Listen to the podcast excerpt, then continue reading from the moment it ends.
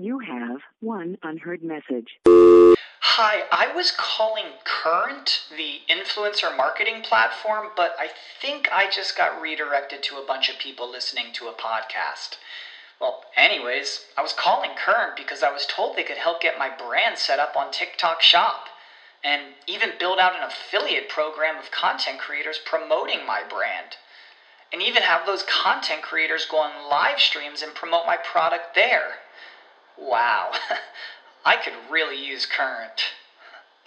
I also heard that the brands they work with are making millions in sales. I guess I'll just go to their website at current.tech. Bienvenidas a mi canal de novelas románticas, Audiokin. Antes de continuar, regálame un minuto de tu tiempo y comparte esta novela con familiares, amigas y conocidas. Me ayudarías a que otras personas conozcan este hermoso trabajo y cada día seguir creciendo. Estaré infinitamente agradecida por tu apoyo y deseando que una lluvia de bendiciones caigan sobre ti. Comencemos con la narración de la novela cuyo título es La amante secreta del príncipe. Argumento. Danet Michaels conocía las reglas del juego cuando se convirtió en la amante secreta del príncipe Marcelo Scorsolini. No habría matrimonio entre ellos, ni futuro en común, ni reconocimiento público. Solo tenía su fuerte cuerpo siciliano y toda su pasión. Pero Danet no soportó seguir siendo su inconfesable secreto ni un día más. Quería todo o nada, y eso significaba que su aventura había terminado. Capítulo 1. Danet Michaels cerró el periódico de pequeño formato y lo dejó sobre la mesa de centro cuidadosamente. No le temblaban las manos, y eso le sorprendió porque por dentro estaba muerta de dolor. No dijo nada, aunque tuviera ganas de gritar, y también de hacer trizas el ofensivo periódico, pero no podía. Si volvía a tocar el periódico, si desahogaba aunque fuera una mínima parte de la tormenta que le desgarraba el alma, perdería totalmente el control. Se negaba a hacerlo. Llevaba años controlando sus sentimientos, rechazando tanto el dolor físico como emocional, y también negándose la posibilidad de llorar. La traición de Ray le había hecho llorar, y entonces había jurado no volver a permitir que otro le hiciera lo mismo, ni siquiera el príncipe Marcelo Scorsolini. Este hombre es una delicia, ¿verdad? Suspiró Lizzie, ajena a la desolación que su visita le había causado a Danet. Se inclinó, abrió de nuevo el periódico y señaló la fotografía que tanta angustia le estaba provocando a Danet en esos momentos. ¿Te imaginas ser esa mujer? Aunque no quería, Danet se fijó en la fotografía, sin poder evitarlo. Una emoción tan fuerte como el amor que le desangraba el corazón fue lo que la empujó a mirar. La necesidad de saber, y la necesidad desesperada de haberse equivocado. Pero no había sido así. La fotografía era la misma que ella ya había visto. Mostraba al apuesto presidente de Navieras Corsolini del brazo de una mujer igualmente atractiva en la fiesta de cumpleaños del padre de él celebrada en Islas Corsolini. En la foto, el príncipe y la rubia estaban prácticamente pegados el uno al otro. El príncipe Marcelo sonreía, y la mujer parecía una bella y elegante gatita que acabara de tomarse un cuenco de rica crema. ¿Cómo había podido ser tan tonta para liarse con ese hombre? De creer que tenían lo suficiente en común en lo importante. Había caído en sus brazos sin pensar en las consecuencias. Ella le había entregado su virginidad, no había pedido nada a cambio salvo su pasión. Él le había ofrecido su fidelidad, pero esa foto le hacía dudar de la sinceridad de sus palabras. Contrariamente a lo que él le había dicho, su príncipe era el rey de los playboys. Sería una estúpida con los hombres, o simplemente no tenía suerte. Danet, vuelve a la tierra, por favor. Eh, hay alguien ahí. La voz de Lizzie penetró en sus pensamientos. ¿Qué? ¿Dónde estabas, chica? No me digas que estabas pensando en el trabajo. Sí, algo así, dijo Danet en tono tenso. Para ella, su trabajo y su amante estaban inexorablemente ligados. Te he preguntado si te imaginas que fueras esa mujer. Se lo imaginaba sin problemas, aunque cuando Marcelo la abrazaba de ese modo, ella nunca llevaba un vestido de diseño como el de la belleza de la foto. La mayor parte del tiempo, estaba desnuda. Sí. Lizzie se echó a reír. Tienes mejor imaginación que yo, entonces. En realidad no. ¿Estás bien? Le preguntó Lizzie, con el rostro crispado de preocupación. Te veo atolondrada, y es algo más que tu preocupación habitual por hacer todo tu trabajo a la perfección. Danet dejó de mirar la foto y miró a su amiga, una joven rubia y menuda. Las dos eran estadounidenses, pero allí era donde terminaban las similitudes. Lizzie medía 1,55 aunque con el cuerpo de una Venus de bolsillo. Una melena corta y rubia que le enmarcaba la cara en forma de corazón. Por el contrario, Danet tenía una figura esbelta y bien formada. Marcelo siempre le decía que tenía cuello de cisne, pero a ella le parecía demasiado largo. En su opinión no era ni guapa ni fea, aunque Marcelo aseguraba que poseía una belleza refrescante y natural. Era de estatura media, aunque al lado de él, que medía un metro ochenta y cinco, se sentía como una enana. Tenía el pelo liso y lo llevaba en una melena que le rozaba la barbilla. Marcelo le decía que lo tenía suave como la seda, y que le encantaba que no se lo dejara tieso echándose un montón de productos. La rubia de la foto no podía tenerlo más arreglado y lleno de laca. Y eso que Marcelo le había dicho que prefería a las mujeres sin arreglos ni adornos. Al mirar la foto Danet se preguntaba si no se habría engañado con Marcelo como lo había hecho con Ray. Trató de sonreír, pero solo pudo suspirar. Estoy bien, solo un poco cansada. He estado muy dedicada al proyecto Córdoba. Con las horas que has echado, no es de extrañar que no tengas vida social. Pero Danet sí que tenía vida social, una vida secreta que le proporcionaba más placer del que habría soñado jamás, al menos hasta hacía un rato. Ya sabes cómo son las cosas. Lizzie esbozó una sonrisa cariñosa y preocupada. Lo que sé es que trabajas demasiado. No tanto. You have one unheard message. Hi, I was calling Current, the influencer marketing platform, but I think I just got redirected to a bunch of people listening to a podcast. Well, anyways, I was calling Current because I was told they could help get my brand set up on TikTok Shop and even build out an affiliate program of content creators promoting my brand. And even have those content creators go on live streams and promote my product there. Wow, I could really use Current. I also heard that the brands they work with are making millions in sales. I guess I'll just go to their website at current.tech. Además, me encanta mi trabajo. A mí también me encanta mi trabajo, chica, pero no me verás a cada momento del día dedicada a ello, Lizzie le guiñó un ojo. Tengo cosas mejores que hacer en mis horas libres.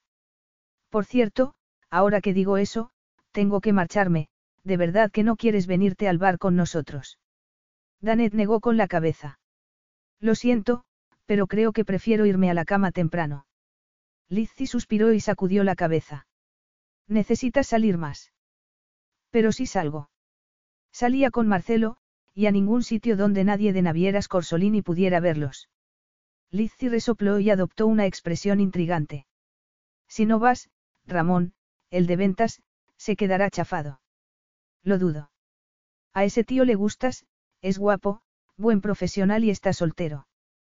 ¿Por qué no vienes y estás un rato con él? A ver cómo acaba. Ramón ha tenido cuatro novias en los últimos cuatro meses, creo que me estaría arriesgando mucho con él.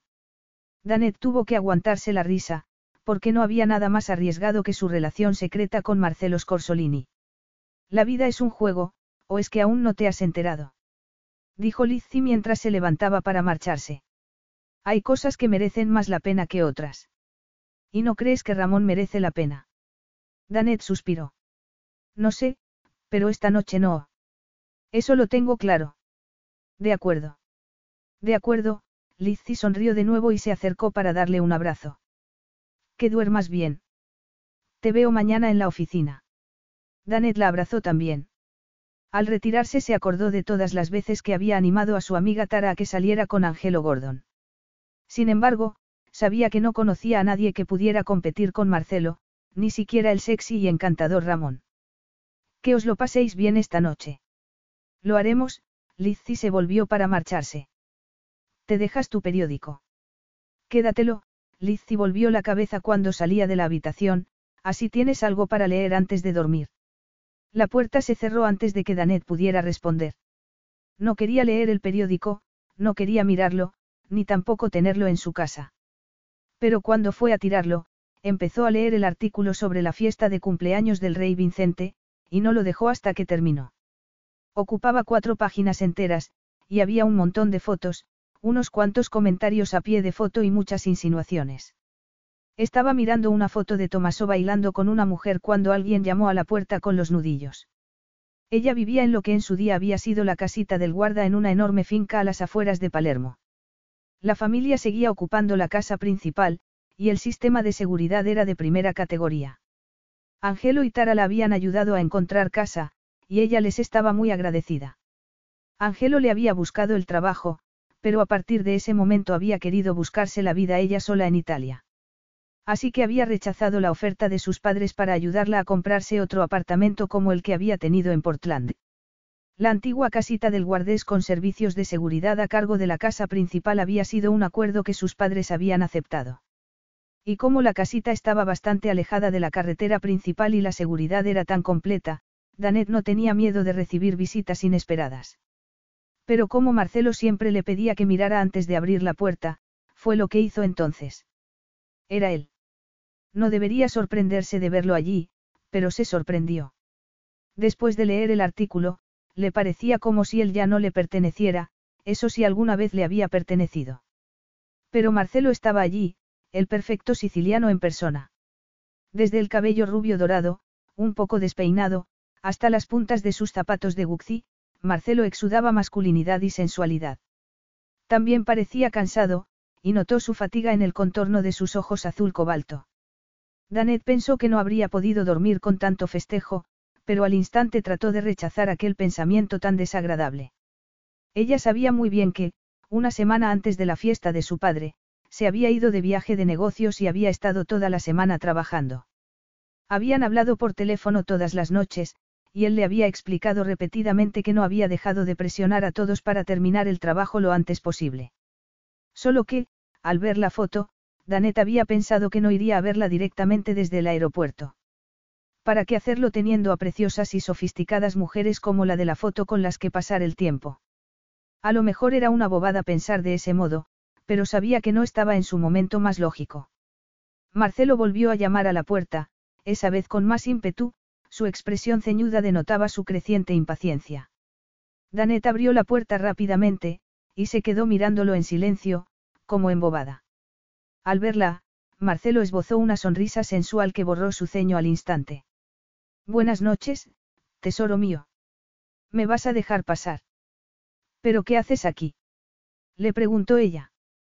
Marcelo entrecerró los ojos, y la magnífica sonrisa desapareció igual que había aparecido. ¿Qué clase de pregunta es esa? Hace más de una semana que no te veo. Mi avión aterrizó hace menos de una hora, donde si no iba a estar. Seis meses atrás, cuando habían iniciado su aventura, la pregunta habría sido absurda. Habían empezado a verse un par de noches a la semana, pero a medida que habían pasado las semanas, el número de noches que pasaban juntos había ido en aumento, hasta que prácticamente estaban viviendo juntos, aunque fuera en secreto. A lo mejor pasando el rato con tu nueva novia. Él avanzó para entrar, y Danet se retiró para que él no la tocara. No quería. Al menos en ese momento, tal vez nunca. ¿Qué otra novia?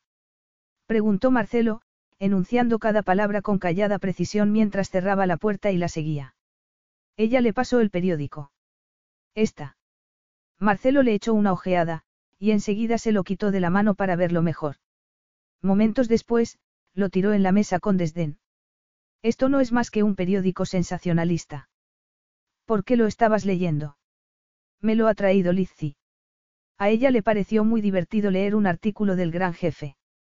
¿Qué más da cómo haya llegado a mis manos? Que sea un periódico sensacionalista no quita que las fotos o el comportamiento de los fotografiados no sea real. Esas fotos no muestran nada malo. ¿No te parece?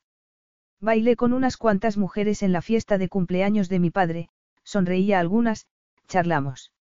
No creo que sea un delito. Si no estuvieras unido sentimentalmente a alguien, no. Él frunció el ceño un poco más y la miró con expresión gélida. Sabes que no voy a tolerar una escena de celos, Danet. Ella estuvo a punto de echarse a reír. Lo dijo con tanta arrogancia que no resultaba difícil creer que era un príncipe, pero siendo el pequeño de la familia, podría dejar esa presunción para el heredero de la corona. Bien. Márchate y no la tendremos.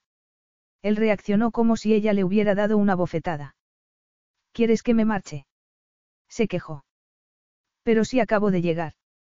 Bueno, como parece que solo me quieres para el sexo y no estoy de humor después de ver esas fotos, sería mejor. Yo nunca he dicho eso, Marcelo vociferó en italiano. ¿De dónde te sacas eso? Yo no te veo como un cuerpo sin cerebro. Bien, porque lo tengo, y mi cerebro me dice que, si yo fuera algo más que un cuerpo con el que pasar el rato en la cama, habría estado a tu lado en la fiesta de cumpleaños de tu padre, no leyendo cosas de la fiesta en un periodicucho dos días después y teniendo que ver fotos tuyas coqueteando con otras.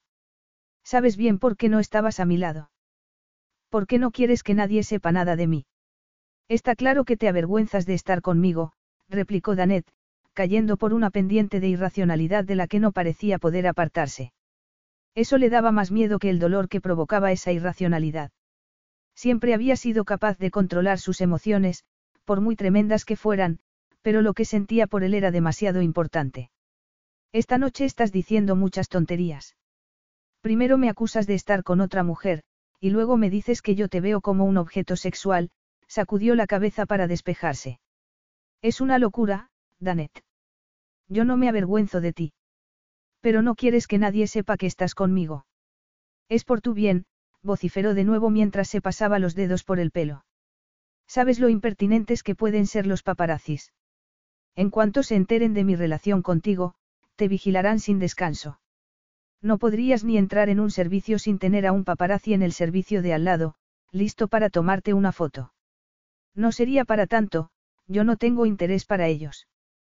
Pero yo sí. Yo soy el hijo de una de las pocas parejas reales de la historia que se ha divorciado. En mi matrimonio, no tenía intimidad. Bianca tenía que viajar a todas partes con guardaespaldas, no solo por su seguridad personal, sino para protegerla de los paparazzis. Ya te lo he contado. Danet no dijo nada. La lógica le decía que estaba diciendo la verdad, pero no era capaz de reconocerlo. Y aunque en su fuero interno supiera que él quería mantener su relación en secreto porque la valoraba mucho, el corazón le decía que una relación secreta no tenía valor. Su modo de bailar y de agarrar a la rubia le daba a entender que en ese preciso momento había valorado a esa desconocida. Él suspiró. Adopté esta fachada de Playboy después de la muerte de Bianca para protegerme a mí mismo y a la mujer con la que verdaderamente quisiera estar. Ya lo sabes porque lo hemos hablado antes. Ella lo sabía, era cierto. Incluso lo había visto como algo muy personal que tenían en común. Después de todo, ¿acaso no iba ella de coqueta para en parte preservar su intimidad?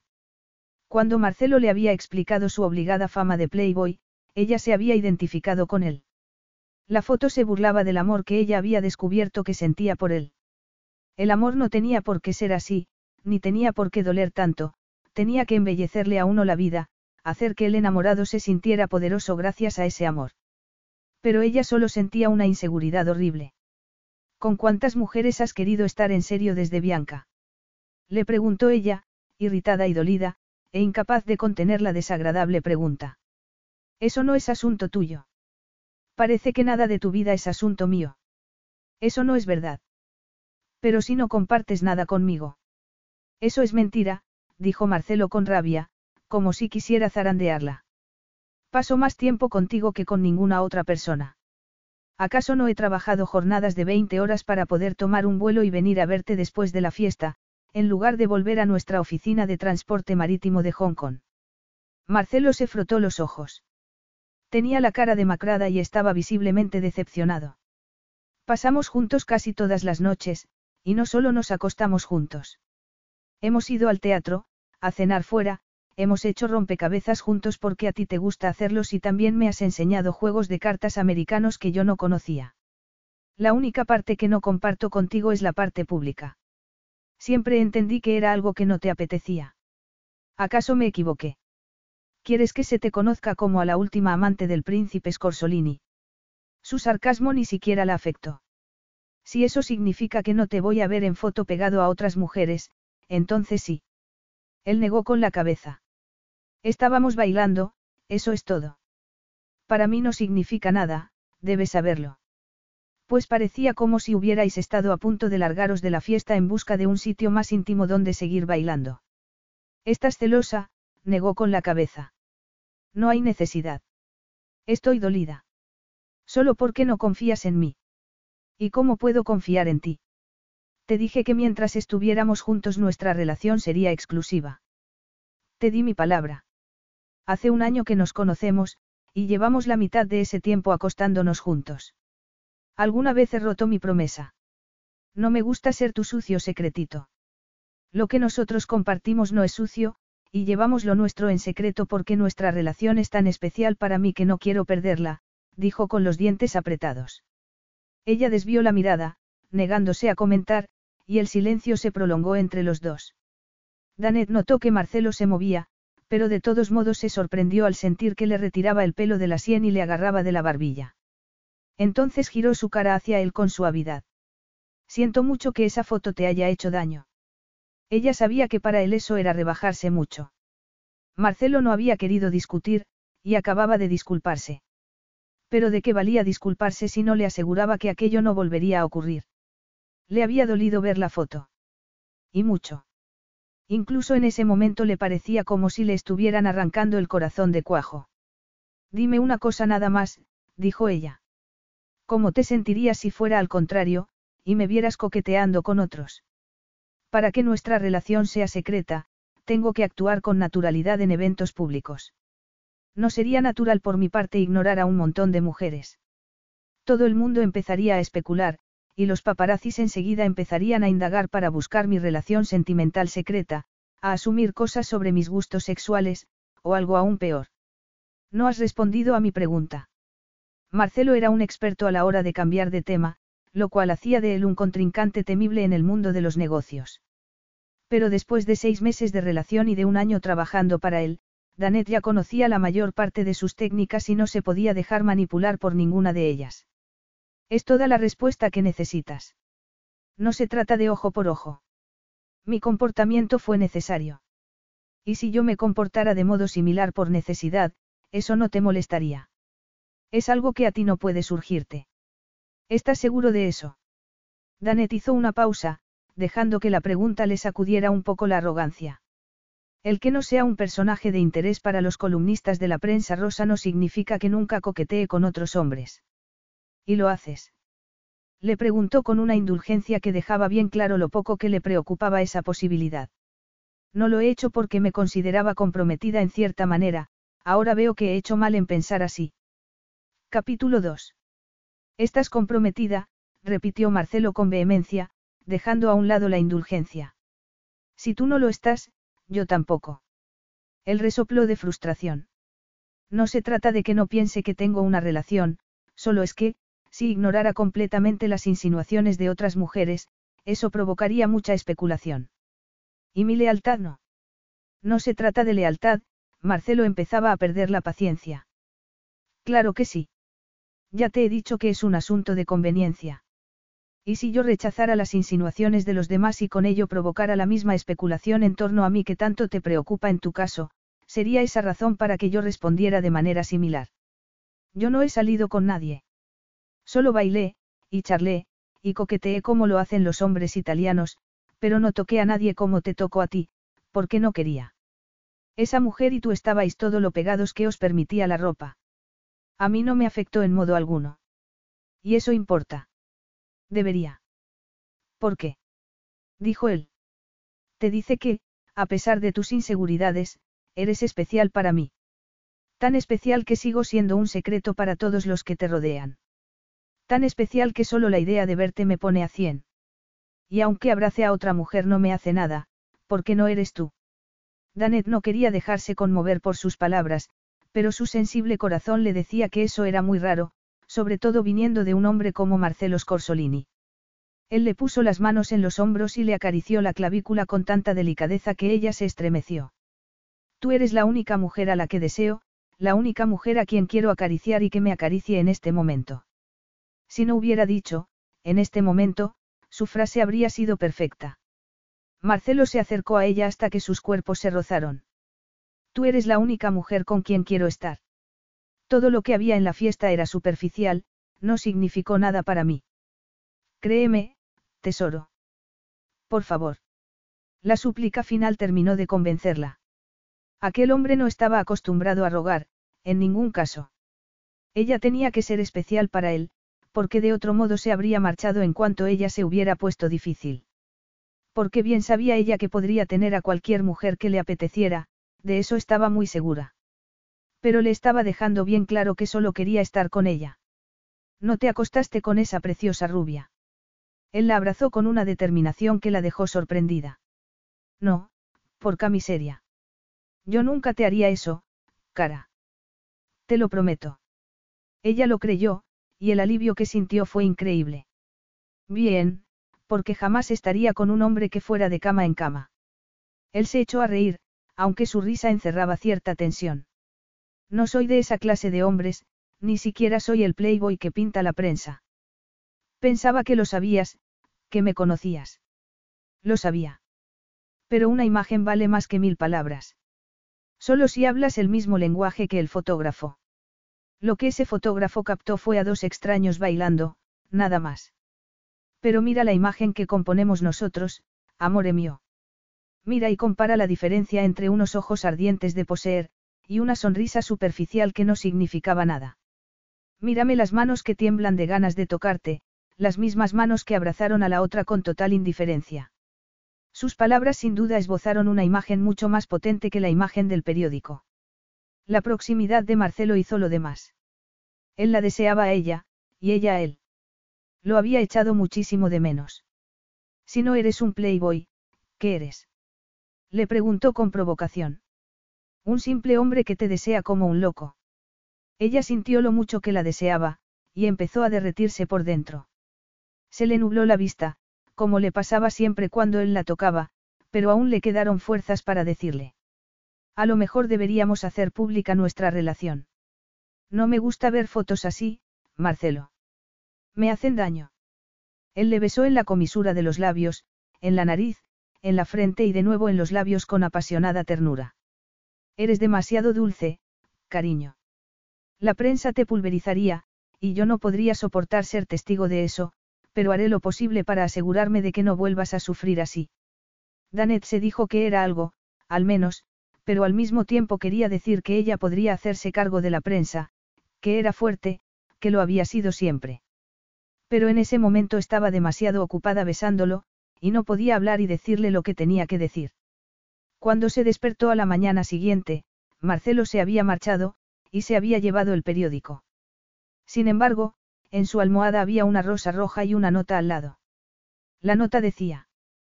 Cara. Gracias por lo de anoche. Atesoro los momentos que pasamos juntos y la generosidad de tu afecto por mí. M. Era la primera vez que le dejaba una nota. Su paranoia de llevarlo todo en secreto se extendía también a no dejar nunca pruebas de su relación, para que no las encontrara nadie. Aquel era un gesto enorme para él. Tenía que ser significativo. A lo mejor Marcelo se empezaba a plantear el hacer pública su relación, a lo mejor empezaba a entender que ella tenía razón. Lo único que ella sabía con seguridad era que el deseo de Marcelo no era fingido. Su anhelo había sido demasiado ávido. Habían hecho el amor al alba, y él le había dicho repetidamente lo mucho que la había echado de menos, lo preciosa que era para él, lo especial que era. Todas las palabras que su vulnerable corazón ansiaba escuchar. Salvo las dos palabras que más le importaban, claro que ella tampoco se las había dicho nunca a él. Siempre le había preocupado que fueran el final de su relación, puesto que había supuesto que él rechazaría esa clase de lazo emocional. Él le había dejado muy claro al inicio de su aventura que solo podría ser eso, una aventura, una aventura con principio y final. Lo había deseado tanto y se había quedado tan impresionada con su sinceridad después de las mentiras de Ray, que le había dicho que sí. Y hasta que había visto la foto del periódico, no se había arrepentido en ningún momento. Marcelo era un amante increíble, y todo el tiempo que pasaban juntos fuera de la cama resultaba igualmente satisfactorio. Había hecho lo posible para que la primera vez que lo hicieron juntos fuera muy especial, y lo mismo podía decir de todas las demás veces. Su deseo de mantener en secreto su relación le había convenido al principio. Ella era una persona demasiado discreta como para querer compartir sus intimidades con nadie. En eso Marcelo y ella se parecían mucho. Había visto el daño que podía hacer la prensa, su amiga Tara era un buen ejemplo de ello.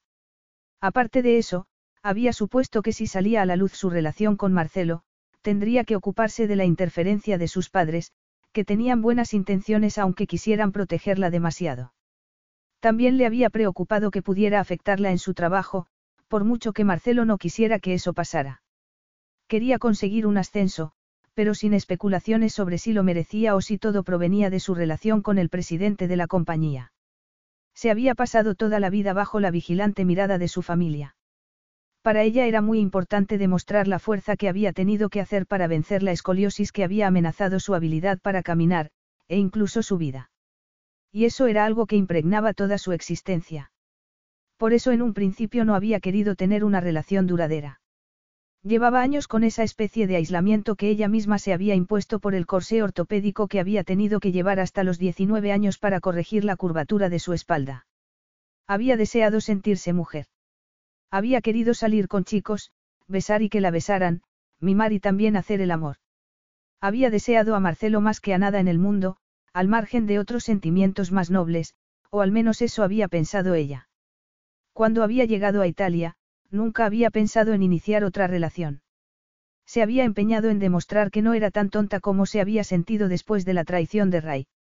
La primera vez que se conocieron, sin darse cuenta, Marcelo le había dado la oportunidad de hacerlo. Danet se había sentido frustrada consigo misma porque Angelo le había buscado el empleo. Quería conseguir algo por sus propios medios, pero no sabía si era capaz o no. A veces se preguntaba si los demás eran amables con ella porque caía bien o si era por Angelo, o tal vez incluso para agradar al jefe que le había hecho el favor a su buen amigo. Un día en el que precisamente se había sentido muy insegura, Marcelo se había presentado a su mesa. Tú eres la amiga de la esposa de Angelo Gordon, no. Le había preguntado, aunque no se hubiera molestado en presentarse. Claro que ella ya sabía quién era él y cómo prefería que se le llamara en Navieras Corsolini. Sí, Signor Corsolini. Soy Danet Michaels. Angelo me ha hablado muy bien de ti. Me alegro. Me encanta el trabajo que hago en la empresa. Pero has querido venirte aquí para viajar un poco y ver mundo, ¿no? Sí. Te darás cuenta de que, a mis ojos, la reputación de mi amigo va a depender mucho de cómo trabajes.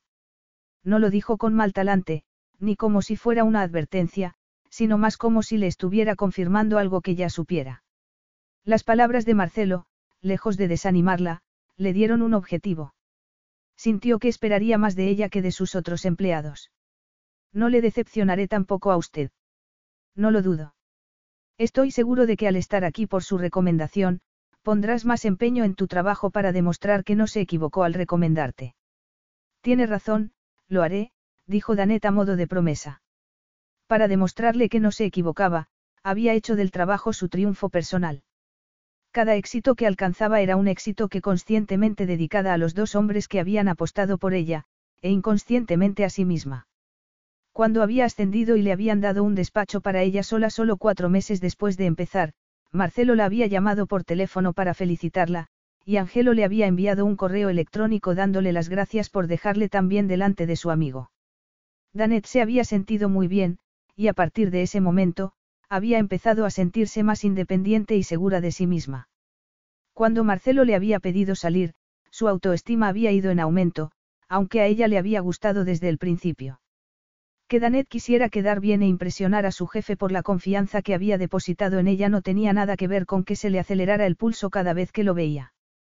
A ella no le interesaba volverse a arriesgar, y menos con un hombre que tenía fama de playboy.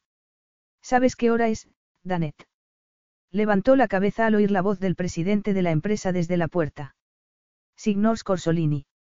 Ella se levantó de la silla de un salto y miró alrededor, intentando regresar al presente, aunque tuviera la cabeza llena de números. Hacía un rato que había terminado la jornada laboral y el vestíbulo que había delante de su despacho estaba medio a oscuras. El silencio le dijo que la mayoría de los empleados se había marchado. El reloj de su mesa marcaba las ocho. Uy, pronunció con sorpresa. No me extraña que me duelan tanto las piernas, dijo con una sonrisa de pesar. Trabajas demasiado. Se echó a reír mientras se estiraba, pues le dolía todo de las horas que llevaba allí sentada trabajando. ¿Quién fue a hablar? Todo el mundo sabe las horas que echa aquí en la empresa. No pretendo que mis empleados abandonen su vida fuera del trabajo solo por servir a Navieras Corsolini, dijo Marcelo mientras observaba sus movimientos con interés. En mi caso es distinto. Yo tengo más razones que la mayoría de los presidentes de empresa para hacer de mi negocio un éxito.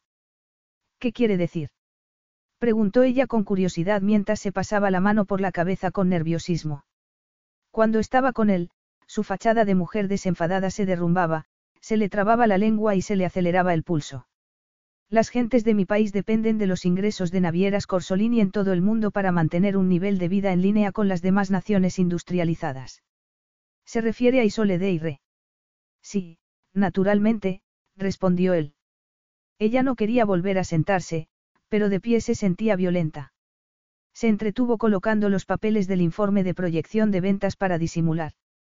Él no la miraba como un jefe mira a un empleado, sino más bien como un depredador mira a su presa. Ella se estrujó el cerebro en busca de algo que decir. No comprendo cómo Isole Deire puede depender tanto de esta división de navieras Corsolini. Solo un puñado de paisanos y paisanas suyos trabajan aquí. ¿Y cómo sabes eso? Lo he preguntado. Es curioso que te intereses, dijo mientras la taladraba con su mirada especulativa. Me interesa todo lo de la empresa en la que trabajo. Marcelo entró en la habitación. ¿Y el hombre para quien trabajas, te interesa? Tengo curiosidad. Creo que estoy empezando a imaginar cosas, has dicho lo que me ha parecido que has dicho. Preguntó ella, tuteándolo. Él sonrió. Deja que primero conteste a tu otra pregunta. Aunque no suelo emplear a muchos paisanos míos, la mitad de los beneficios netos de todas las empresas Scorsolini va a parar a la Tesorería Nacional. Se destinan a mantener y mejorar la infraestructura del país. ¿Te refieres a cosas como construir hospitales? Le preguntó ella con fascinación. No se le había ocurrido nunca que la familia real aportara unos beneficios tan grandes a un país. Hospitales, carreteras, colegios, comisarías de policía, parques de bomberos, esas cosas que los ciudadanos de países más grandes dan por hecho que subvencionan con el dinero de los impuestos. Caramba. El dinero debe salir de algún sitio. Y es de Navieras Corsolini. Y de los impuestos que recibimos de las rentas públicas y de otras empresas de nuestro país. Mi hermano mayor, Tomaso, ha supervisado recientemente el descubrimiento de unas minas de litio, y ha llevado minería y joyerías Corsolini a un nivel sin precedentes. Marcelo hablaba con orgullo del logro de su hermano. Qué curioso, eso es lo que me contó Angelo Gordon que habías hecho con la división italiana de navieras Corsolini. Mi padre y mi hermano mayor están encantados con mis esfuerzos. Deberían. Danet se ruborizó ante la vehemencia de sus propias palabras. Pero él sonrió, aparentemente encantado con lo que ella le decía. Hace poco mi hermano mayor, Claudio, me dijo que, cuando suba al trono, Tomaso y él tienen pensado que yo me haga cargo de toda la compañía naviera, mientras Tomaso dirige minería y joyerías Corsolini. ¿Y eso te ha sorprendido? Él asintió y se acercó a ella. Su presencia aturdía sus sentidos. Normalmente pasaría al segundo hijo, y yo me quedaría como estoy o ocuparía el puesto de Tomaso, pero como él ha tenido tanto éxito con ese capital familiar, y como mis hermanos y mi padre están contentos con que yo esté aquí, me van a hacer ese honor. ¡Qué maravilla! Supongo que lo habrás celebrado haciendo un par de jornadas extra de 20 horas, se burló ella, sabiendo por los rumores en la empresa que eso era lo que estaba haciendo últimamente. Marcelo dio la vuelta a la mesa y se apoyó sobre ella, muy cerca de Danet. ¿Quieres decir cómo haces tú? Está bien, suspiró Danet. No quiero que mi jefe se arrepienta de haberme dado un ascenso, añadió, para disimular su nerviosismo. Yo también siento esta necesidad, en relación a la confianza que mi familia ha depositado en mí. Su aroma le despertaba los sentidos, y deseó poder acercarse un poco más, lo cual, dadas las circunstancias, era una auténtica locura. Supongo que, tenemos algo en común. Él acercó la mano y le rozó la mejilla apenas, pero lo que sintió la dejó paralizada. Tal vez más, incluso algo más que eso, sugirió él. Sintió un cosquilleo en la piel donde él la había rozado. No sé qué más podríamos tener en común. Nuestras vidas son muy distintas. A lo mejor, pero creo que estás equivocada. ¿Quieres cenar conmigo esta noche para que puedas averiguarlo? ¿Qué? Ella sacudió un poco la cabeza para despejarse. El presidente de Navieras Corsolini le había pedido que saliera a cenar con él. Me gustaría cenar contigo. Pero. Me gustas, Danet, y espero gustarte también. Sin embargo, la sonrisa confiada de Marcelo le dio a entender que no tenía duda del efecto que él le causaba a ella. Por supuesto que me gustas, pero me has pedido que salga contigo. Yo no soy tu tipo. ¿Y en qué te basas para decir eso? Todo el mundo sabe que sales con mujeres preciosas. Tú eres preciosa. Ella soltó una carcajada. Tengo espejo en casa. No me parezco en nada a las mujeres con las que sales en las fotos. Eso no es más que fachada, una fachada que presento para llevar luego una vida privada sin que me molesten. Parecía sincero, pero no podía decirlo en serio. Pero. Ve a cenar conmigo y verás la clase de hombre que soy cuando los paparazzis no están encima con sus molestas cámaras. Es que mi trabajo, dijo ella con incertidumbre. Te voy a prometer una cosa, Danet. Tu trabajo no se verá influenciado en modo alguno, ni para bien ni para mal, pase algo o no entre nosotros. ¿Y si rechazo tu invitación para salir a cenar contigo? Preguntó ella. Me sentiré decepcionado, pero nada de eso repercutirá en tu empleo, ni en los ascensos u oportunidades que puedas tener en Navieras Scorsolini. Para ser justos, tengo que decirte que, si fueras mi amante, eso tampoco te haría ganar puntos en el plano laboral. Jamás lo habría esperado. Eres muy ingenua. No tiene nada de ingenuo pensar que una persona debe ganarse un ascenso por méritos propios. Él sonrió, pero su mirada era seria. Eso me gusta de ti, y además estoy de acuerdo. Bien. Entonces, ¿me permites que te invite a cenar? La lógica le decía que rechazara su invitación, no quería iniciar una relación, pero ir a cenar tampoco era una promesa de futuro.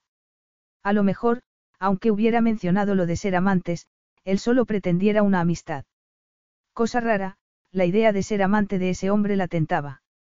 Había salido con tan pocos hombres en su vida, y estaba segura de que Marcelo era el hombre más interesante de los que había conocido. Salvo tal vez Angelo Gordon. Pero aparte de ser de su amiga, Angelo no le atraía sexualmente y Marcelo sí.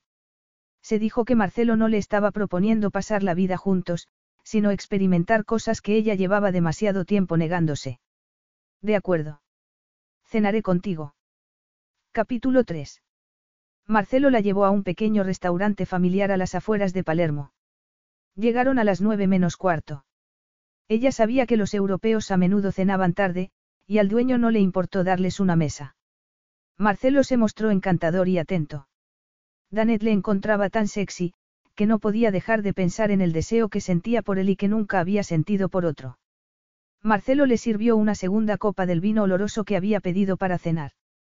Y bien, Angelo me dijo que estabas dispuesta a hacer un cambio en tu vida y que por eso te viniste a Sicilia. Desde que había llegado a Palermo, había notado que los sicilianos diferenciaban entre ellos y otros italianos, como si fueran un estado independiente. Marcelo hacía lo mismo, aunque técnicamente él fuera de otro país.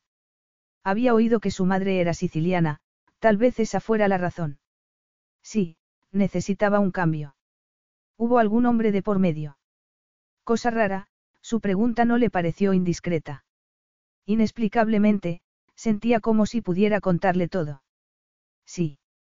¿Qué pasó? Le preguntó con una expresión que la invitaba a compartir con él todos sus secretos. ¿Cómo lo haces? ¿El qué? ¿Cómo consigues que me sienta capaz de contarte todo? Ah, el director de un negocio internacional tiene que saber algo más que contar dinero. Ella se echó a reír. Lo sé, pero no sabía que hacer el papel de padre confesor fuera parte de ello. Te sorprenderías. Ahora, háblame de tu novio. Creí que me quería, pero me utilizó para conseguir unas fotos de Tara y Angelo y así poder entrar en el mundo de las revistas de cotilleo. Él fue el responsable de los escándalos que sobre ellos salieron publicados en uno de esos periódicos el año pasado. Sí. Tara lo pasó muy mal. La prensa ya se había cebado con ella antes de que los artículos de Ray le costaran el puesto, mucho antes de que Angelo se enterara de lo que había pasado. Odio la prensa rosa. Pero a menudo sales en ella. Como te he dicho, he inventado una fachada para que me dejen vivir en paz la vida de verdad.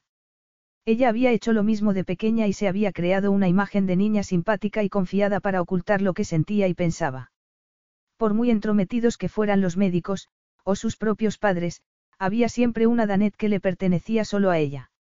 Saber que compartían esa especie de mecanismo de defensa la hizo sentirse más unida a él de un modo que no habría creído posible. Cuéntame más cosas de Ray, dijo Marcelo. No hay mucho que contar. Él buscaba una oportunidad y la aprovechó, sin preocuparle demasiado a quien hacía daño. Creo que eso fue lo que más me afectó. Era imposible que él anticipara que mi mejor amiga fuera a salir con un personaje de interés mediático como lo era Angelo Gordon. Al menos eso había sido lo que ella había pensado. Nuestra relación empezó como todas, supongo. Mi familia tiene dinero, y tal vez él imaginara que yo podría meterle en algún círculo desde donde despegar en su carrera profesional, pero sigo pensando que iba en busca de la primera oportunidad que pillara. ¿Y te hizo daño? Mucho, pero ya se me ha pasado.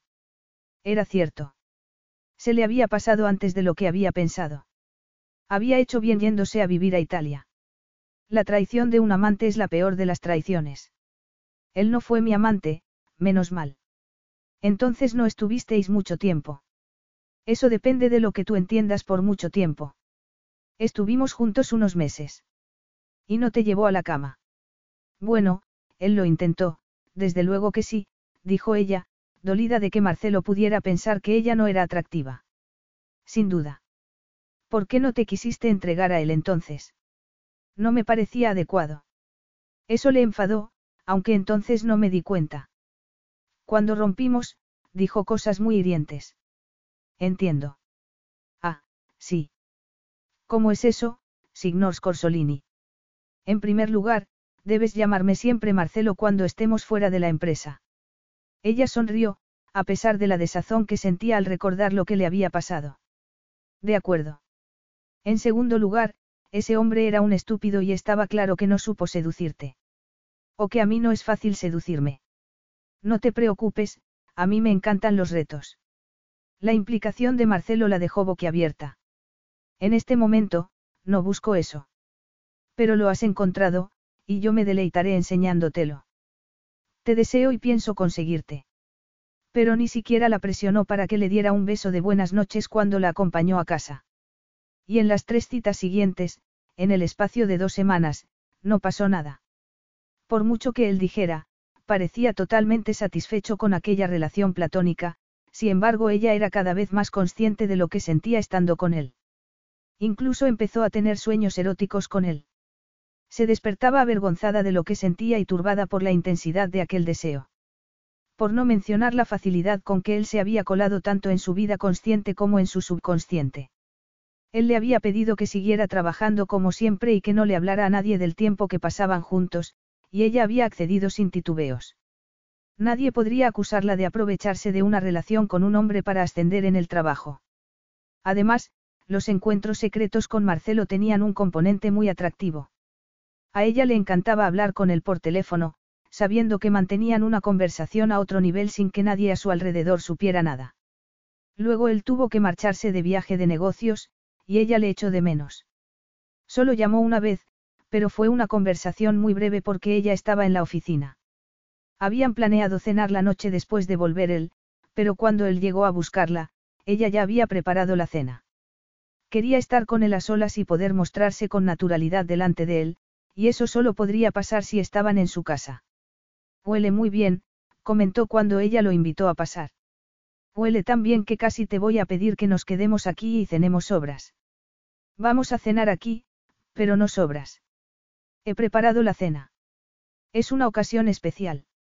He pensado que podría enseñarte a jugar al golf. Él frunció el ceño y miró a su alrededor en el pequeño salón de la casita. Ya soy un golfista competente. Danet se echó a reír. Es un juego de cartas, y uno de los pocos que es tan divertido tanto con dos como con cuatro personas. Ah, un juego de cartas. Había pensado que te gustaría más cenar aquí que ir a un restaurante, pero si prefieres salir, guardo la cena, me pongo el abrigo y salimos. Ni hablar. Es la primera vez que una mujer me prepara la cena. ¿Y tu esposa? Él casi nunca mencionaba a Bianca, pero ella sabía que se había casado muy joven y que su esposa había fallecido en un trágico accidente. Que yo sepa, Bianca no sabía cocinar. ¿Acaso era una princesa? Para mí sí, aunque no fuera de sangre real. Bianca pertenecía a una familia siciliana muy rica, su madre y la mía eran buenas amigas. Parece que estabais hechos el uno para el otro. Lo estábamos. Por eso cuando murió para mí fue un tormento. Danet no supo bien por qué le dolió tanto oírle decir eso, pero sí que se daba cuenta de que él había sufrido mucho. Lo siento. Gracias. Dicen que el tiempo cura todas las heridas. No lo sé, pero sí que mitiga el dolor, o te lo hace más llevadero. ¿Lo dices por Ray? No. Entonces.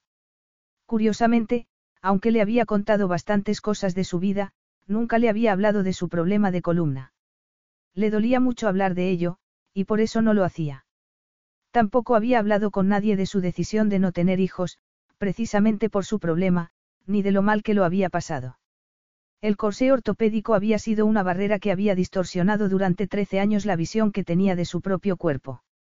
¿Cómo explicar lo que sentía uno cuando se miraba al espejo y veía una silueta definida por un armazón de plástico? En aquella época, nunca sabía si las curvas eran suyas o el resultado del corsé ortopédico que llevaba. Cuando había dejado de llevarlo, le había dado miedo que su cuerpo volviera a cambiar, que la columna se le torciera de nuevo, y que las curvas femeninas que veía en el espejo desaparecieran. Por fin, a los 21 años, había sentido que recuperaba su cuerpo, que volvía a ser suyo. Aunque incluso entonces, cada vez que se miraba al espejo veía el corsé en lugar de ver a la persona, a la mujer. Miró a Marcelo y se encogió de hombros. Todo el mundo tiene dolor en su vida, Marcelo. Yo no soy distinta a los demás, pero eso ahora no importa. Yo no te he preguntado lo de Bianca para hacerte daño. Él le rozó los dedos, pero no fue una caricia sensual, sin embargo, el efecto que tuvo en ella fue eléctrico. No me has hecho daño, Danet. Tú nunca intentas sonsacarme ningún detalle curioso, ni me animas a desnudar mis sentimientos contigo, y te lo agradezco, de verdad. Ella se echó a reír. Es lógico. Creo que, excepto tú, soy la persona más reservada que conozco. Al principio no me pareciste tan reservada, dijo Marcelo. Es una fachada que utilizo para protegerme. La mayoría de nosotros la tenemos. Mis hermanos no son así. Con ellos, lo que ves es lo que hay, respondió él. Seguro. Estoy segura de que incluso tu padre tiene una imagen pública y otra privada para preservar su vida íntima. Eso sí que te aseguro que no es así. El rey Vincente es tal y como lo ves. Un soberano hasta la médula. O tal vez sea un experto a la hora de ocultar sus sentimientos de la gente que más quiere. Confía en mí, sus debilidades no las oculta. A Danet le costaba mucho creer que el hijo pudiera ser tan diferente al padre, pero tampoco conocía bien a ninguno de los dos como para opinar o discutir. Si tú lo dices. Lo que te digo es que te agradezco mucho que me hayas preparado la cena. Ella sonrió y lo acompañó hasta un pequeño comedor donde había puesto la mesa con velas y su mejor vajilla. Parece el escenario ideal para una seducción. A lo mejor lo es, bromeó ella. Él se volvió hacia ella y le rozó la cara, tenía los dedos calientes, y Danet sintió un cosquilleo que la recorrió de arriba abajo. No me importaría, dijo él. Lo decía de broma. Pues yo no. Um, vamos, siéntate a la mesa. Se sentó y no dijo nada más, pero no dejó de mirarla durante toda la cena, y sus miradas fueron tan efectivas como cualquier caricia. Se fueron al salón a tomar el postre, sorbete de limón casero. Él le agarró de la mano y tiró de ella para sentarse juntos en el sofá. La cena ha estado fenomenal. Gracias, cara. Esto, de nada. Ahora voy a besarte. ¿Eh? ¿Te importa? No. Cuando había pensado en invitarlo a cenar allí, esa había sido su intención, pero a la hora de la verdad, estaba muy nerviosa. ¿Y si le parecía tan calamidad como a Ray? Marcelo la besó con tanta intensidad, que Danet tuvo que agarrarse a sus hombros para no balancearse, presa del intenso deseo que le encendía las entrañas. A Marcelo le sabía la boca a limón y a algo muy sexy. Los besos de Ray habían sido tan diferentes, con Marcelo solo quería más y más. Él se lo dio, exploró su boca con la lengua y dejó que ella le respondiera del mismo modo. Ha sido estupendo, cara, dijo Marcelo mientras le daba besos ligeros y suaves en los labios. Creo que deberíamos repetirlo. Ella asintió, incapaz de decir nada. Entonces él le plantó las manos en la cintura y empezó a acariciarle la espalda y los costados. Pero esta vez quiero que te sientes encima de mí. Él no lo sabía, pero su manera de acariciarla era algo totalmente nuevo para ella. De pequeña, había desarrollado ciertos hábitos para mantener a distancia a los demás. Inconscientemente, también había evitado las caricias de Ray. Y cuando éste la besaba, solía a la vez tocarla íntimamente. Ella no había disfrutado de esas caricias, asumiendo de inmediato la responsabilidad de esa falta de sensaciones, ella nunca había sido una persona muy sexual. En ese momento se daba cuenta de que había estado totalmente equivocada, maravillosamente equivocada. Porque reaccionaba a las caricias de Marcelo como una mujer que hubiera pasado toda la vida en el desierto y de pronto se tirara de cabeza al lago Erie. Ray no había tenido lo que ella necesitaba para sentirse bien, pero las caricias de Marcelo embargaban sus emociones. Se sentó en su regazo, deleitándose con la fuerza de sus muslos. Él empezó a acariciarle la espalda con movimientos tan pausados y eróticos, que ella se estremeció. ¿Qué manos tienes? Él se echó a reír al tiempo que se acercaba para besarla de nuevo. La acarició por entero muy despacio, como si quisiera conocer cada centímetro de su cuerpo. Fue sorprendente, y Danet se excitó mucho, los pechos le dolían, y un fuego líquido se concentró entre sus piernas. Marcelo dejó de besarla. Es que no quieres tocarme. Danet quería tocarlo, y para demostrarlo, le puso la palma abierta en el pecho. Marcelo notó el calor de sus dedos traspasándole la camisa. Quiero sentir tu piel. Entonces, hazlo. No voy a rechazarte en modo alguno, Danet. Danet le desabotonó la camisa con manos temblorosas y lo acarició. Jamás había sentido nada igual al tocar a Ray. Exploró su pecho con total concentración, absorbiendo cada sensación, cada detalle de su musculatura, de su piel bronceada, del vello suave que le cubría el pecho y desaparecía provocativamente bajo la cinturilla del pantalón. Ella había imaginado el vello masculino más vasto, pero el de Marcelo era sedoso, maravilloso al tacto. Y además tenía la piel tan cálida que le pareció estar tocando seda caliente. Le deslizó el índice por el estómago y acabó presionándole el ombligo, para seguir acariciándole por debajo, donde el vello era más fuerte. Él gimió. Cara, estás jugando con fuego. Él era puro fuego, calor básico. Todo lo que un hombre debía ser para una mujer. Volvió a deslizarle las manos por el torso, deteniéndose en los rígidos pezones masculinos. Eres tan distinto a mí, suspiró ella. Lo dices como si fuera la primera vez que tocas a un hombre. Así no lo he hecho nunca. Marcelo, que le estaba subiendo la camiseta para poder mirarla bien, se quedó de repente inmóvil. ¿Pero qué estás diciendo? No es posible que seas virgen. No me lo creo. Ella pestañeó, tratando de darle sentido a la sorpresa de Marcelo. ¿Y por qué no? Ya te dije que Ray no fue mi amante. Pero habrá habido otros. Pues no. Las chicas americanas salen con chicos en el instituto y en la facultad, eso es algo que sabe todo el mundo. Pues yo no, la pasión que le obnubilaba el pensamiento empezó a diluirse. Nunca tuve novio. ¿Por qué no? Te protegieron mucho tus padres. Sí, podría decirse así. Y ella tampoco había querido salir con nadie. No le gustaba tener que explicar lo del corsé, y no habría permitido que ningún chico la tocara. No soportaba estar tan expuesta. Marcelo se retiró un poco y, con delicadeza, le retiró las manos. Esto no está bien. Creí que eras una mujer experimentada. No puedo robarte la virginidad. No podía decirlo en serio. Aquella no era una tragedia victoriana, y ella era una mujer moderna. A lo mejor en una época de su vida había pensado esperar a estar casada para tener relaciones sexuales, pero después había cambiado de opinión. Desde que había conocido a Marcelo, estaba segura de que quería que él fuera el primero. Solo Marcelo. Pero yo puedo entregártela. No estoy buscando a alguien con quien casarme. No quiero una relación duradera. Yo tampoco quiero casarme. Se había perdido tantas cosas, las citas con los chicos, los momentos de pasión furtivos que comparten los adolescentes, las aventuras amorosas en el instituto. Quiero experimentarlo todo contigo, Marcelo. Confío en ti. Pero eres virgen.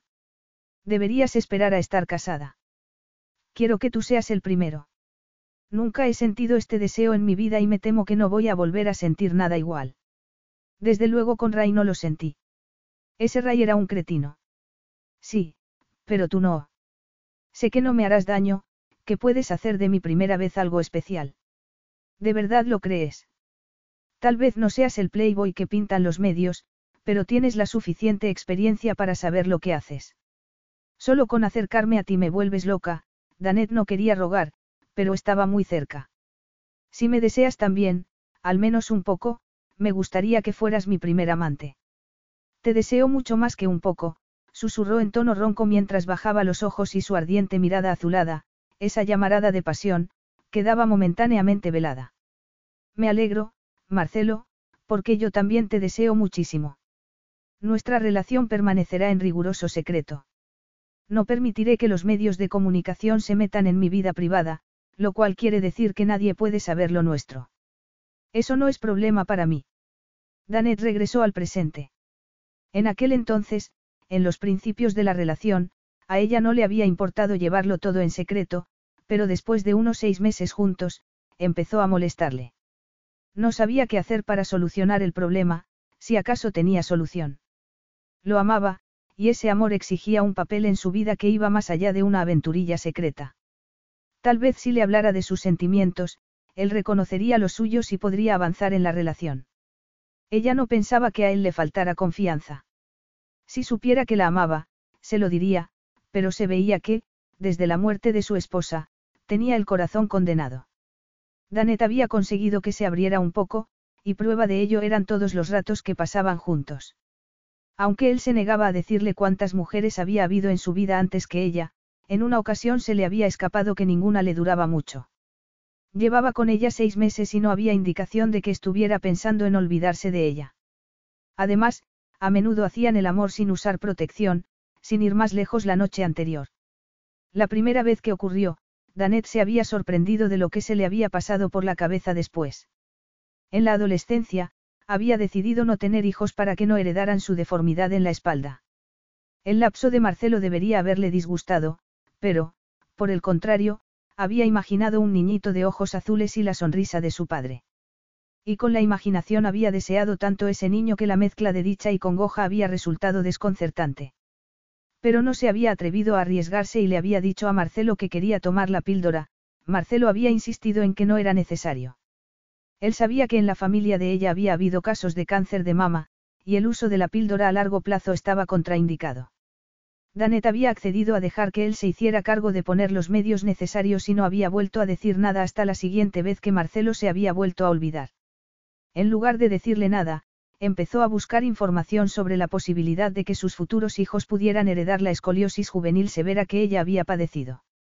Y así fue como descubrió que, lejos de lo que ella pensaba, no había predisposición genética para lo que le había pasado a ella. Pero tampoco iba a ignorar que su madre había padecido la misma enfermedad pero más leve que ella. Sin embargo, cada vez estaba más convencida de que tener hijos era un riesgo que merecía la pena tomar. Se negaba a permitir que su enfermedad infantil y lo que representaba se interpusiera entre Marcelo y ella. Marcelo se olvidaba de utilizar preservativo casi la mitad de las veces, y Danet entendió que si era tan descuidado era porque seguramente se sentiría muy a gusto con ella y tendría planes de futuro. Él no era un hombre irresponsable, y estaba segura de que le ofrecería matrimonio si se quedaba embarazada. Marcelo era una persona tradicional y muy responsable con la familia, y ella no imaginaba que pudiera contemplar la idea de que un hijo suyo fuera ilegítimo. Pero de momento él no le había dicho nada de que pudiera querer compartir su vida con ella. Tal vez fuera un impulso inconsciente en él, pero Danet notaba que sentía algo por ella. Sin embargo, por mucho que deseara oírselo decir, no podía hacerlo por él. Era él quien tenía que decírselo. La muerte de su esposa le había destrozado, y Danet sabía que él no quería arriesgarse a volver a sufrir de esa manera. Lo que sí podía decirle era que el amor no tenía ninguna regla. Ella había ido a Italia a curar sus heridas, sin pensar en ningún momento en iniciar otra relación sentimental. Pero eso era precisamente lo que había hecho, y en una semana se había involucrado más con Marcelo de lo que lo había hecho con Ray en muchos meses. Había conocido a Marcelo siendo virgen, y sabía que eso era tan importante para él como para ella. En parte deseaba quedarse embarazada, y que ya no pudieran seguir manteniendo en secreto su relación. Pero por otra parte le daba miedo la idea del embarazo, además, quería que él se diera cuenta sin presiones de lo que sentía por ella de verdad. Necesitaba saberlo, no esperar que fuera así. A lo mejor diciéndole que lo amaba derribaría el último muro que rodeaba su corazón, el más importante. Así lo esperaba, porque si no lo conseguía, no sabía qué iba a hacer. Ese día, cuando él fue a su despacho a pedirle el informe sobre el proyecto Córdoba, Danet se sintió más animada. Marcelo se lo podría haber pedido fácilmente a su secretaria. Capítulo 4. Entró en el despacho de Danet, y cuando ella le sonrió, Marcelo sintió como un golpe de intensas sensaciones en el pecho. Solo hacía unas horas que habían estado juntos en la cama, pero al ver sus cálidos ojos color caramelo, aquel fuego que resplandecía en su mirada, Marcelo reaccionó como si hiciera meses que no la veía. Se excitó de tal modo que le resultó casi molesto. Impulsivamente, se dio la vuelta y cerró la puerta, aunque no fuera lo más recomendable. Tengo el informe para ti aquí mismo, dijo ella mientras se colocaba el pelo detrás de la oreja y le guiñaba un ojo con coquetería. ¿Has venido por eso? No. La significativa mirada que Danet dirigió a la puerta cerrada desmintió la inocencia de sus palabras, él le respondió con una sonrisa. Era superior a sus fuerzas, pues desde que la conocía, siempre había reaccionado así con ella, de un modo incontrolable. Llevaba ya unos meses tratando de negar lo que sentía por ella, pero sin duda estaba perdiendo la batalla. Nunca se había interesado por ninguna empleada, ni siquiera para entablar una amistad, pero con ella todo era distinto. Le había sido imposible ignorar lo mucho que la deseaba, o no darse cuenta de que esa sonrisa tan dulce solo se la dedicaba a él. Todo eso alimentaba su anhelo, para él era una especie de adicción de la cual no se podía librar. Detestaba la debilidad que representaba ese apego, pero con el tiempo se había dado cuenta de que ceder a ella también tenía su recompensa. Cuanto más tiempo pasaba con ella, más paz sentía, sobre todo después de hacer el amor. En ese momento sabía que debía abrir la puerta y centrarse en el trabajo, pero no fue capaz. Miró a Danet de arriba abajo con apreciación mientras el deseo lo sacudía con fuerza. Entendió que una cosa era saber lo que debería hacer, y otra ser capaz de hacerla. Esa fue la excusa que le di a mi asistente, sí. A lo mejor quieres algo más de mí, dijo ella con provocación. Marcelo sintió un efecto inmediato. Al principio, sus modales coquetos y esa franqueza suya tan típicamente americana le habían dado a entender que era una joven experimentada. Hasta que no había estado con ella no se había enterado de que era virgen. De los hombres sabía aún menos que del sexo, y él se había aprovechado de su disposición a aprender con él. Con mucho cuidado, le había explicado los límites de su relación, consciente de que ella tenía derecho a saber que iban a la cama y no al altar. Se lo había dejado muy claro, nada de compromisos, nada de lazos permanentes y un secretismo absoluto. Ella nunca le había sacado el tema de las dos primeras condiciones, y por lo tanto él asumía que entendía perfectamente la naturaleza de su relación. Pero a ella esa necesidad de llevarlo todo en secreto había empezado a hacérsele muy cuesta arriba. Le había dolido ver la foto del periódico, y a él no le hacía gracia hacerle daño, pero si los medios de comunicación se enteraban de la existencia de Danet en su vida, no la dejarían en paz. Aunque entendía los sentimientos de Danet al respecto, no podía ceder. Era imperativo que permaneciera fuerte por el bien de los dos. Detestaba que su verdadera vida privada quedara expuesta a la vista del público, ya había sufrido bastante con eso durante su matrimonio. La prensa los habían perseguido a Bianca y a él desde el principio, y él estaba convencido de que su insistencia había desencadenado en lo que pasó después. Se habían casado jóvenes y eso en sí había sido suficiente para salir en primera plana, la prensa rosa había especulado sobre una boda rápida fruto de un desliz. Después, cuando pasaron dos años y ella no se había quedado embarazada, los medios empezaron a especular. Era un mero reflejo de las preocupaciones que Bianca y él compartían en la intimidad de su cuarto, ya que desde la noche de bodas no habían utilizado medios anticonceptivos. Ella había sido la primera que se había hecho pruebas, descubriendo que su sistema reproductor funcionaba con normalidad. Él también se había animado a hacerse pruebas, sin saber que al final esas pruebas demostrarían que el recuento de semillas era bajo. Marcelo jamás olvidaría la humillación que había sentido cuando uno de aquellos periodicuchos llenos de mentiras se había enterado de su casi esterilidad. Habían contado la historia, y luego otros la habían retomado y vuelto a contar, hasta que su esposa no había podido salir a la calle sin que le preguntaran continuamente si tenían la intención de adoptar, si se harían una inseminación o cosas peores. Bianca le había dicho que no le importaba, que aguantaría, pero Marcelo había visto su sufrimiento cuando sus amigas se iban quedando embarazadas y ella no, o su expresión anhelante cuando tenía en brazos a los bebés de sus primas, y la había oído llorar en el cuarto de baño de noche, cuando le creía dormido. Había sentido como si le arrebataran la virilidad, y eso, a la vista del público, había sido diez veces peor.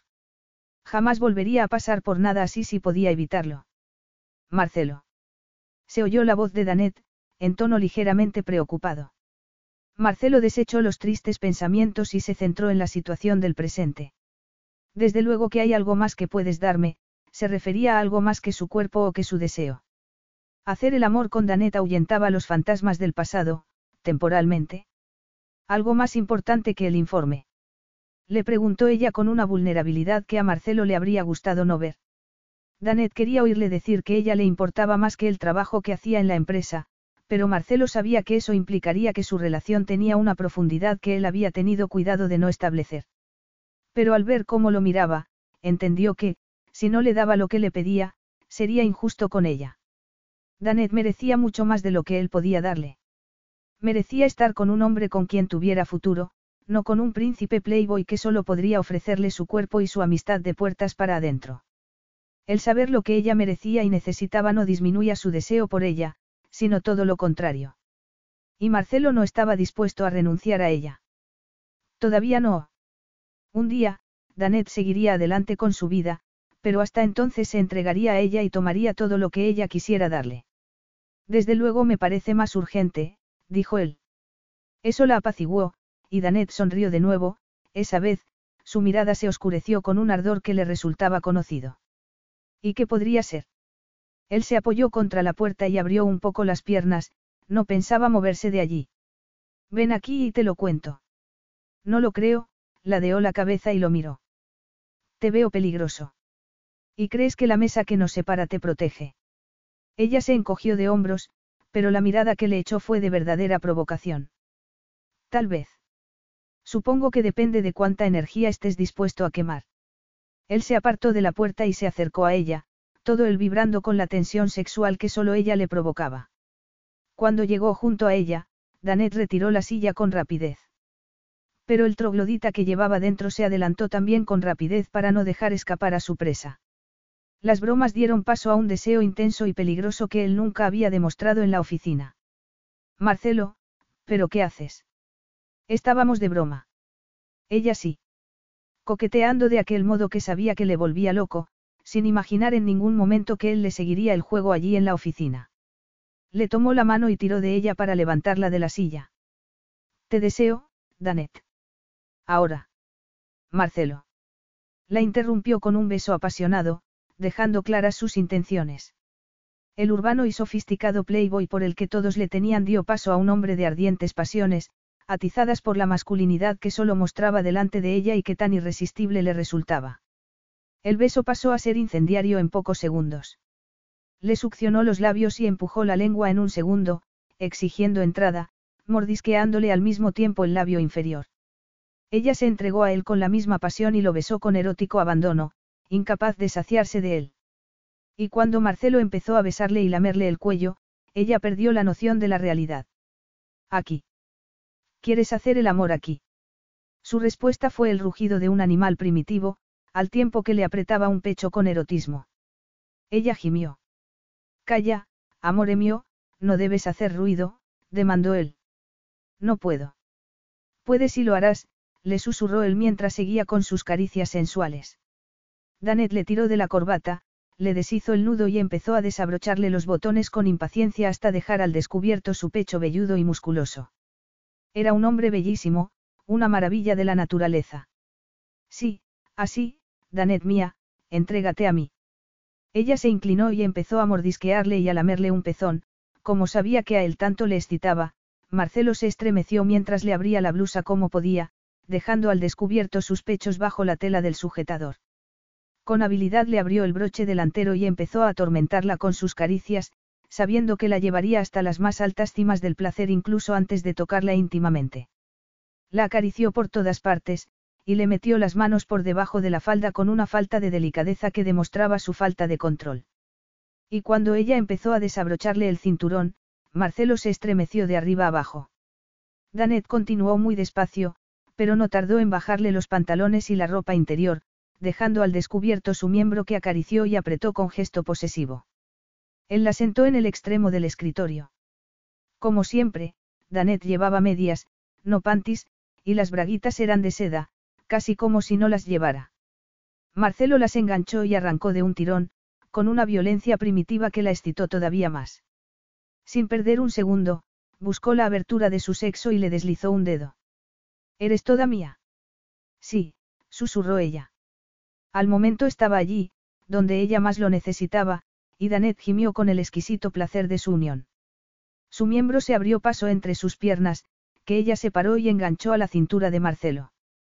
Él le agarró de las caderas y la embistió sin tregua, y Danet sintió algo tan especial, tan maravilloso, que tuvo que contener las lágrimas de emoción. Estás hecha para mí, le susurró él en el pelo, antes de volver a llenarla del todo. Ella no pudo responder. Le dolía la garganta de las ganas que tenía de gemir y llorar de placer. Así que apretó la cara contra su cuello y se mordió los labios, mientras él la penetraba con fuerza y toda ella se estremecía de placer con la sacudida de un intenso clímax. Marcelo se agarró a sus caderas con violencia, mientras ahogaba un gemido y se ponía rígido dentro de ella, segundos antes de verter el fruto de su placer dentro de ella. Permanecieron así unidos en un éxtasis primitivo durante unos segundos. El tiempo no significaba nada en ese plano de la existencia. Tan solo las sensaciones tenían importancia, y fueron tan abrumadoras que Danet sintió como si perdiera el equilibrio. No puedo creer lo que acabamos de hacer, dijo Marcelo. Danet pensaba lo mismo. Has empezado tú. Él se echó a reír antes de levantarle la cara para besarla de nuevo. Tú me has provocado, amore mío, no lo niegues. Sabes que te encuentro irresistible. No era mi intención provocar esto. Y era cierto. Lo sé, dijo él. Eres demasiado inocente como para empezar algo así. ¿Y tú no? Le preguntó ella, aún deleitándose con la sensación de su miembro aún dentro de ella. Hace mucho que dejé atrás toda inocencia, pero si te estás preguntando si el sexo en la oficina es algo que hago a menudo, la respuesta es no. Su comentario le dejó más tranquila. El pasado de Marcelo no era asunto suyo, pero que quebrantara una regla por ella sí que lo era. Él sacó un pañuelo de papel de una caja que había en una mesa contigua y empezó a limpiarla entre las piernas. Marcelo, dijo Danet, más azorada por eso que por lo que acababan de hacer. Así estarás más cómoda. Te lo agradezco, balbuceó ella, sin saber qué decir. Él la miró y vio que se había sonrojado. ¿Cómo puedes sonrojarte ahora después de lo que hemos hecho? Es verdad, pero es que cuando me tocas, me olvido de todo lo demás, Marcelo. Ahora te estoy tocando. Pero no es lo mismo. Mi cuerpo no entiende de razones, solo de piel. Ella bajó la vista y vio que se excitaba de nuevo. Pero es imposible. ¿Quieres hacerlo otra vez? Quiero, no te equivoques, pero no voy a hacer nada. Aquí no. No debería haberte besado, aún no me creo que lo hayamos hecho en tu despacho. Se me ha ido la cabeza. Lo dices como si te pesara haberlo hecho conmigo. A mí nunca me pesa el placer que encuentro entre tus brazos. Bien, porque yo tampoco me arrepiento. Marcelo se abotonó la camisa y se la entremetió debajo de los pantalones, antes de subirse la cremallera. Fue lo que dijiste la primera vez que hicimos el amor. ¿Te acuerdas? Preguntó él. Pues claro que me acuerdo. Danet se colocó el sujetador y la blusa con impaciencia, temerosa de que alguien llamara en ese momento a su despacho. He sido tu primer amante y tú lo quisiste, aunque no pude prometerte lo que una virgen querría escuchar de su primer amante, dijo él sin mirarla, mientras se colocaba la corbata. Vamos a volver a hablar de ese tema. Cosa rara, Marcelo suspiró cansinamente. No hay necesidad, dijo él. Bien. Además, promesas o no, él le había demostrado repetidamente que ella era especial para él. Danet terminó de vestirse y tiró las braguitas a la papelera al ver que habían quedado inservibles. Te veré esta noche. Él se ajustó el nudo de la corbata, quedando tan atildado y formal como un rato antes. Esta noche tengo planes. ¿De negocios? Le preguntó ella. ¿Importa acaso? Ella frunció el ceño. ¿Tú crees que está bien decirme eso después de la conversación de anoche? Él sacudió la cabeza con impaciencia. No voy a salir con otra mujer. Entonces la cita es de negocios. Por toda respuesta Marcelo volvió a encogerse de hombros. Danet estaba a punto de pedirle que fuera más explícito, cuando él se agachó y sacó las braguitas de la papelera. ¿Qué haces? No me digas que quieres tener un recuerdo. No quiero dejarlas por si las ve la señora de la limpieza. Podrían empezar a comentar. ¿Y no crees que lo harán después de llevar aquí diez minutos con la puerta cerrada? La puerta puede estar cerrada por muchas razones, pero salvo el sexo no hay nada que explique la presencia de unas bragas rotas en la papelera. Entiendo. Y por supuesto sería una gran tragedia si alguien se enterara de que has estado haciendo el amor conmigo. Fue él quien frunció el ceño. Ya hemos hablado de esto. Sí. Él la abrazó, pero ella estaba muy tensa. Lo creas o no, suspiró él, te estoy protegiendo tanto a ti tanto como a mí mismo. No sabes lo dañina que puede ser la prensa del corazón. Te equivocas. Lo sé. Pero a mí eso no me da tanto miedo como a ti, esa es la diferencia. Recordó cómo había respondido Angelo cuando la prensa había atacado a Tara con sus horribles historias. La había apoyado, orgulloso de ser su amante, claro que Angelo quería casarse con ella. Marcelo parecía muy ofendido. Yo no tengo miedo. Como tú quieras. ¿Es que quieres discutir? Le preguntó asombrado, seguramente por lo que acababan de hacer. Ella no quería. No. Marcelo recogió el informe de la mesa. Tengo que irme. Sí. No me gusta verte así, añadió Marcelo. ¿Cómo? Te falta ese brillo habitual. Ella no sabía de qué hablaba. Estoy como siempre estoy en el trabajo. No es cierto. El fuego de tus ojos dorados ha sido lo que me ha provocado primero. Bueno, los dos sabemos que no fue mi cuerpo, intentó bromear ella. Ella no tenía demasiadas curvas, ni tampoco era muy guapa, por eso aún le sorprendía que Marcelo la hubiera escogido de amante, secreta o no. Tienes un cuerpo perfecto, o acaso no te lo he dejado claro. Lo único que tenía claro era que la encontraba irresistible, pero aparte de no entenderlo, no estaba segura de que eso le bastara. Y si no lograba convencerse de que ella le importaba, al menos un poco, acabaría desesperándose. Si no te marchas, van a empezar a criticarme. Él asintió mientras la miraba a los ojos, buscando respuestas. Pero en ese momento Danet no tenía ninguna. Marcelo se detuvo un momento a la puerta, antes de salir. Podría pasarme más tarde, esta noche. La sugerencia de Marcelo le ilusionó. Si quieres. Sí que quiero. Me encanta dormir contigo. Y esta noche no habrá barreras, dijo, demostrándole de nuevo que él tenía los mismos pensamientos que ella. ¿Acaso esa intimidad de pensamientos no significaba nada? Danet esperaba que sí, porque si al final solo era una compañera de cama para él, dudaba mucho que pudiera superar el dolor de esa realidad. Capítulo 5. Esa misma tarde, Lizzie se pasó por el despacho de Danet para preguntarle si le apetecía salir a cenar para celebrar el haber terminado el proyecto Córdoba. Danet aceptó sin vacilar. Qué buena idea. Mucho mejor que pasar la noche sola, preguntándose dónde estaría Marcelo. ¿Dónde quieres comer? Elige tú. Ni hablar, esta es tu celebración. Danet nombró uno de sus restaurantes favoritos, donde había ido por primera vez con Marcelo. El local lo regentaba una familia y la comida era estupenda. No era muy selecto, y a menudo Danet se había preguntado si Marcelo no la habría llevado allí porque era un sitio muy tranquilo y por la calidad de la comida. Desde luego no era de esos sitios que frecuentaban los paparazzis en busca de una foto millonaria. Cuando llegó al local, Danet le preguntó a Giuseppe, el dueño, si Lizzie había llegado ya. Hoy no cena con el príncipe. Le preguntó Giuseppe en lugar de responder a su pregunta. No. El hombre frunció el ceño con una expresión curiosa que sorprendió a Danet. Incluso le pareció como si al viejo siciliano le preocupara algo, pero Danet no imaginaba el qué. Tus amigos están por aquí, fue lo único que dijo el hombre. La condujo hasta una mesa al fondo, y cuando llegó, entendió la preocupación de Giuseppe. Lizzie no era la única persona a la mesa, su novio y Ramón también estaban allí.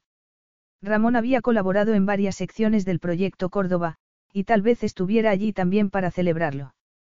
Pero a Danet le daba la impresión de que la presencia de Ramón era el fruto de las dotes de casamentera de su amiga. Ya la pillaría cuando estuvieran a solas, por el momento, Danet se limitó a sonreír cuando Ramón se levantó a retirarle la silla. Gracias. El placer es mío. Me alegra mucho que por fin te hayas animado a que nos veamos fuera de la oficina. Lizzie se ruborizó, y Danet estuvo a punto de decir que ella no había decidido nada, pero no quería molestarle. No era culpa suya que Lizzie estuviera haciendo de casamentera. Ramón siempre había sido amable con ella, aunque tuviera aquella fama de ligón empedernido. Y en el fondo tampoco podía enfadarse demasiado con Lizzie. La otra no sabía que ella mantenía ya una relación, aunque sí que Ramón no le interesaba. Échale la culpa a Lizzie. Sabía que la culpa era de Lizzie, y se lo dijo a la otra con la mirada.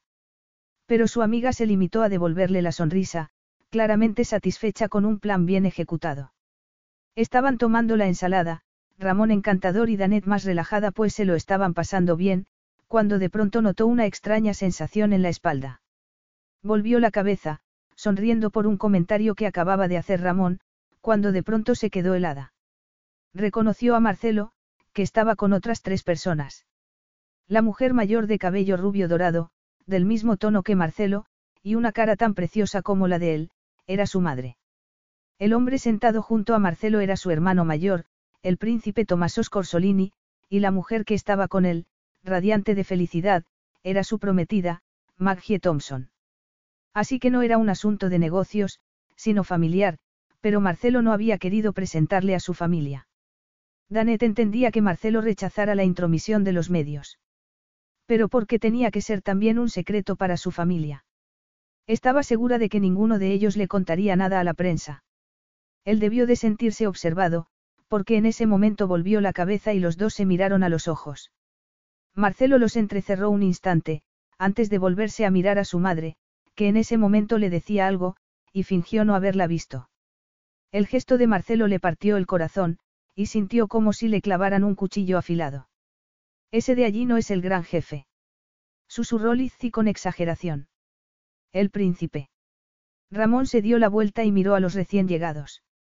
Sí, es él.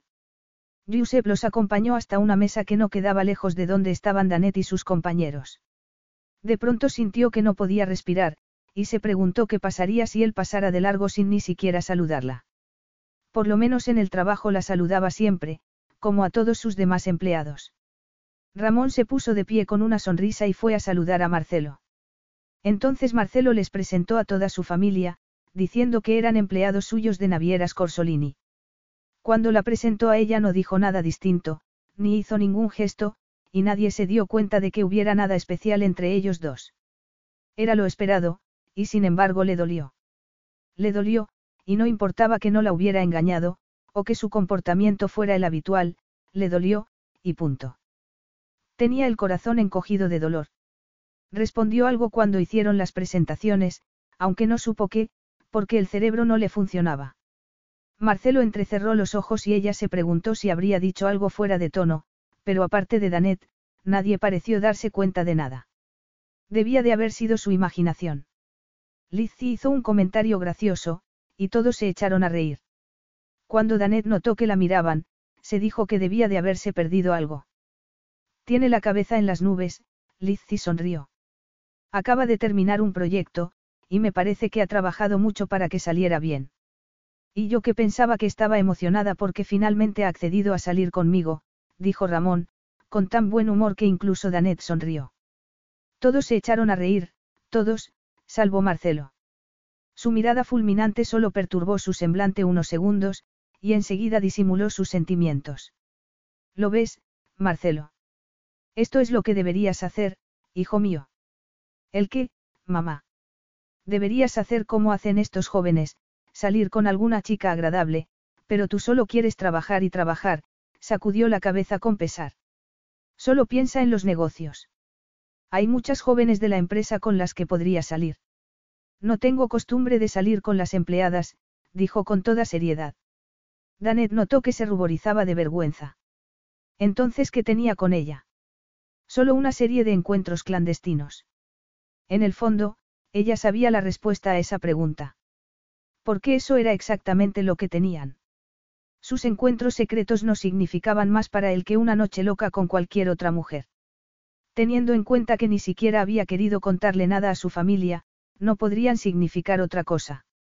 Me alegra que no esperes que tus empleados se ciñan a ese principio, dijo Ramón, sonriendo a Danet. Lizzie y su acompañante se identificaron también con las palabras de Ramón, y Marcelo se limitó a encogerse de hombros. Pero Danet percibió la dureza de su mirada al mirar a Ramón. Pero no podía dejar pasar la oportunidad sin decir nada. Entonces nunca sales con tus empleadas. Le preguntó, temblándole un poco la voz. Mi vida privada está al margen del trabajo, dijo, por decir algo. En Navieras Corsolini no hay mujeres lo suficientemente elegantes para el príncipe, dijo Lizzie con frescura. En las fotos he visto las mujeres con las que sale. La mayoría parecen no son modelos. Y la que se case con el príncipe será una princesa, no. La señorita Thompson sí que encajará bien, miró a la preciosa prometida del príncipe Tomaso. Pero no creo que en Navieras Corsolini haya mujeres tan bellas y elegantes.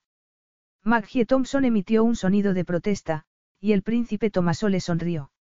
Ya te he dicho que eres la pareja perfecta para mí. Lizzie los miraba con aire soñador. Qué romántico. Mucho, comentó Danet, que no se sentía nada romántica en ese momento. Seguro que si Marcelo saliera con una modelo o una mujer tan preciosa como la futura princesa, no se preocuparía tanto de su vida privada. Las palabras de Danet encerraban un mensaje destinado solo a él, pero fue después de pronunciarlas cuando se dio cuenta de que lo había llamado por su nombre de pila, cuando debería haberle llamado por lo menos Signor Scorsolini. No supo decir si su gesto osco se debía a la metedura de pata o a lo que había dicho. ¿Estás de broma? No. Soltó Lizzie de pronto. La foto en la que sale bailando con la rubia en la fiesta de cumpleaños de su padre no tiene nada de secreta. Hola la, menuda parejita, meneó las cejas dramáticamente, consiguiendo que todos se echaran a reír. Esa solo fue una de las preciosidades con las que bailó esa noche, comentó Maggie Thompson con una sonrisa. No me importa reconocer que en el fondo yo me alegré de que estuviera allí para que dejaran un poco tranquilo a Tomaso. Me gusta ayudar a los demás, dijo Marcelo forzando una sonrisa. Danet dudó de que ningún otro se hubiera dado cuenta. Por su parte, ella tampoco estaba para bromas. Ladeó ligeramente la cabeza y se fijó en su hermano. Los dos se parecían mucho, eran altos y con el mismo color de ojos. Marcelo era un poco más moreno de piel, pero ambos tenían el pelo muy parecido y con el mismo pico delante. El aire de confianza y seguridad en sí mismos era similar en los dos hermanos. Dígame una cosa, príncipe Tomaso, si no le importa, se atrevió a decir Danet. El príncipe rodeó la cintura de su prometida y le sonrió a ella. ¿Qué cosa es? Cómo consigue equilibrar sus deberes como príncipe con su vida personal. Por ejemplo, podría bailar con otra mujer, como hizo su hermano, a la vez que intenta cortejar a su prometida e intenta convencerla de que la quiere. Ah, pero debes recordar que mi hermano es lo bastante listo como para no haberle dicho eso a ninguna, así que la pregunta no tiene sentido. Él se las apaña bien con las mujeres. Pero si quieres que te diga la verdad, debes saber que Maggie me aplastaría la cabeza si bailara con otra mujer como bailó mi hermano en la fiesta de nuestro padre. Y con toda la razón. La verdad es que le tengo mucha estima a mi cabeza y quiero que siga de una pieza.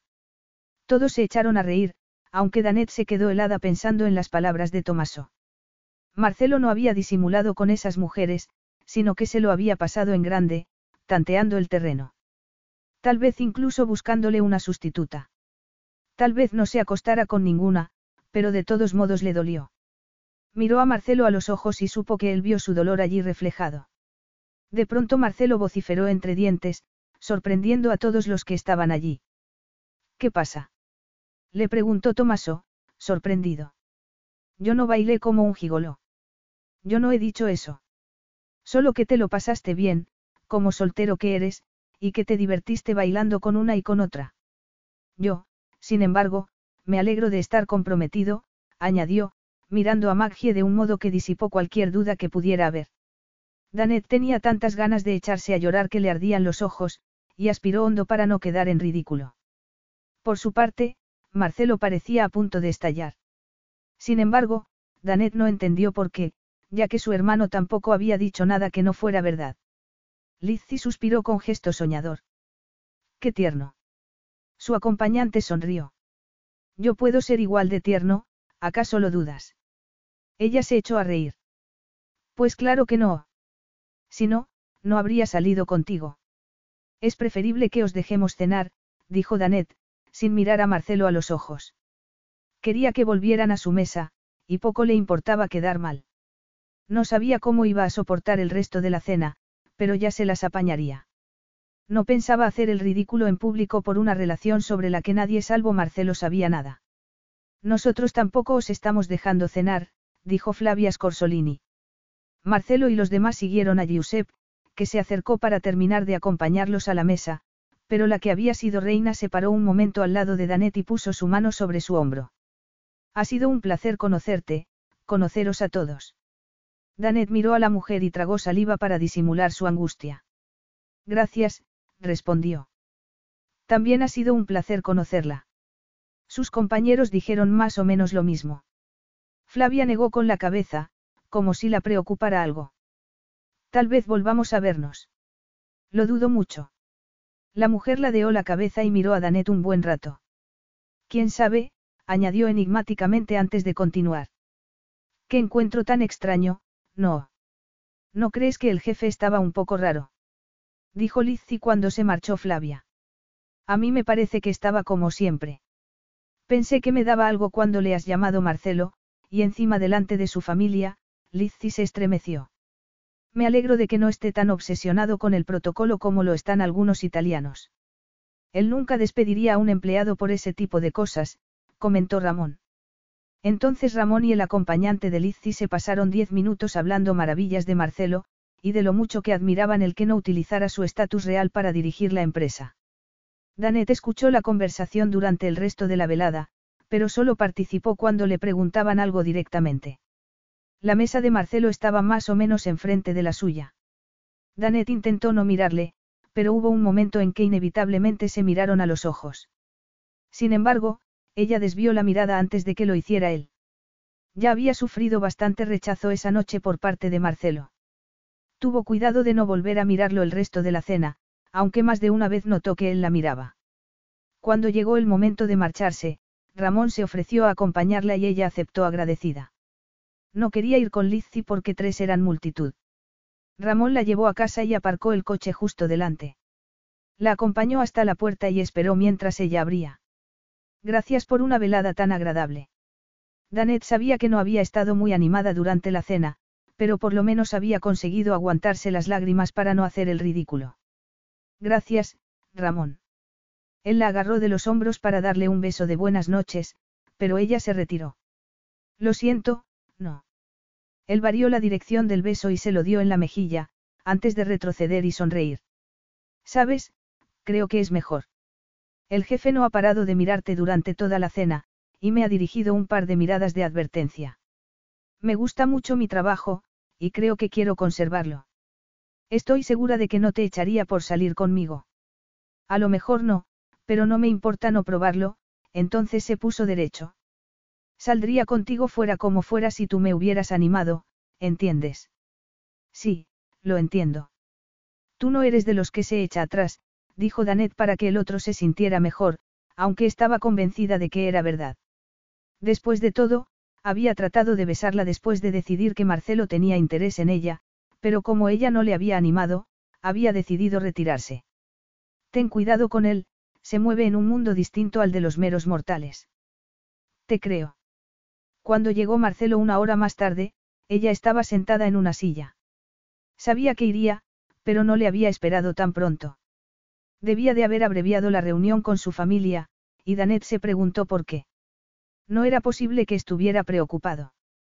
La enorme confianza en sí mismo no permitiría que nada cambiara entre ellos solo por unos cuantos comentarios durante un encuentro inesperado en un restaurante.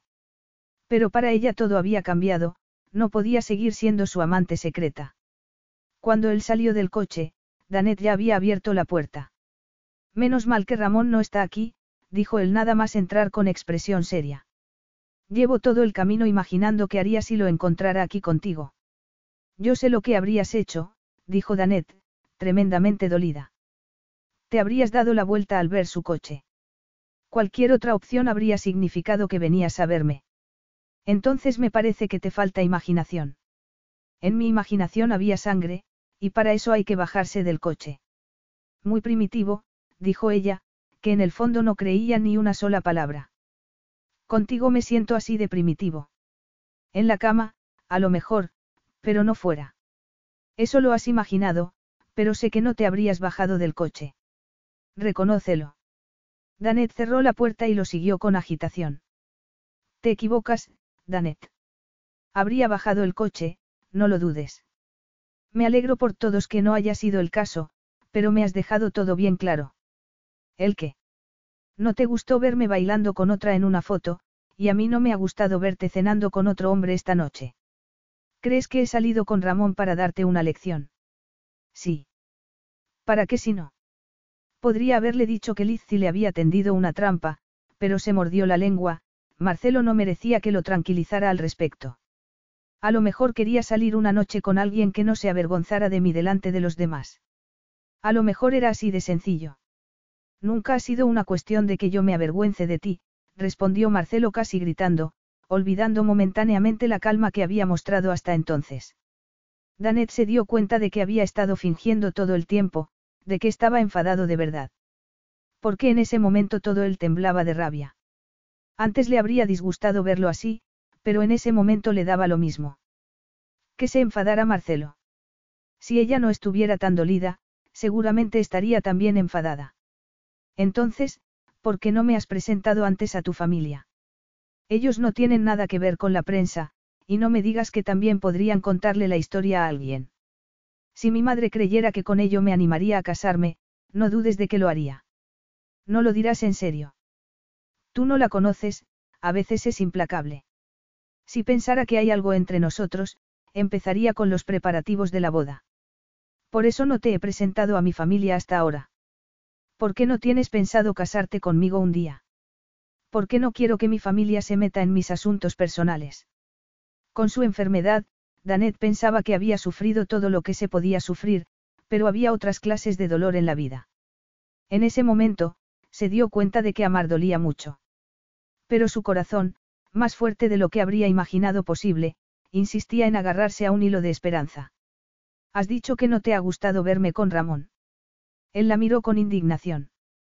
Por supuesto que no. ¿Y qué vas a hacer al respecto? Más bien prefiero que seas tú la que me diga qué piensas hacer, respondió él en tono de acusación. ¿A qué te refieres? Ya te he dicho que me ha quedado claro el mensaje. No tienes por qué fingir que estás saliendo con otros hombres. Ya está.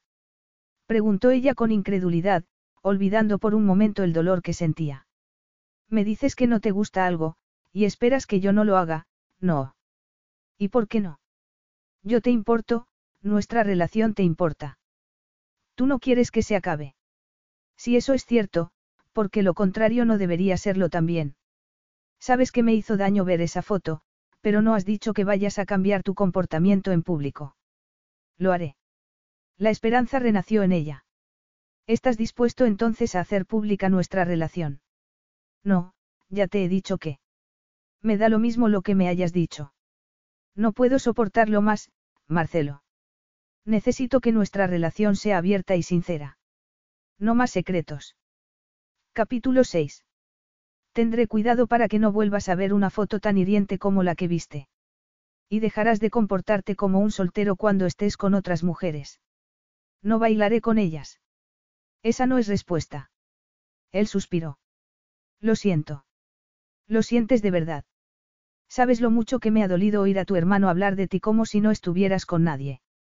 ¿Te importa acaso lo que he sufrido esta noche en el restaurante al ver tu rechazo? Yo no te he rechazado. Pero tampoco me has presentado como tu novia. Tú sabes por qué, te lo acabo de explicar. Pero ese razonamiento ya no me vale. Siento que detestes que tu vida privada sea pública, pero yo detesto ser tu secretito. No puedo seguir así, me duele demasiado. Es que no lo entiendes. Suplicó con voz quebrada. Él la abrazó. No quiero hacerte daño. Por favor, créeme. Danet, que llevaba toda la noche aguantándose las lágrimas, se derrumbó. Te amo, Marcelo. Te amo tanto, que necesito saber que tú sientes lo mismo por mí. Él se puso tenso y se apartó de ella, pero no mostró ninguna señal de amor recíproco. Yo no quiero que me quieras. ¿Cómo? Ya te dije al principio que nuestra relación era temporal, que no quiero amor y que no tengo amor para dar. Llevamos juntos seis meses. ¿Cómo defines tu temporal? No sé definirlo. No he puesto límites a nuestra relación. Pero no puede ser para toda la vida, no. Dijo Danet con tristeza. No puedo ofrecerte ni amor ni matrimonio. No puedes, o no quieres. Yo amaba a mi esposa, Danet. Jamás amaré a otra mujer. Los hombres de mi familia estamos destinados a amar así solo una vez en la vida. Danet oyó las palabras, pero no podía creerlas. Sería posible que Marcelo se creyera incapaz de volver a amar. Por favor, Marcelo, entiendo que uno pueda sentirse algo culpable cuando vuelve a querer a otra persona después de morir el esposo o la esposa, incluso aunque haya pasado tiempo, pero no eches por tierra lo que tenemos solo por eso. Me cuesta creer que Bianca lo hubiera querido así. Esto no se trata de lo que habría querido Bianca. Se trata de mi capacidad para darte lo que dices querer. Un reconocimiento público de que estamos juntos. Mi amor. Yo no te he pedido tu amor. Sí. Me has dicho que me amas. Es cierto, y quiero que reconozcas que yo también te importo. Me importas. Lo suficiente para contárselo a todos. Le preguntó ella.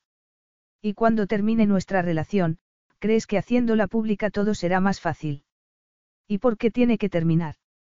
Él la miró pero no dijo nada. Al principio querías mantener las distancias, continuó Danet, desesperada por escoger las palabras que le convencieran de que compartían algo importante y especial, pero ahora casi estamos viviendo juntos.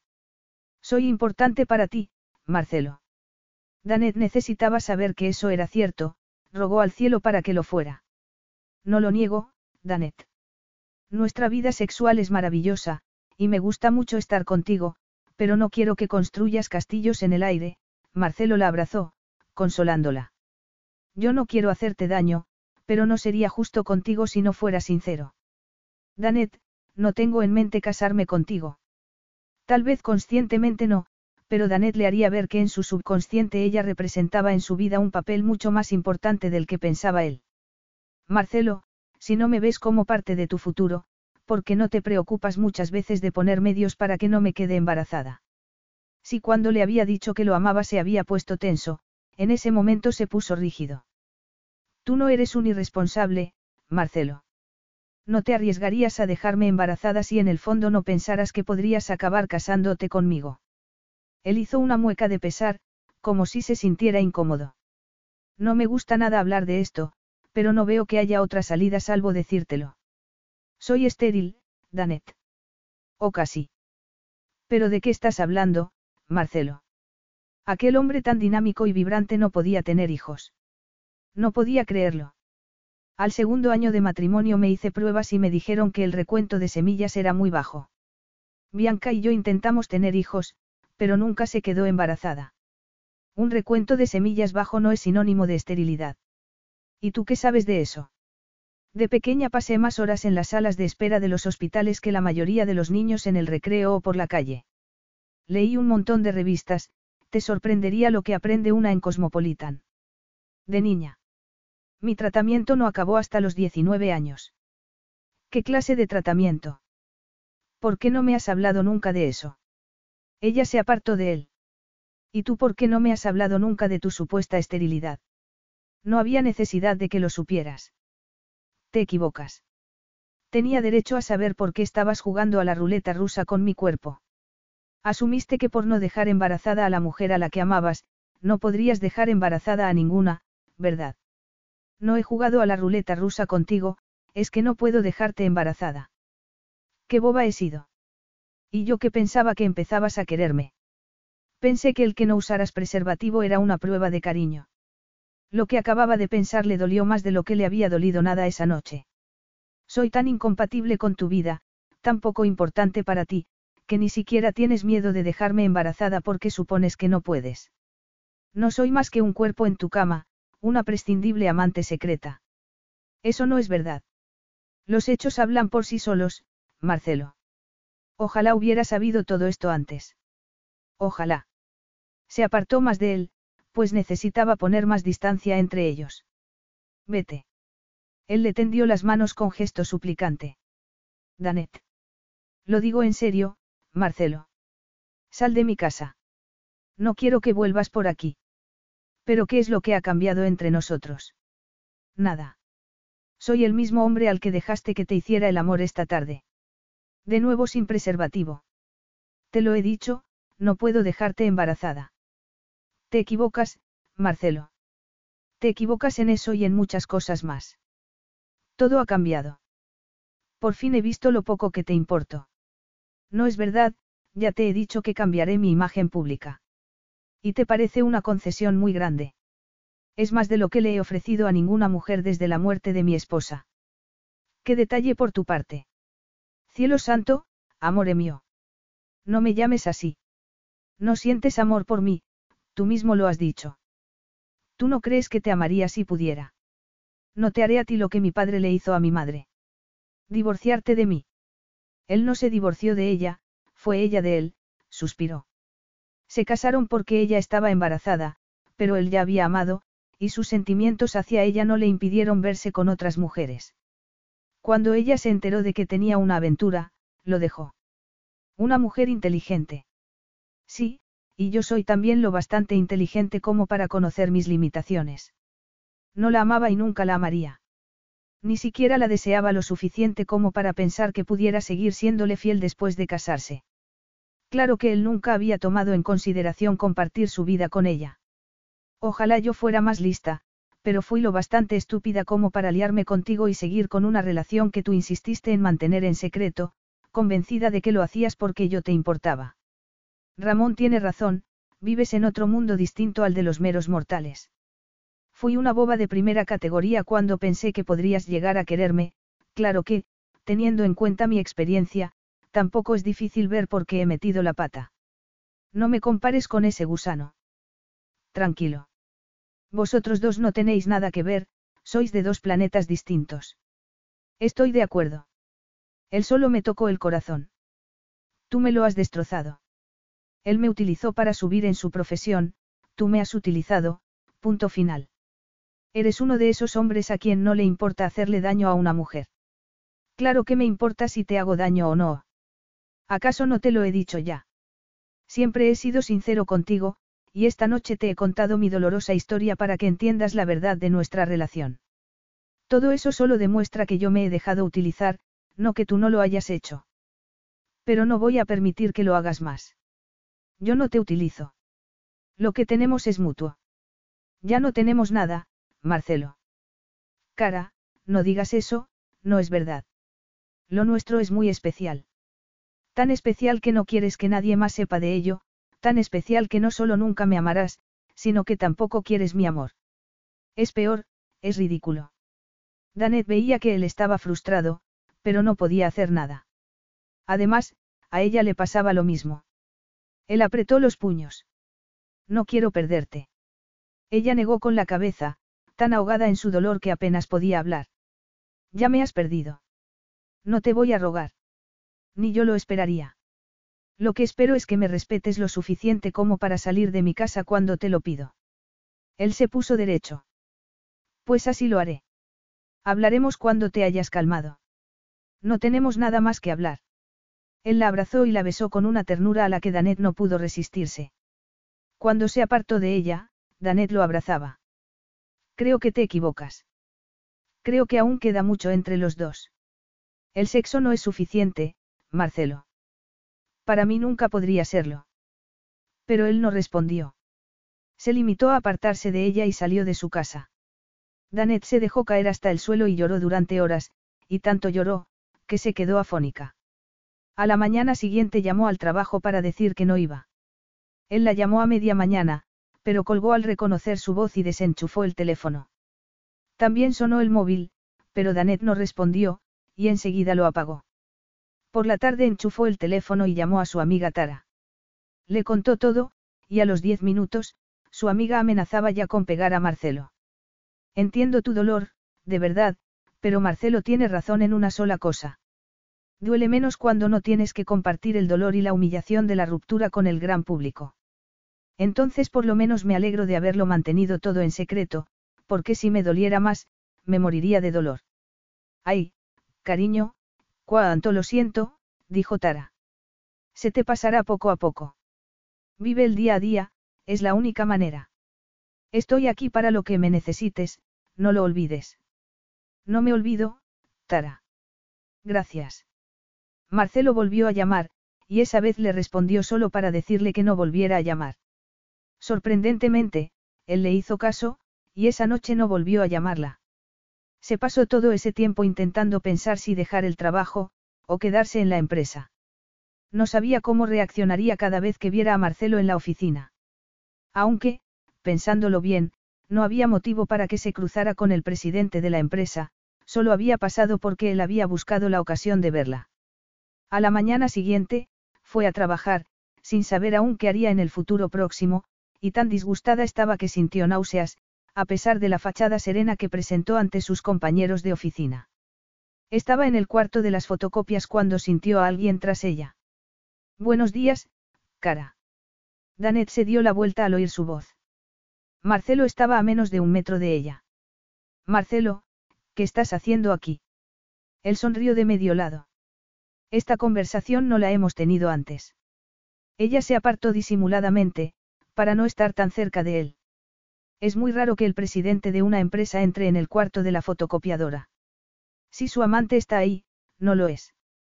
Examante, respondió ella con nerviosismo, no queriendo pensar en ello.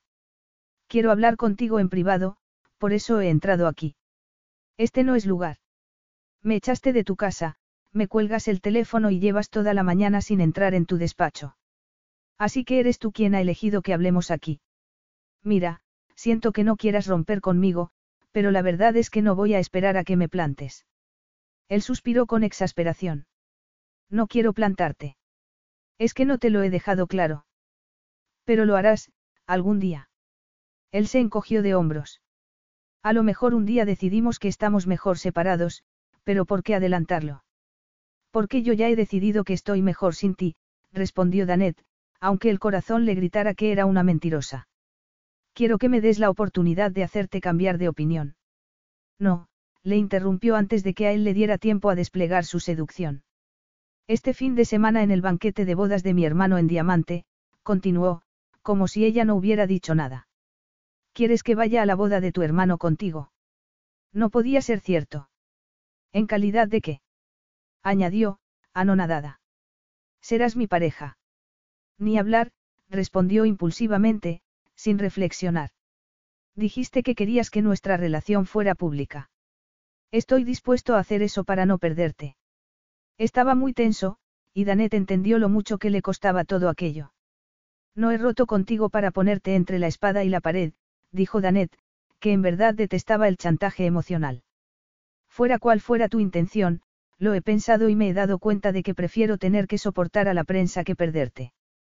Si le hubiera dicho eso el día anterior, antes de decirle que no la amaba y que nunca la amaría, habría aceptado con impaciencia la oportunidad de conocer a su familia, si él no le hubiera dicho que no tenía interés en formar una familia con ella. No.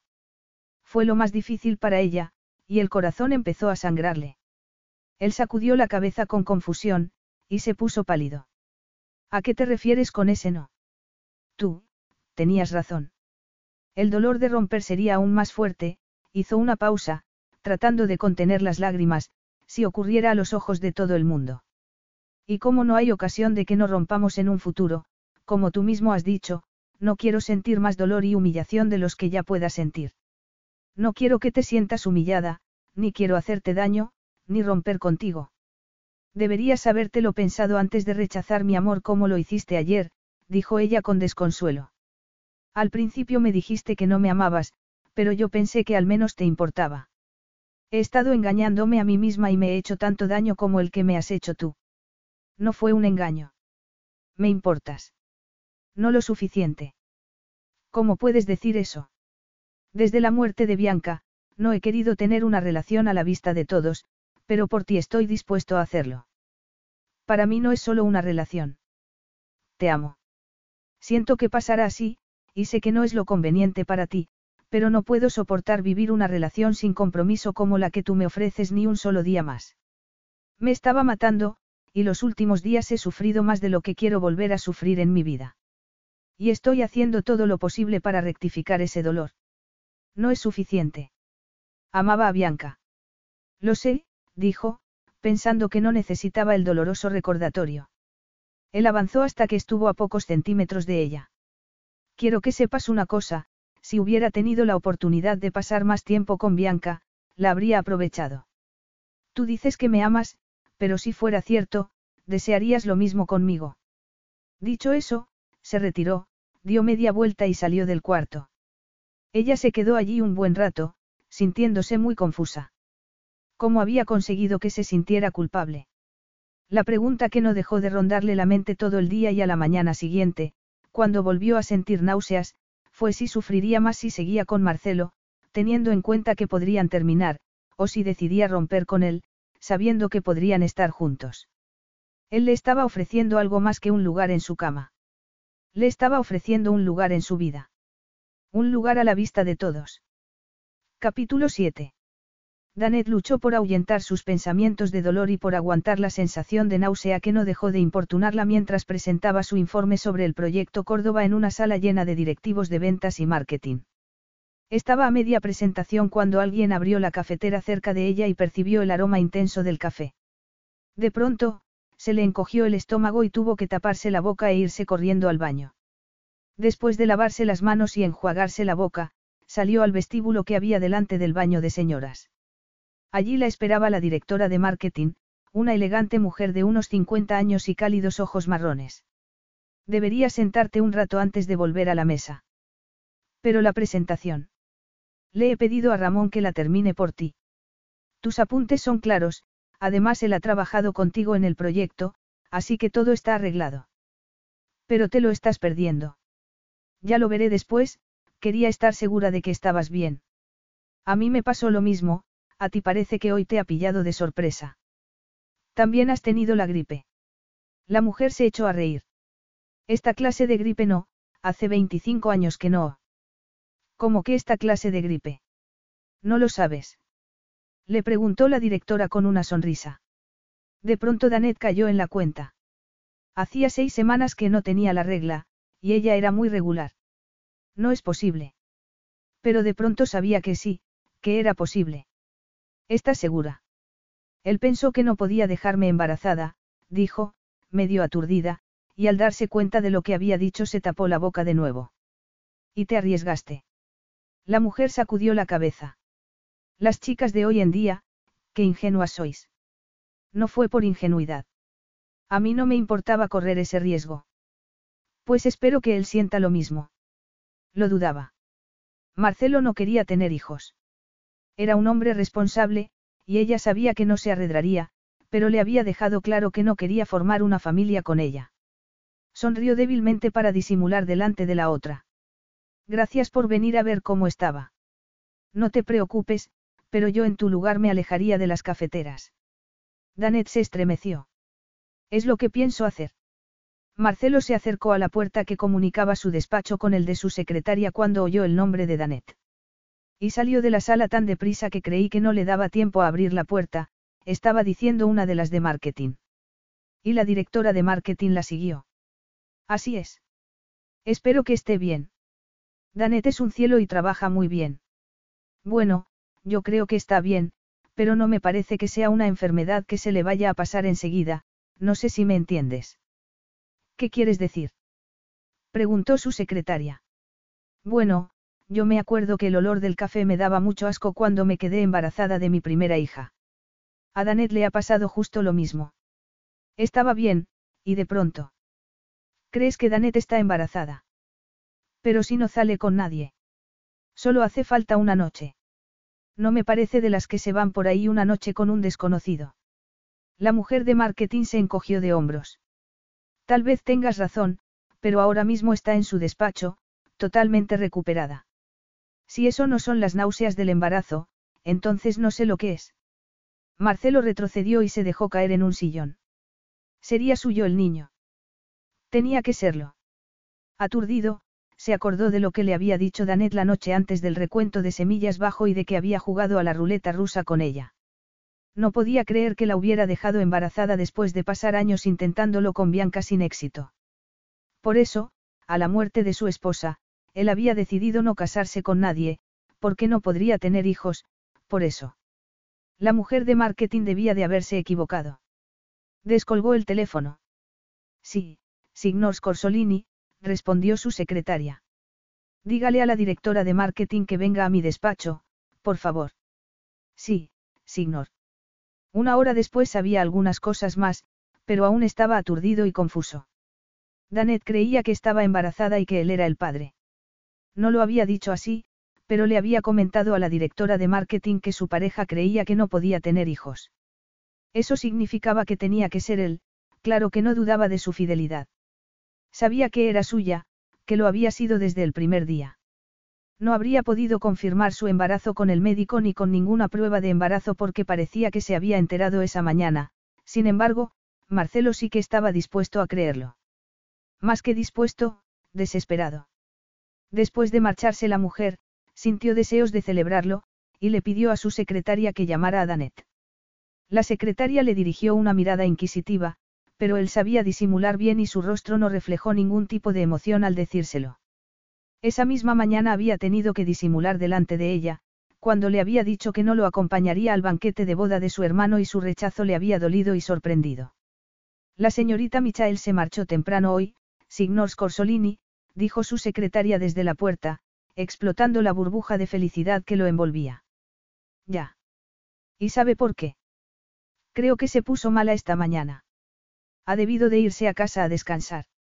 Marcelo asintió. Por favor, cancele todos mis compromisos hasta mañana al mediodía. Pero Signor Scorsolini, tiene. Cualquier cosa urgente se la pasa a mi segundo de a bordo. Tenía algo de suma importancia de lo que ocuparse, y en ese momento nada le parecía más importante. Danet leyó el resultado del test de embarazo, aún incapaz de creerlo. Llevaba en su seno al hijo de Marcelo.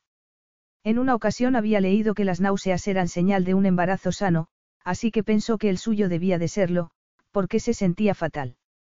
Luego, cuando hubiera descansado un poco, se metería en Internet a buscar algún remedio natural, pero en ese momento solo quería tumbarse un rato y dormir. Precisamente cuando iba a tumbarse, se oyeron unos golpes a la puerta. Danet no tuvo que asomarse para saber que era Marcelo. No podía haberse enterado aún de lo del embarazo, ella misma acababa de enterarse.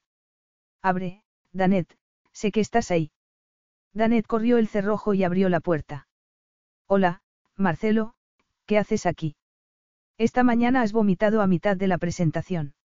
A Danet no debería haberle sorprendido que Marcelo se hubiera enterado. En la oficina, las noticias volaban. Entonces estabas preocupado y has venido a verme. Él pasó al salón y le rodeó los hombros con delicadeza. Más o menos. Pues no hay necesidad. Estoy bien, solo tengo el estómago un poco revuelto. Mi directora de marketing no lo ha llamado así. Ay, no. Ay, sí. No me hace gracia ser el último en enterarme. ¿Enterarte de qué? De que estás embarazada. Danet notó que empezaba a marearse y vio unos puntos negros delante de los ojos. Al ver que se tambaleaba un poco, Marcelo la levantó en brazos y la llevó al dormitorio para que se tumbara en la cama. ¿Estás bien? ¿Has llamado al médico? Sí, estoy bien, solo un poco mareada. Además, acabo de confirmarlo con un test de embarazo. Aún no me ha dado tiempo a llamar a la consulta. Es lo que pensaba la directora, que tú aún no lo sabías. Entonces, ¿por qué has dicho que eras el último en enterarte? Él se ruborizó. Lo siento, es que no sé lo que digo. Me habría gustado enterarme por ti, nada más, de otro modo, me ha resultado extraño. Es a mí a quien me resulta más extraño todo esto. Pero ¿cómo puedes decir eso? Bueno, no sé. Estoy embarazada y sé que no quieres tener un hijo. Acabamos de romper, y como nuestra relación es un secreto, todo el mundo pensará que me habré acostado con alguien por ahí. Marcelo se sentó en la cama a su lado. Naturalmente, todo eso ha cambiado. Y por favor, no vuelvas a decir que no quiero tener un hijo. Pero ¿cómo es posible que quieras? ¿Y por qué no? Un bebé es un regalo del cielo, un regalo que creí que nunca recibiría. Pensé que nunca sería padre, y ahora sé que lo seré. Estoy encantado, Danet, tenía los ojos tan brillantes que era imposible no creerlo. Deseo este hijo o hija más de lo que podría expresar con palabras. Danet se dio cuenta de que se había equivocado, Marcelo había estado seguro de que era estéril. Me alegra que estés contento. Lo estoy, amore mío, y mucho. Le sonrió y le acarició el vientre con suavidad. Me preguntó si podríamos hacer una boda doble y casarnos a la vez que mi hermano y su prometida. Él quiere que sea una ceremonia discreta, y para nosotros sería perfecto. Pero qué tonterías estás diciendo. Debemos casarnos lo antes posible. En eso Danet no se había equivocado, había intuido que, si se quedara embarazada, Marcelo querría casarse. Pero la idea ya no le parecía tan atractiva como cuando había pensado que él la quería de verdad. Aunque tampoco diría que no sin más. Ella quería a Marcelo, de eso estaba segura. Vas muy deprisa para mí, Marcelo. ¿Qué quieres decir? Ahora no puedes decirme que no quieres casarte, su dicha dio paso a la resolución. Tú tenías miedo de que estando conmigo te dejara un día, casándonos, ese miedo desaparece. Eres tú quien dijiste que no querías volver a casarte porque te daba miedo serle infiel a la que fuera tu mujer. Eso era antes. ¿Antes de qué? De quedarte embarazada de mí, dijo, como si eso explicara todo. Bueno, tu madre se quedó embarazada de tu padre, y eso no le frenó. Él se cruzó de brazos y la miró con enfado. Yo no soy mi padre, y no me voy a comportar como lo hizo él. ¿Y cómo puedes estar tan seguro? Porque lo estoy, de acuerdo. Tampoco ella podría estarlo. Te doy mi palabra de que jamás me iré a la cama con otra. Estoy segura de que tu padre le dijo lo mismo a tu madre. ¿Te niegas a casarte conmigo, Danet? Preguntó Marcelo con una mezcla de rabia e incredulidad. Piensa bien la respuesta, porque te advierto que, casados o no, no tengo intención de ser un padre ausente para mi hijo. Yo tampoco querría eso, y no te he dicho que no vaya a casarme contigo, solo que necesito tiempo para pensar. Esta misma mañana, tú y yo no estábamos juntos. Por elección tuya, no mía. Sí, pero ya sabes por qué decidí romper, no voy a repetirlo. Y, francamente, lo del embarazo me ha dejado sorprendida. Supongo que habrá sido una sorpresa agradable. Ella volvió la cabeza, sintiendo que regresaban los miedos de antaño. ¿Cómo responderle? Estaba encantada de estar embarazada, pero las dudas de antes estaban ahí de nuevo. Parecía que no las había superado como ella había creído. ¿No quieres tener a mi hijo? Le preguntó él, cada vez más enfadado. Ella negó con la cabeza, pero no quiso mirarlo. Necesitaba pensar, y cuando lo miraba, se le iban las ideas. No es eso. Entonces, ¿qué es? Quedarme embarazada no entraba en mis planes. Ahora, o nunca. Nunca. Pero tú no hiciste nada por poner los medios, aunque a veces a mí se me pasaba. Lo sé, respondió Danet. Danet había soñado, pero a veces, cuando los sueños se hacían realidad, se convertían en pesadillas. ¿Por qué tienes miedo? Por tu trabajo. Marcelo se sentó otra vez en la cama, entonces empezó a acariciarle en la sien con suavidad. Tengo miedo por mis genes. ¿Y eso qué tiene que ver con tener un hijo? Marcelo, empezó a decir, buscando las palabras adecuadas, tengo algo que decirte. Dímelo ya, sea lo que sea, no puede justificar tu angustia. Lo siento, ella tragó saliva. No quería montar todo esto para decírtelo. Es que me cuesta mucho hablar de esto, pero a los 15 años decidí no tener hijos nunca. ¿Y eso por qué? Preguntó él con mirada indulgente. Porque llevaba nueve años llevando un corsé ortopédico de torso completo para corregir una deformación congénita en la espalda, y sabía que me quedaba más tiempo de tratamiento. Cuando me ponía a pensarlo, me decía que nunca querría que un hijo mío pasara por lo mismo. ¿Por qué? A los seis años me diagnosticaron un caso grave de escoliosis idiopática infantil. Es una enfermedad muy rara en los niños. Mis médicos esperaban poder evitar la cirugía para corregir la enfermedad. ¿Y dices que es hereditaria? Bueno, no exactamente. Mi madre la padeció y yo también. ¿Y si nuestro hijo o hija nace con ello? Lo siento, creo que debería habértelo dicho antes, pero me había convencido a mí misma de que si concebía era porque todo saldría bien y nuestro hijo no sufriría la enfermedad. Pero ahora que estoy embarazada, no dejo de pensar en esa posibilidad. Tengo tanto miedo, Marcelo. Él la abrazó con fuerza. ¿Y tú estás bien ahora? El embarazo no es un riesgo para tu salud. No, ninguno. La curvatura de la espalda se me corrigió en un 80%. Fue un milagro, en realidad, y ahora puedo llevar una vida perfectamente normal, no me han quedado secuelas. Entonces tus miedos son solo por el niño. Ella asintió, sin apartarse de él. Lo siento, dijo con voz ahogada. Deja de disculparte, este hijo es un regalo, créeme. Ella levantó la cara y lo miró. Pero. Mírate, ahora estás bien. Aunque nuestro hijo heredara la enfermedad, no tiene por qué alterarle la vida. Dile eso a una niña de 13 años que se mira al espejo y ve solo el corsé, no su cuerpo. Se notaba mucho. No, la verdad es que con la ropa adecuada apenas se notaba. Pero mis padres, sobre todo mi madre, me protegieron mucho. ¿En qué sentido? Mi madre me decía que no debía tocar o abrazar a otras personas, para que no supieran que llevaba el corsé y no tener que dar explicaciones. ¿Y ellos te abrazaban? No, yo no quería que nadie lo hiciera. Eso explica muchas cosas. ¿A qué te refieres? Nada importante. Pero a veces noto como si te rodeara un muro invisible. Pero eso nunca te ha impedido tocarme. Es verdad, y tampoco me impediría tocar a mi hijo si lo sufriera. A Danet se le saltaron las lágrimas. Me alegra mucho oírte decir eso, pero hay más. ¿El qué? Mis padres no querían que jugara con los demás niños. Yo me pasaba los recreos en clase, leyendo y haciendo deberes, en lugar de estar jugando en el patio. ¿Y cómo hacías ejercicio?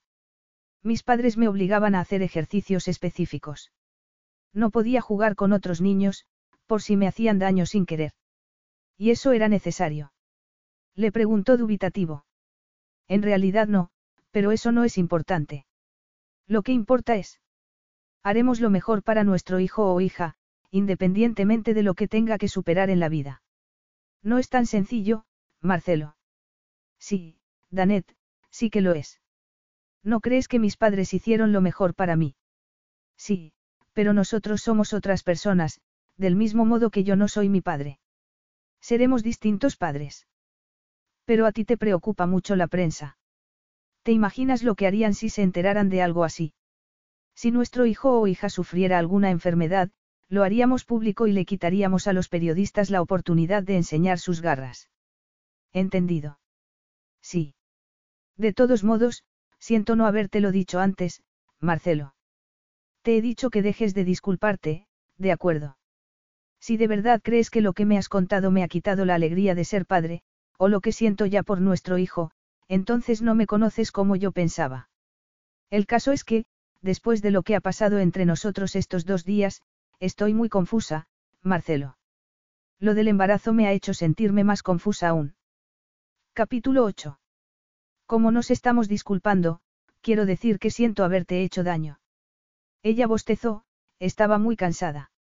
Marcelo, no es que no quiera hablar de ello, pero estoy demasiado agotada para pensar, ¿te importa? En absoluto. Tenemos toda una vida por delante para salvar nuestras diferencias, pero no me voy a olvidar de que te he pedido que te cases conmigo. Pero tú no me lo has pedido, me has dicho que sería mejor casarnos por el bien de nuestro hijo. Marcelo se puso colorado por segunda vez en unos días. Es verdad, debería de habértelo pedido, pero se me ha pasado, con la emoción. Fue una reacción tan tierna, que Danet le dio unas palmaditas en el pecho. Pase lo que pase, me alegra que estés contento por lo del bebé. Yo solo sé una cosa, que nos vamos a casar. Lo pensaré. Ahora mismo, no puedo decir más. Estoy totalmente aturdida y siento como si tuviera la gripe, creo que no podría ni levantarme. Pues mejor que estés tumbada. Voy a prepararte un té y te traeré unas galletas saladas, la directora de marketing me dijo que era lo mejor para calmar las náuseas. Después de tomarse el té y las galletas que le llevó Marcelo, Danet se quedó dormida, sintiéndose segura porque Marcelo estaba allí para protegerla. Cuando se despertó un par de horas después, notó el calor de Marcelo a su lado. Se sintió tan bien, que no quiso moverse y disipar aquella sensación de paz. ¿Estás despierta? Le preguntó él. ¿Cómo lo sabes? Respiras de otra manera. Ah. Mi madre nos ha invitado a cenar esta noche. Está contentísima por lo del bebé, y feliz porque le he dicho que me voy a volver a casar. Le has dicho lo del bebé. ¿Y que nos íbamos a casar? A Danet se le quitó el sueño de momento. Le dolería si no se lo contara. Pero yo no he dicho que vaya a casarme contigo. Lo harás. Entonces, dime, vendrás a la cena para agradar a mi madre. No sé si la agradaré o no, pero me gustaría conocerla. Le habría gustado que ocurriera antes de quedarse embarazada, que Marcelo hubiera querido presentarle a su madre por ella, y no solo por el niño que tendrían. No te dije que nos volveríamos a ver. Flavia Scorsolini le dio dos besos en las mejillas, cuando salió a recibirlos en el amplio vestíbulo de la magnífica villa siciliana. ¿Le dijiste eso? Preguntó Marcelo. ¿Cuándo? Tú ya te habías ido a sentarte a nuestra mesa. Yo me había fijado en las miradas que le echabas a Danet y a su acompañante cuando nos presentaste, después durante toda la cena, y como te conozco muy bien, intuí que había algo. Aunque también me extrañó que la novia de mi hijo estuviera en un restaurante con otro hombre, sonrió a Danet. Cuando Marcelo me contó por qué no te conocíamos a pesar de llevar seis meses juntos me quedó todo más claro. Ah, sí. Pues sí. Y si un hombre es lo bastante tonto como para mantener en secreto una relación como la vuestra, merece ver a su novia con otro de vez en cuando, aunque estoy seguro de que a Marcelo le habría bastado una sola vez para enmendar su error. Marcelo se echó a reír. Como siempre, te las sabes todas, mamá. Ya le había prometido que no volvería a bailar con otra. Ah, lo de las fotos, Flavia sonrió a Danet. Eso tuvo que dolerte. Pues sí. Me sorprende que accedieras a casarte con Marcelo. Él miró a su madre con reproche. Mamá. Pero Danet sonrió. Aún no lo he hecho, pero le he prometido que me lo pensaría. ¿Por el bebé? Preguntó la mujer mientras los conducía al salón. Danet se sentó en una butaca de terciopelo rojo oscuro, y Flavia ocupó una butaca idéntica al otro lado de una mesa pequeña. Marcelo se sentó en el sofá. Entonces, dime, estás pensando en casarte con mi hijo por el bebé. Al ver la vulnerabilidad reflejada en la mirada de Flavia, Danet decidió que, fueran cuales fueran los sentimientos de Marcelo hacia ella, no pensaba fingir. Si me caso con él, no va a ser solo por el bebé. Yo quiero a su hijo. Flavia asintió, claramente complacida. Sí, ya lo veo. Tu modo de mirarlo la otra noche, o más bien de evitar su mirada, me resultó también revelador. Los que estaban conmigo a la mesa no se dieron ni cuenta. Ninguno. Qué raro, comentó Flavia. Bueno, Ramón, mi acompañante, se dio cuenta de que Marcelo no había dejado de mirarlo. Me dijo que tuviera cuidado con él. Un hombre muy listo. Quiero mucho a mi hijo, pero esa fama de playboy que tiene, dijo Flavia, como si Marcelo no estuviera delante. Ay, ay, ay. Mamá. Protestó Marcelo. Como si Danet no lo supiera. Creo que ha sido muy valiente enamorándose de ti. Danet no sabía si reír o llorar. La mujer no tenía ningún tacto delante de su hijo, aunque seguramente lo haría a propósito. Yo amaba a su padre, ¿sabes? le dijo Flavia a Danet. Aunque el amor no quita el dolor, eso debes saberlo. Marcelo se puso pálido y miró a su madre con fastidio. Mamá, Danet aún tiene reservas a la hora de decidir si quiere casarse conmigo, no hace falta que tú le añadas más. Me alegro. Yo me casé con tu padre con los ojos cerrados y luego pagué por ello, pero ella no va a ser tan tonta. ¿Cree que Marcelo podría tener una aventura? Preguntó Danet, pues necesitaba saberlo. Marcelo vociferó entre dientes. Flavia sonrió a su hijo con afecto antes de volverse hacia Danet. No, no lo creo. Si quieres saber la verdad, creo que si no me hubiera divorciado de su padre, Vincente no se habría descarriado. Él aún se sentía culpable por acostarse conmigo después de la muerte de su querida esposa. Su comportamiento fue totalmente autodestructivo. ¿Y si creías eso, por qué le dejaste? Preguntó Marcelo. Porque al principio no lo creí, de lo dolida que estaba. Tardé unos años en darme cuenta de que todo lo había hecho para castigarse a sí mismo por su sentimiento de culpabilidad. Y ahora estoy segura de que lleva ya 20 años castigándose por haberme sido infiel. Marcelo estaba claramente sorprendido. Pero. Sé que siempre os contó eso de que los Scorsolini solo aman a una mujer, pero si tu padre sigue sin querer entregarse a nadie para proteger sus sentimientos, terminará solo en su vejez. Y eso me preocupa. Entonces, ¿por qué quieres convencer a Danet para que no se case conmigo? Le preguntó Marcelo enfadado. Porque debe tener en cuenta el coste emocional. Tú también has decidido proteger tu corazón y te has negado a amarla. ¿Y cómo lo sabes? Le preguntó Marcelo en tono beligerante. Porque si le hubieras dicho que la amabas, ella ya te habría dado el sí. ¿Verdad o no, Danet? Danet asintió. Si lo hubiera dicho de corazón, sí, es cierto. ¿Lo ves? Mamá, te quiero mucho, pero no quiero hablar de esto contigo, ni delante de ti. Lo entiendo. A uno le da mucha vergüenza hablar de sus errores delante de su querida madre, ¿verdad? Si Danet y yo nos casamos, es algo que nos incumbe solo a nosotros. Pues si crees eso, no deberías haberle dicho a tu madre que ya era un hecho, dijo Danet, un tanto divertida por la situación. Marcelo ahogó un gruñido de frustración. ¿Cenamos ya o qué? Preguntó con los dientes apretados. Sí, vamos a cenar. No es bueno hacer esperar a una mujer embarazada. Danet no sabría decir cómo, pero durante la cena salió el tema de su escoliosis, y del miedo que tenía ella de que sus hijos la heredaran. Si tus hijos heredaran su enfermedad, le dijo Flavia a su hijo, tratarías el problema del mismo modo que tratas las demás cosas. Tu amor por ellos te ayudaría con todo, y siempre puedes acudir a mí para que te ayude. Marcelo y Danet se echaron a reír. Cuando me dijiste que en tu familia erais orgullosos, supuse que te referías solo al lado de tu padre. Desde luego, Has heredado de tus progenitores las cualidades para haber sido el heredero a la corona, dijo Danet. Ah, Marcelo detestaría ser el heredero al trono, es demasiado reservado para eso. Es verdad, corroboró Marcelo. Además de eso, Claudio tendrá que llevar asuntos de Estado que me resultan aburridísimos. Pero no se puede negar que mi hijo ha heredado una buena parte del orgullo de familia, dijo Flavia con una sonrisa. Y dime, ¿vas a venir a la boda de Tomaso y Maggie? Yo la he invitado. Si mal no recuerdo, lo que me dijiste exactamente fue que podríamos hacer una boda doble, comentó Danet. Idiota. Dijo su madre con cariño.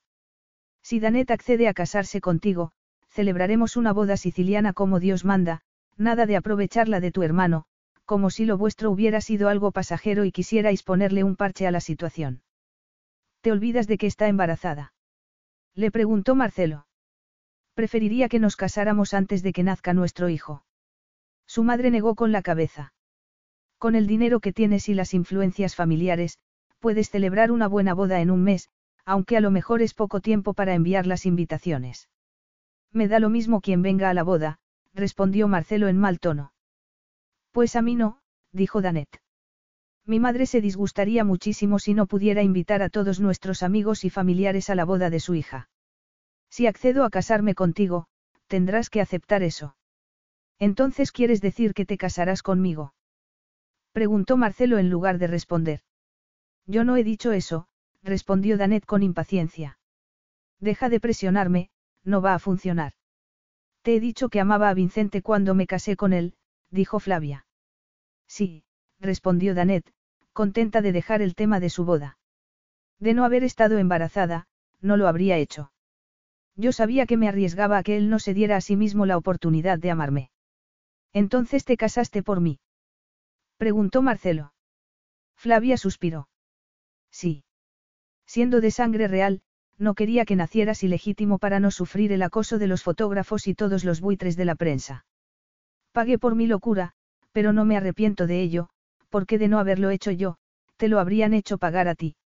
Danet entendió lo que quería decir, y se le encogió el corazón solo de pensar que su futuro hijo tuviera que pagar los platos rotos por la decisión que ella tomara. Entiendo lo que quieres decir. Flavia sonrió con ternura. Lo sé, pero debes ser tú quien tome la decisión, Danet. Solo quiero que tengas en mente que la vida de la realeza no es como la vida de los demás. Puedes ser pobre como las ratas y aún así sufrir el acoso de los medios solo por tener un título. Después de eso, Flavia trató de sacar temas de conversación más triviales, y Danet colaboró con entusiasmo. Te ha gustado conocer a mi madre, ¿verdad? Habían salido de casa de su madre hacía cinco minutos, y desde ese momento Danet no había dicho ni palabra. Ah, sí, me ha gustado mucho conocerla. ¿No te ha parecido exagerado eso que ha dicho de tu padre? La verdad es que en parte tiene sentido, aunque parezca raro. Sí, pero echa por tierra la creencia de que los hombres Corsolini aman una sola vez en la vida, no. A Marcelo no le interesaba en ese momento la vida de su padre. Mi madre tiene razón en lo que ha dicho de que el niño sea legítimo. Sí, es verdad. Entonces vas a aceptar casarte conmigo. Parece como si solo te interesara el matrimonio por el bien de nuestro hijo. Marcelo no sabía de dónde le salían esas ideas. No, quiero que seas mi esposa de verdad, no solo de nombre. Ayer no querías eso. Las cosas han cambiado desde ayer. Sí, hoy te has enterado de que vas a ser padre. Supongo que es algo muy importante para ti en particular, añadió ella en tono pensativo. Marcelo no quería pensar en el pasado. Danet, debería haberte presentado a mi madre antes, lo sé. De todos modos, tu madre se dio cuenta nada más vernos de que había algo entre nosotros. Lo que quiero decir es que debería haberle dicho antes que tenía novia y haberos presentado. Danet no respondió, y se volvió a mirar por la ventanilla. Y la otra noche tampoco fingí no conocerte, añadió él para asegurarse. Pues a mí me pareció así. Te traté como a todos los demás. Un error monumental, pensaba Marcelo. Danet se lo había tomado como prueba de que no era especial para él, y nada más lejos de la realidad. Marcelo se daba cuenta de que la deseaba como no había deseado a nadie en su vida. Danet se volvió a mirarlo. Me dolió, porque yo no era una más. No fue mi intención hacerte daño, quiero que lo sepas. En parte lo sé, pero me dolió mucho, y esa parte no entiende tus intenciones. Marcelo no sabía cómo arreglarlo. Yo no sabía que tú ya no soportabas más seguir manteniéndolo nuestro en secreto. Cuando hablamos de esto la noche que volví de Isole de Irre, Pensaba que estabas enfadada por la foto. La foto fue el detonante de algo que estaba ahí, aunque yo lo hubiera negado. Y me disculpé. Pero esa foto no se habría tomado si nuestra relación no hubiera sido un secreto. En eso tienes razón, pero reconoce que al principio te hacía gracia la relación secreta. ¿Cómo iba a saber yo que habías cambiado de parecer de un modo tan drástico? Al principio fue muy romántico, suspiró, y resultaba emocionante todo el secretismo. No hacíamos nada malo, la verdad. En absoluto. Aunque ahora que estoy embarazada sin estar casada, al menos mi madre sí que diría que hemos hecho algo malo. No me avergüenzo de haberte dejado embarazada. Lo sé. Se te nota lo orgulloso que estás. Y a ti te da vergüenza. Bueno, no es que me guste haberme quedado embarazada siendo soltera, pero no me avergüenzo de ello. No tienes por qué estar embarazada y soltera, puedes estar embarazada y casada. Podría ser princesa. Eso es un sueño para las niñas, y yo ya no soy una niña. Para mí, el matrimonio es mucho más que vivir un cuento de hadas. Pues claro que es más. Llevas a mi hijo en tu seno. Danet estaba cansada de oír lo mismo todo el tiempo. Otra vez con lo del matrimonio de conveniencia. Y te he dicho que yo deseo un matrimonio real. Marcelo, no me gusta sentir que soy el exceso de equipaje que viene con el bebé. Marcelo aceleró para pasar en ámbar. Yo no te veo así. Me da esa sensación. Antes de saber que estabas embarazada, yo no quería romper nuestra relación, y también te invité a la boda de mi hermano, añadió, para convencerla. Te gusta acostarte conmigo, siempre lo he sabido. A Marcelo le molestaba cada vez más que ella insistiera en verlo todo desde aquel punto de vista tan negativo. Y a ti también te gusta, pero yo no te acuso de que me quieras solo por eso, o por las riquezas de las que puedas disfrutar conmigo. ¿Y por qué ibas a acusarme de eso? La mayoría de las mujeres me han perseguido por mi dinero o por mi título, para mí sería muy fácil meterte en el mismo saco. ¿Crees eso de mí? No. Entonces la comparación no viene a cuento. Sí que viene a cuento porque tú dices que solo te quiero por el sexo y porque estás embarazada. Yo nunca te he demostrado que solo quiera sexo contigo, pero has mantenido lo nuestro en secreto. Ya sabes que lo hice porque temía la intrusión de los paparazzis, lo hemos hablado ya, y no porque me avergonzara de ti, o porque no te valorara. Recuerda que hasta hace poco estabas conforme con nuestra situación. No es razonable hacerme responsable de un cambio de parecer en ti del que yo no tenía idea. Danet era una mujer lista y razonable, tenía que darse cuenta de ello. Lo malo no es lo de la prensa, que lo entiendo, sino que no hayas querido hablarle a tu familia de mí. Y no lo hiciste porque tú no querías casarte conmigo, Marcelo. ¿Cómo puedes decir ahora que no me has pedido que me case contigo por mi embarazo? Pues claro que sí, y por eso siento que soy el exceso de equipaje que trae el bebé, no una mujer que tú hayas deseado por ella misma. No es verdad que no te quiera por ti misma. Tu embarazo solo ha precipitado mi proposición de matrimonio, pero sé que habría acabado presentándote a mi familia y pidiéndote que te casaras conmigo. Había reflexionado mucho después de que ella le echara de su casa, y al final había llegado a esa conclusión. Claro que eso no se lo había dicho a ella. En ese momento, aún había estado negándose a aceptar las consecuencias, aunque eso ya no era así. Capítulo 9. Danet se le escapó un gemido entrecortado. Parece que estás reescribiendo la historia, Marcelo. No estoy haciendo nada de eso, te quiero en mi vida. Eres una adicción que no puedo dejar, que no quiero dejar, Danet. Si la alternativa era perderte, prefería casarme contigo. Lo sé. Pero te das cuenta de lo que dices. Gritó Danet, visiblemente disgustada. Marcelo no sabía bien qué era lo que le había molestado tanto, pero en su estado no le convenía ponerse tan nerviosa. Cálmate, amore mío. No me pidas que me calme. Acabas de decirme que si te hubiera hecho chantaje no acostándome contigo, habría funcionado. Incluso siendo lo arrogante que eres, es imposible que puedas verlo como un elogio. Pues no ha sido un insulto, de eso estoy seguro, y yo no he dicho nada de chantaje. No habrás dicho nada, pero de todos modos era un chantaje emocional, y eso es algo que aborrezco. ¿Por qué eres tan inflexible? Porque mi madre era una experta. Mis padres quisieron protegerme tanto, que a veces me rebelaba. Siempre estaban diciendo lo mismo, siempre repitiendo lo mucho que se habían sacrificado por mí, y lo mucho que les preocupaba que me pasara algo. Poco importó que sus miedos me destrozaran la infancia. Eso no se lo harías a nuestro hijo. No, nunca, pero tampoco a ti. Yo no he dicho que me lo fueras a hacer. Pero lo has insinuado. En absoluto, se defendió Marcelo. He dicho que si tenía que elegir entre perderte y casarme contigo, me habría casado contigo. Uy, muchas gracias. Un matrimonio así es el sueño de toda adolescente. Él hizo una mueca. Veo que todo lo que diga no va a servir de nada contigo. Lo siento, pero es que me cuesta mucho creerte.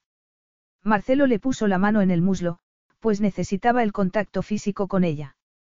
No sé qué es lo que quieres escuchar, amore mío. Dime por favor qué te impide casarte conmigo. Ella se echó a reír, pero no fue una risa relajada. Necesito saber qué me quieres. Como tú a mí. Dijo él, cada vez más enfadado. Eran las palabras que él no había pronunciado lo que la frenaban. Sí, dijo ella en tono desafiante. Marcelo le retiró la mano del muslo, dominado por una rabia que no entendía. Estabas dispuesta a dejarme, a apartarme de tu vida totalmente, y según veo sigues igual. Te niegas a casarte conmigo, ni siquiera por el bien de nuestro futuro hijo. Esa es la clase de amor que quieres que sienta por ti. Pues. ¿Te gusta estar conmigo? Pero amor. No creo, el amor no se rechaza con tanta facilidad. Yo no te he rechazado, se defendió Danet. ¿Y cómo llamas a tu negativa a volver juntos, a aceptar la mano que te he tendido? Yo te quiero de verdad. Es lo que dices, Danet, pero las palabras pierden todo su significado si no van acompañadas de hechos. De todas formas, si diciéndotelas te vas a mostrar más abierta al matrimonio, entonces te quiero. ¿Te quieres casar conmigo?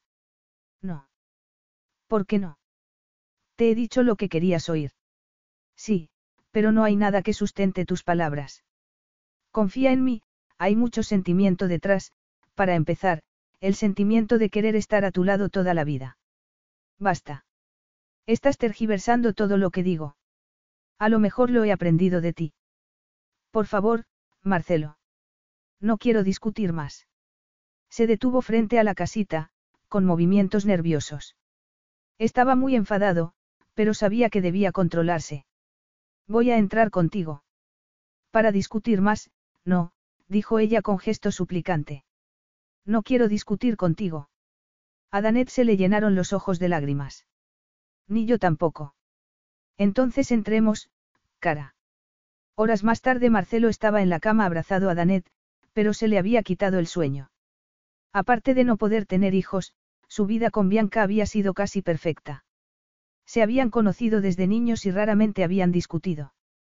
Pero la perfección no existía, y siempre se sentiría culpable por lo que había pasado. De todos modos, había querido a Bianca y ella a él, aunque, como con Danet, ese amor había tenido límites de los que no había sido consciente hasta que había sido demasiado tarde. Incluso antes del desastre de las fotos en la fiesta de su padre, su relación con Danet había sido más inestable. Ella lo desafiaba como no lo había hecho nunca su esposa siciliana. Y su relación sexual era muy diferente a la que había conocido con Bianca. Deseaba a Danet con una pasión que lo consumía, de un modo que nunca había deseado a Bianca. Bajo ningún concepto habría practicado el sexo con su mujer encima de una mesa como lo había hecho con Danet. Marcelo sabía que lo que sentía por ella rayaba en la obsesión, mientras que ella quería corazones y ramos de flores. Sin embargo, él preferiría que Danet le demostrara que le quería casándose con él, se dijo que no debía pensar de ese modo. Lo que de verdad le molestaba a Danet era que él se hubiera negado a casarse con ella antes de se hubiera quedado embarazada. Sabía que había pisoteado su orgullo de mujer, y no había manera de arreglarlo. Allí junto a Danet en la oscuridad de su cuarto y a solas con sus pensamientos, Marcelo tenía que reconocer que en el fondo no había querido arriesgarse a parecer menos hombre. Había tenido miedo de no poder concebir un hijo con Danet como le había pasado con Bianca. Se había negado a enfrentarse al dolor de perder a otra mujer. Pero la cobardía era su castigo, y sabía que había sido un cobarde. Por culpa de eso, Danet no confiaba en él. Pero también había mantenido las distancias para no hacerle daño a Danet con su esterilidad, como en el pasado le había hecho a Bianca. Al dolor que había sentido al pensar que no era suficiente hombre como para concebirse había añadido el dolor de Bianca por no poder tener un hijo. Marcelo suspiró cansinamente. El pasado no podía pesar tanto, había que apostar por el futuro. Convencería a Danet para que se casara con él. Aparte de no haber podido dejar embarazada a Bianca, él no era un hombre que fracasara habitualmente. Había duplicado los ingresos de navieras Corsolini en Italia con su tenacidad y su capacidad para resolver cualquier problema. Danet no le dejaría estando embarazada de él, y él no pensaba abandonarla. De ahí en adelante estarían juntos, casados o no. Si ella se negaba a mudarse a su casa, él se iría con ella, y si Danet no le admitía en su cama, dormiría en el sofá si hiciera falta. En ese momento estaba con ella en su cama porque se había quedado dormida y no le había dicho nada. Pero él sabía perfectamente que ella no estaba de buen humor, y de haber estado despierta, le habría enviado a dormir fuera. Seguramente le diría que era un fresco, pero Marcelo estaba allí por pura desesperación. A la mañana siguiente, después de acompañar a Danet al médico para que les confirmara el embarazo, Marcelo entró en una librería, donde compró varios libros y revistas sobre la gestación, los primeros meses del bebé y el desarrollo del niño en la primera infancia. No te irás a leer todo esto, ¿verdad? Preguntó ella mientras Marcelo la ayudaba a montarse en la limusina con tanto cuidado como si fuera de cristal. A pesar de la discusión de la noche anterior, Marcelo llevaba toda la mañana muy agradable con ella. No había discutido, ni le había sacado el tema del matrimonio, solo se había dedicado a cuidar de ella. Por supuesto, ella estaba encantada. Pues sí, dijo con una sonrisa de indulgencia, y no me digas que tú no vas a leerlas, Porque la mitad las has escogido tú. Sí, pero por ejemplo, no sé para qué necesitamos consejos para niños daltónicos, Danet pensó en la gracia que le había hecho al ver que el dependiente marcaba ese título, y también otro libro sobre cómo enseñar a nadar a un niño. El niño, o la niña, aún no ha nacido, no hay razón para pensar que será daltónico. Por si acaso. Danet se echó a reír otra vez. Eres un caso clínico, lo sabías. Voy a ser padre, creo que tengo derecho. Cedió ante la irresistible ansia de devolverle la sonrisa. Cualquiera se habría dado cuenta de lo orgulloso que estaba porque iba a ser padre. A Danet le resultaba muy tierno, y viendo lo contento que estaba era difícil seguir enfadada. Aunque en verdad lo estuviera. Seguía dolida porque detestaba pensar que él creyera que su amor por ella no era real. A Danet se le escapó un suspiro.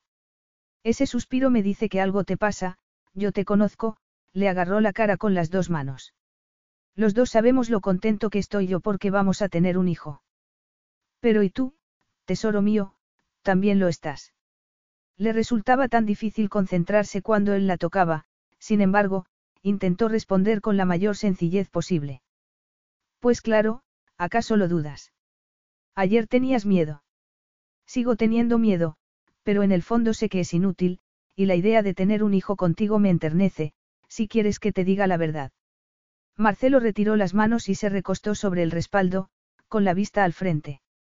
Te enternece, pero no quieres casarte conmigo. Podemos dejarlo para otro momento. A Danet no le gustaba discutir con él, estaba acostumbrada a disfrutar cuando estaban juntos, no a lo contrario.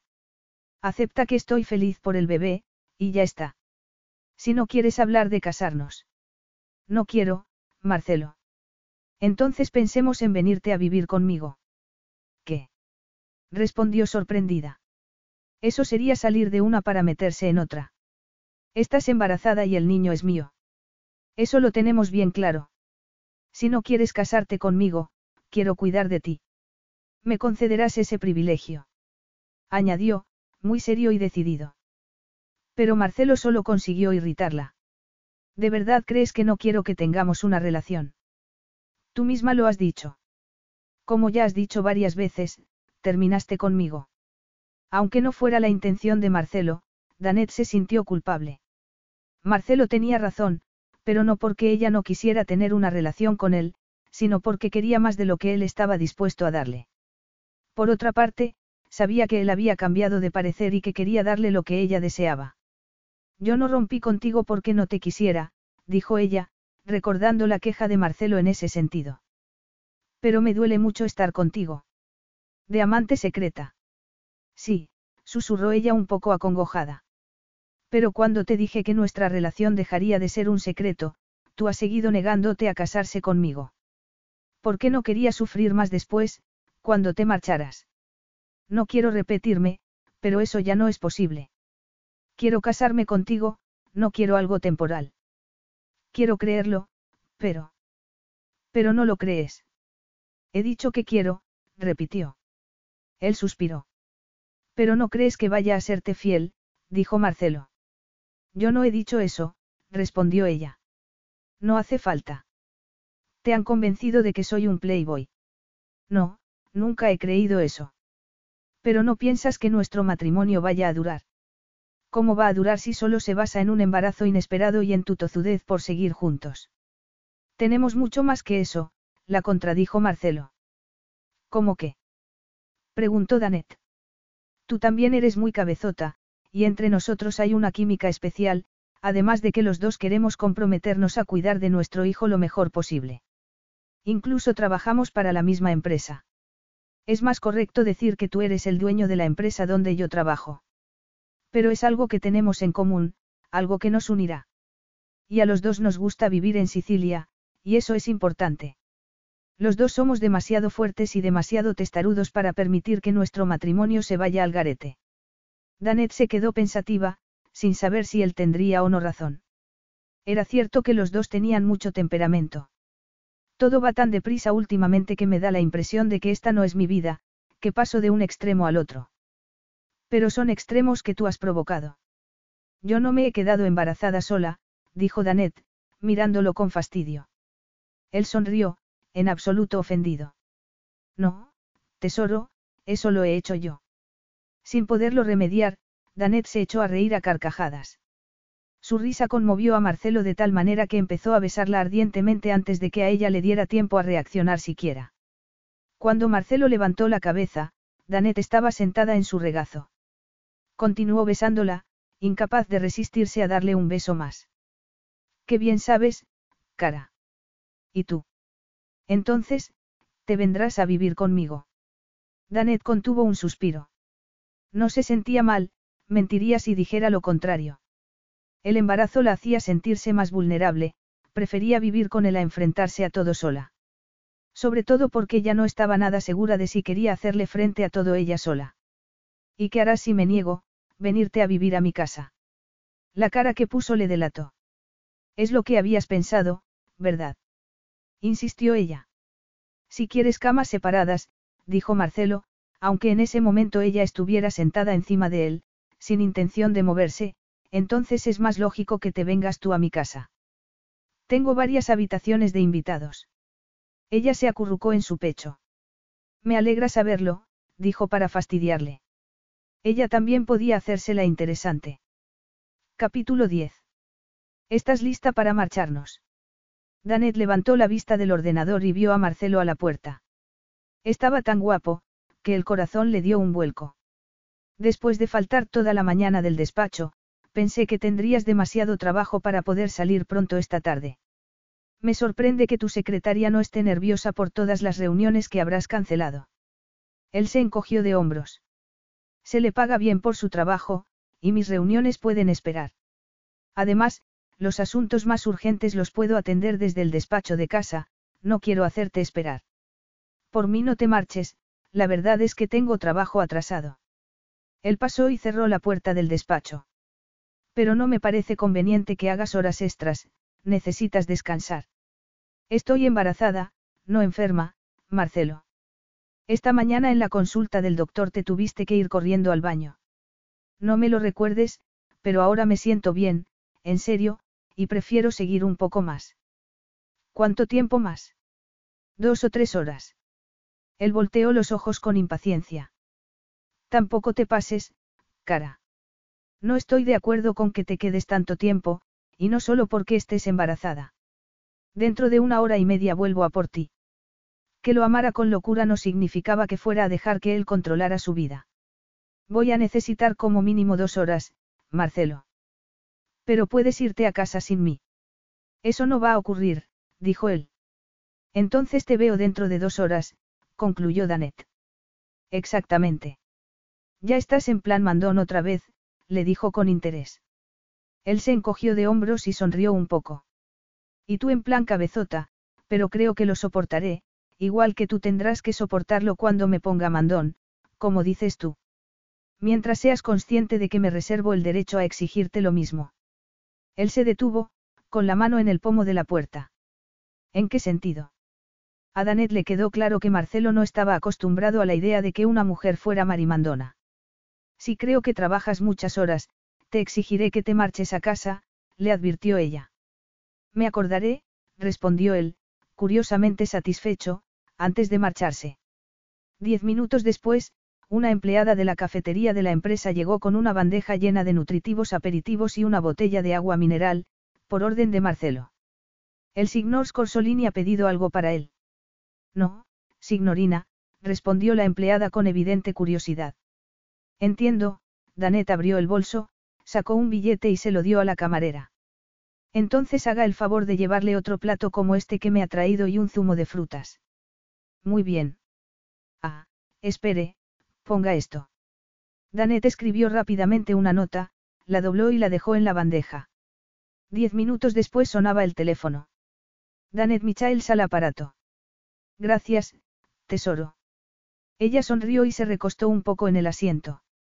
De nada, aunque soy yo quien debe darte las gracias a ti.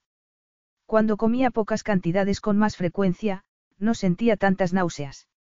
Enseguida se había dado cuenta de que era mejor así. También me ha gustado la nota. Ella le había escrito, ojo por ojo, te quiero, Danet. Ah, sí. Quería convencer a Marcelo de que lo amaba, porque no soportaría casarse con él si Marcelo pensaba que solo quería sexo o una amistad con él. Aunque bien pensado esa no era una definición tan mala del amor, pero en su caso no llegaba a explicar los sentimientos que la empujaban a pensar que daría su vida por él. Sí, estate lista a las siete. Y si no lo estoy, ¿qué vas a hacer? Sacarte en brazos. No dudó de su intención. Eso quedaría un poco raro delante de los empleados. A mí eso no me importa, y a ti. Sabía por qué lo decía. Esa tarde, cuando habían llegado juntos a la oficina, Marcelo no había intentado ocultar el hecho de que estaban juntos. Y teniendo en cuenta los rumores que corrían ya después de lo del día antes durante la presentación, todos habrían sacado las conclusiones correctas, más alguna más. En la oficina llevaban toda la tarde echándole miradas de curiosidad, pero tenía que reconocer que no le importaba. Creí que me iba a importar más que mis compañeros supieran que eres mi amante, pero no es así. Sé que hago bien mi trabajo y que no utilizo nuestra relación, y eso es lo único que me importa. Entonces, soy tu amante. No entiendo la pregunta. Es para saber cuántas camas se ocuparán en mi casa esta noche. Danet no había pensado que tuviera que decírselo por teléfono. Esta mañana parecías muy empeñado en hacer uso de una de tus habitaciones de invitados. Si es lo que hace falta para que te sientas a gusto en mi casa, que así sea. Danet no sabía lo que necesitaba, ojalá lo supiera, pero desde que estaba embarazada estaba hecha un lío y tenía los sentimientos a flor de piel. Me gusta dormir a tu lado, pero... ¿Pero qué? dijo él con tensión. No sé si estoy lista para hacer el amor contigo. Si lo hiciera, tú pensarías que me estoy rindiendo y empezarías a planear la boda. Me conoces bien. Supongo que en algunas cosas sí. Entonces, me dejarías acostarme contigo, pero no tocarte íntimamente. Sí, pero. Más peros. Es que no es justo para ti. Sé que querrías hacer el amor conmigo. En este momento, aceptaré lo que quieras darme, dijo con resignación.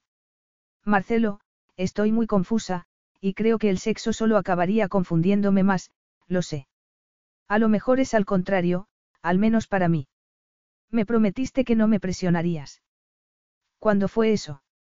Ahora mismo, no. Bueno, te he prometido que no te iba a tocar, pero no que vaya a fingir que no te deseo ya.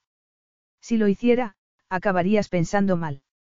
Dime, Marcelo, ¿crees que estoy tan confusa por el embarazo o porque finalmente he aceptado que te quiero? Le preguntó. Por el embarazo, dijo él sin dudarlo. Pero yo te quiero, dijo con emoción. Demuéstramelo. ¿Cómo?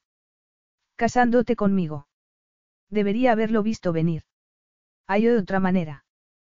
¿Qué otra manera va a haber? Me niegas el consuelo de tu cuerpo, y la comodidad de daros a nuestro hijo y a ti mi nombre. No quiero hacerte daño, Danet, pero el tuyo es un amor que no reconozco. Danet sintió ganas de llorar. Marcelo no había querido hacerle daño, pero de todos modos a Danet le dolía que él no la creyera. Tengo que seguir trabajando. Sí, yo también. ¿Y tú crees que vas a poder compartir la cama conmigo sin hacer nada? Danet tenía miedo de dormir con él, porque si Marcelo la tocaba, no iba a poder contenerse. Marcelo resopló con consternación contenida. Si te preocupa dormir conmigo en mi cama, creo que sería mejor que ocuparas la habitación de invitados. No quiero importunarte en modo alguno. Pero no quería decir que. Me lo has dejado claro, Danet, pero no te preocupes más por eso. Ahora debo dejarte. Ciao, bella. Ciao. Después de colgar, Danet se quedó un momento pensativa, tratando de contener las lágrimas. Para Marcelo era importante dormir juntos. Pero no se fiaba. Si hacían el amor, para ella solo sería un consuelo, mientras que para él significaría un compromiso que Danet aún no quería hacer. Capítulo 11.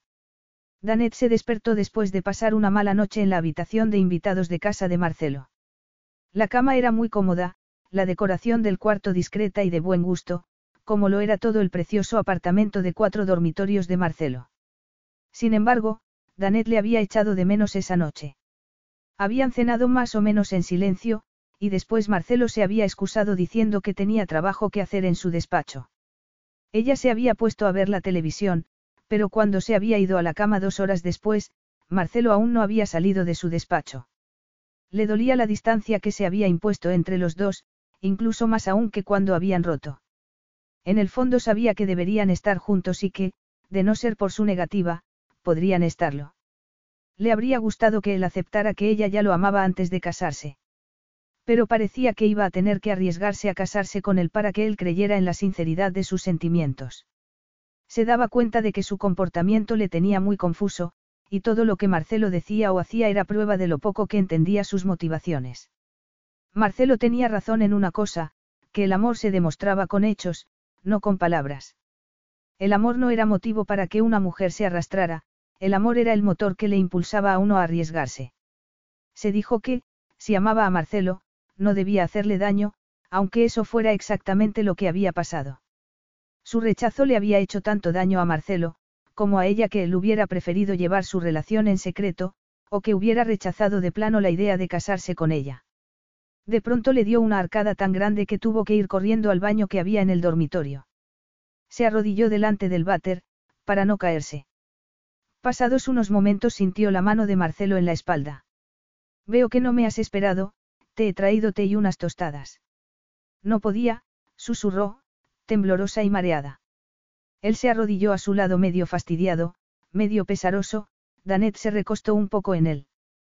¿Qué voy a hacer contigo, amore mío? ¿Qué te parece si me ayudas a levantarme? sugirió ella. Él la ayudó a levantarse. Danet se enjuagó la boca y después se limpió la cara con una toalla humedecida en agua tibia. Entonces Marcelo la levantó en brazos y la llevó a la cama. Si hubiera estado aquí contigo, te habría podido ayudar antes. Es una tontería dormir en camas separadas. Tumbada en la cama, Danet mordisqueó un pedacito de tostada y dio un sorbo del té, que estaba flojo pero muy dulce, mientras él se desahogaba medio en italiano, medio en inglés. Entonces, Marcelo se sentó en la cama y le tomó la mano. Lo siento, acabas de vomitar, y yo aquí despotricando. Perdóname. Danet sonrió, se sentía un poco mejor. De todos modos, creo que tienes razón. Anoche dormí muy mal. Me has echado de menos. Dijo con mirada de satisfacción. Ella ahogó una sonrisa al ver su reacción. Sí. Yo también te he echado de menos, tesoro. Entonces, dormimos juntos. ¿Estás segura? Totalmente. Y no tienes miedo de que quiera seducirte. Confío en ti. Al menos es algo. Lo era, pero sería suficiente.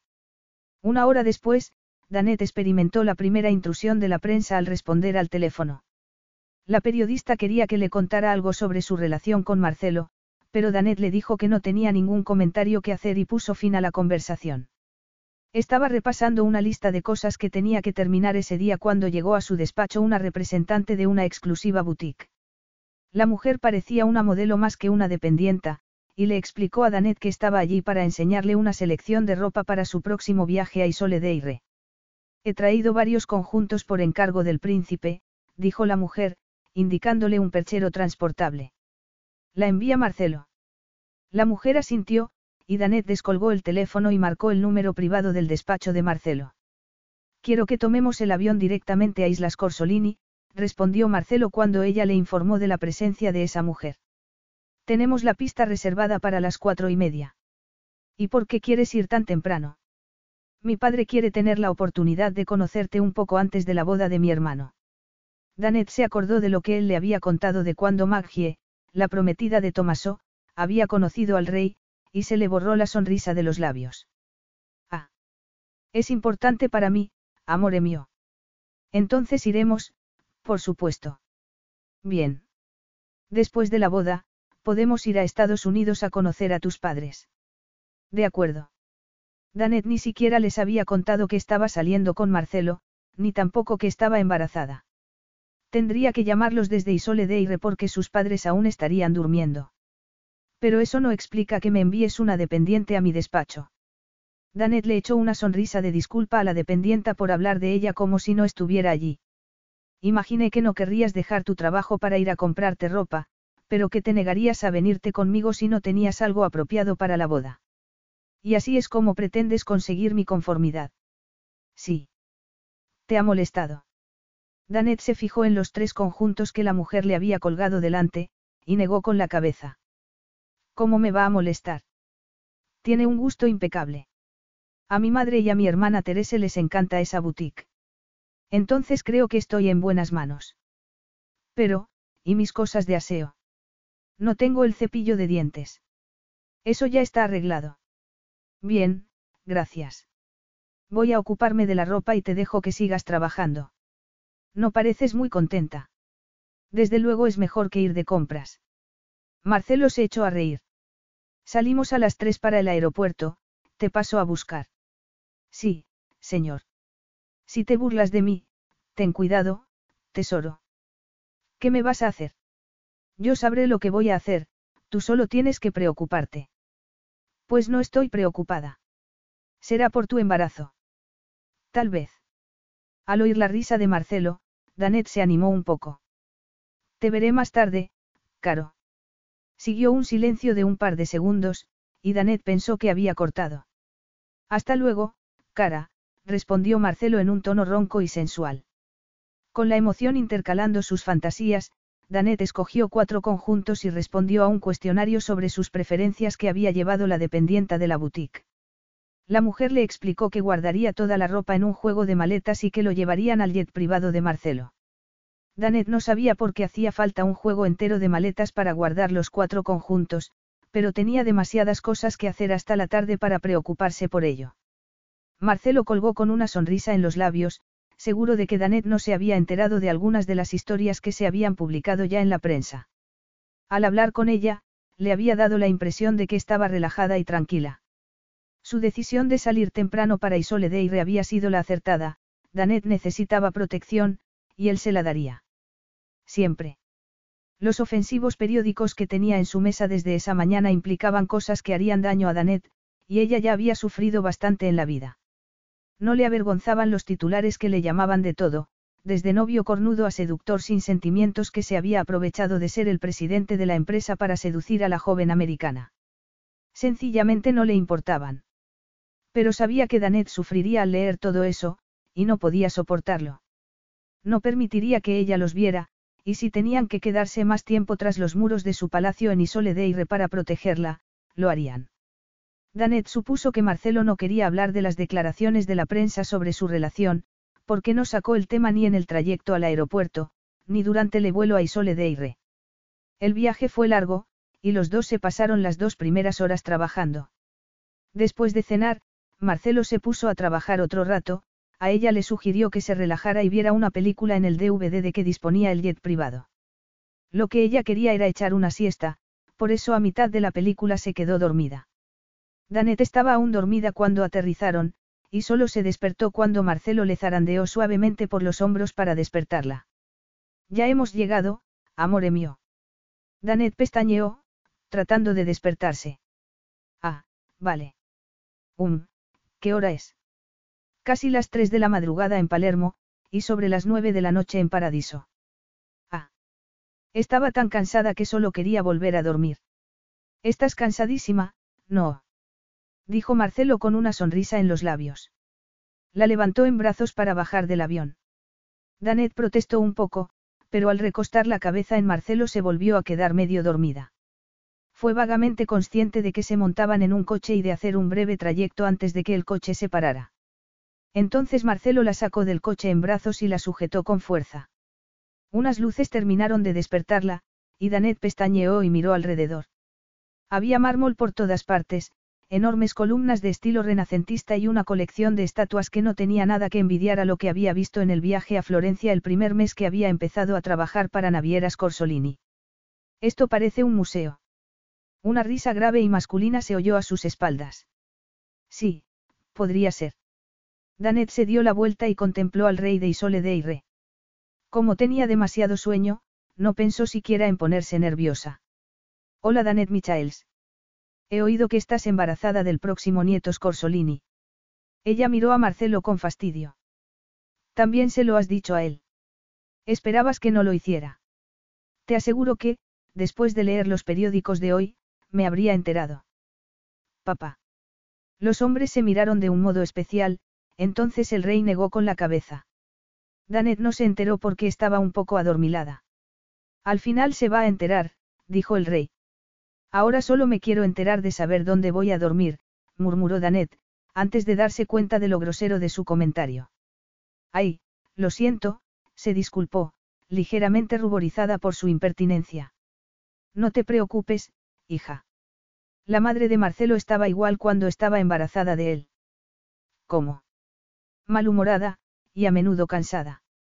Yo no estoy malhumorada, miró a Marcelo y se le empañaron los ojos. ¿O sí? No, tesoro, le echó una mirada de advertencia a su padre. Flavia era también muy emocional, pero no ha sido mi intención ofenderte, pequeña. Por favor, perdona a este viejo sin tacto. Viejo no es, murmuró Danet, aún apoyada en Marcelo, pero sí que tiene poco tacto. Pensaba que lo había dicho tan bajo que el otro no habría podido oírla, pero cuando subían las escaleras el hombre se reía a carcajadas. Al menos no se sentía ofendido. Marcelo la despertó al día siguiente con una taza de té en la mano. Pensé que, si te traía el té y la tostada al despertarte, no te pondrías mala. Vale la pena intentarlo. Y, sorprendentemente, funcionó. Cuando terminó de tomar el té y la tostada, se le había pasado del todo la molesta sensación de asco en el estómago.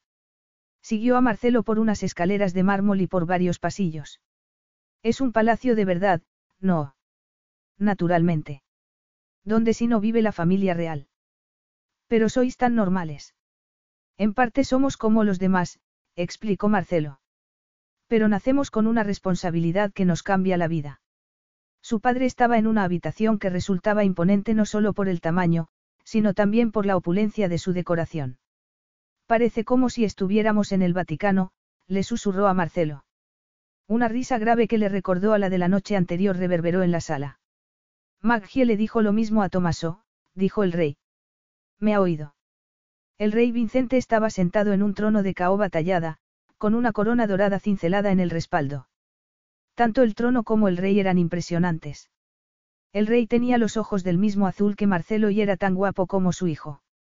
Esta sala fue diseñada para que cuando mis antepasados tuvieran invitados pudieran seguir las conversaciones.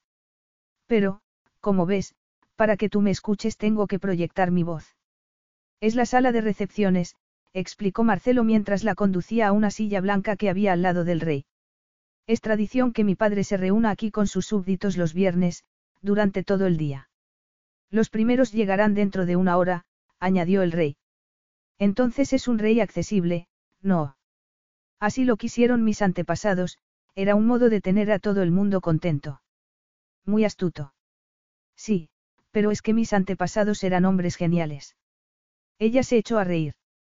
Marcelo se había sentado a su lado después de darle a su padre dos besos.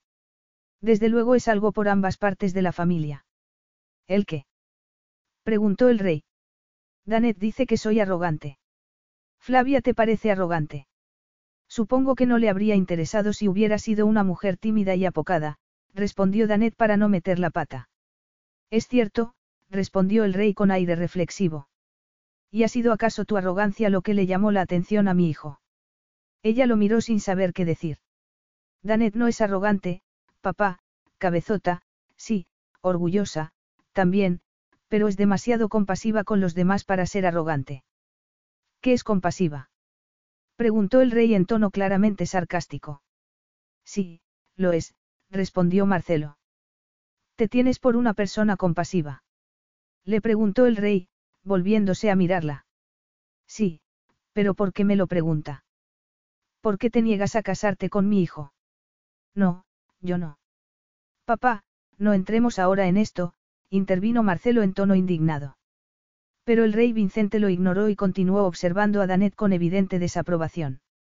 Estás dispuesta a traer al mundo un niño que lleva la sangre de los Scorsolini sin el beneficio del matrimonio. Los periódicos están atacando a Marcelo sin tregua, le ponen de tonto y más. Marcelo se puso de pie de inmediato, gritándole a su padre que se callara, pero el rey Vicente continuó sin remordimiento. Permites que la prensa envilezca así a mi hijo, sabiendo que no serán más clementes con el tuyo, y sin embargo continúas negándole el derecho a darte su apellido. ¿Cómo puedes llamarte compasiva? Le preguntó con desprecio. La he traído aquí para protegerla, no para intimidarla, advirtió Marcelo en tono amenazador mientras le agarraba la mano a Danet y la levantaba de la silla. No te permitiré que le hables así a mi mujer. Vamos, Danet, nos marchamos. ¿Es tuya? Le preguntó el rey Vicente en tono burlón. Danet sintió el leve sobresalto de Marcelo, aunque sabía que él habría preferido que no se diera cuenta. Parece que he llegado a tiempo. La voz de Flavia Scorsolini interrumpió la conversación, y el efecto que le causó al rey fue eléctrico. Capítulo 12. Flavia. La arrogancia del rey Vicente se había desvanecido en un instante. Así es, dijo mientras se adelantaba para abrazar a Marcelo y a Danet. Relájate, hijo mío, le dio unas palmaditas en la mejilla a su hijo. No te enfades con tu padre, el rey solo quiere protegerte. Ya no soy ningún niño para que me proteja. Siempre serás nuestro niño, acéptalo, sonrió a Danet con gesto cálido y comprensivo. ¿Tú quieres marcharte, cara? No. El rey había hecho algunos comentarios que de momento no tenían explicación para ella, y no se iría hasta enterarse de la verdad. No quiero que sufra. Hay algunas cosas que no se le pueden ocultar, fue la enigmática respuesta de su madre. Marcelo no parecía convencido, y Danet le puso la mano en el corazón. Por favor, Marcelo. No quiero que te disgustes.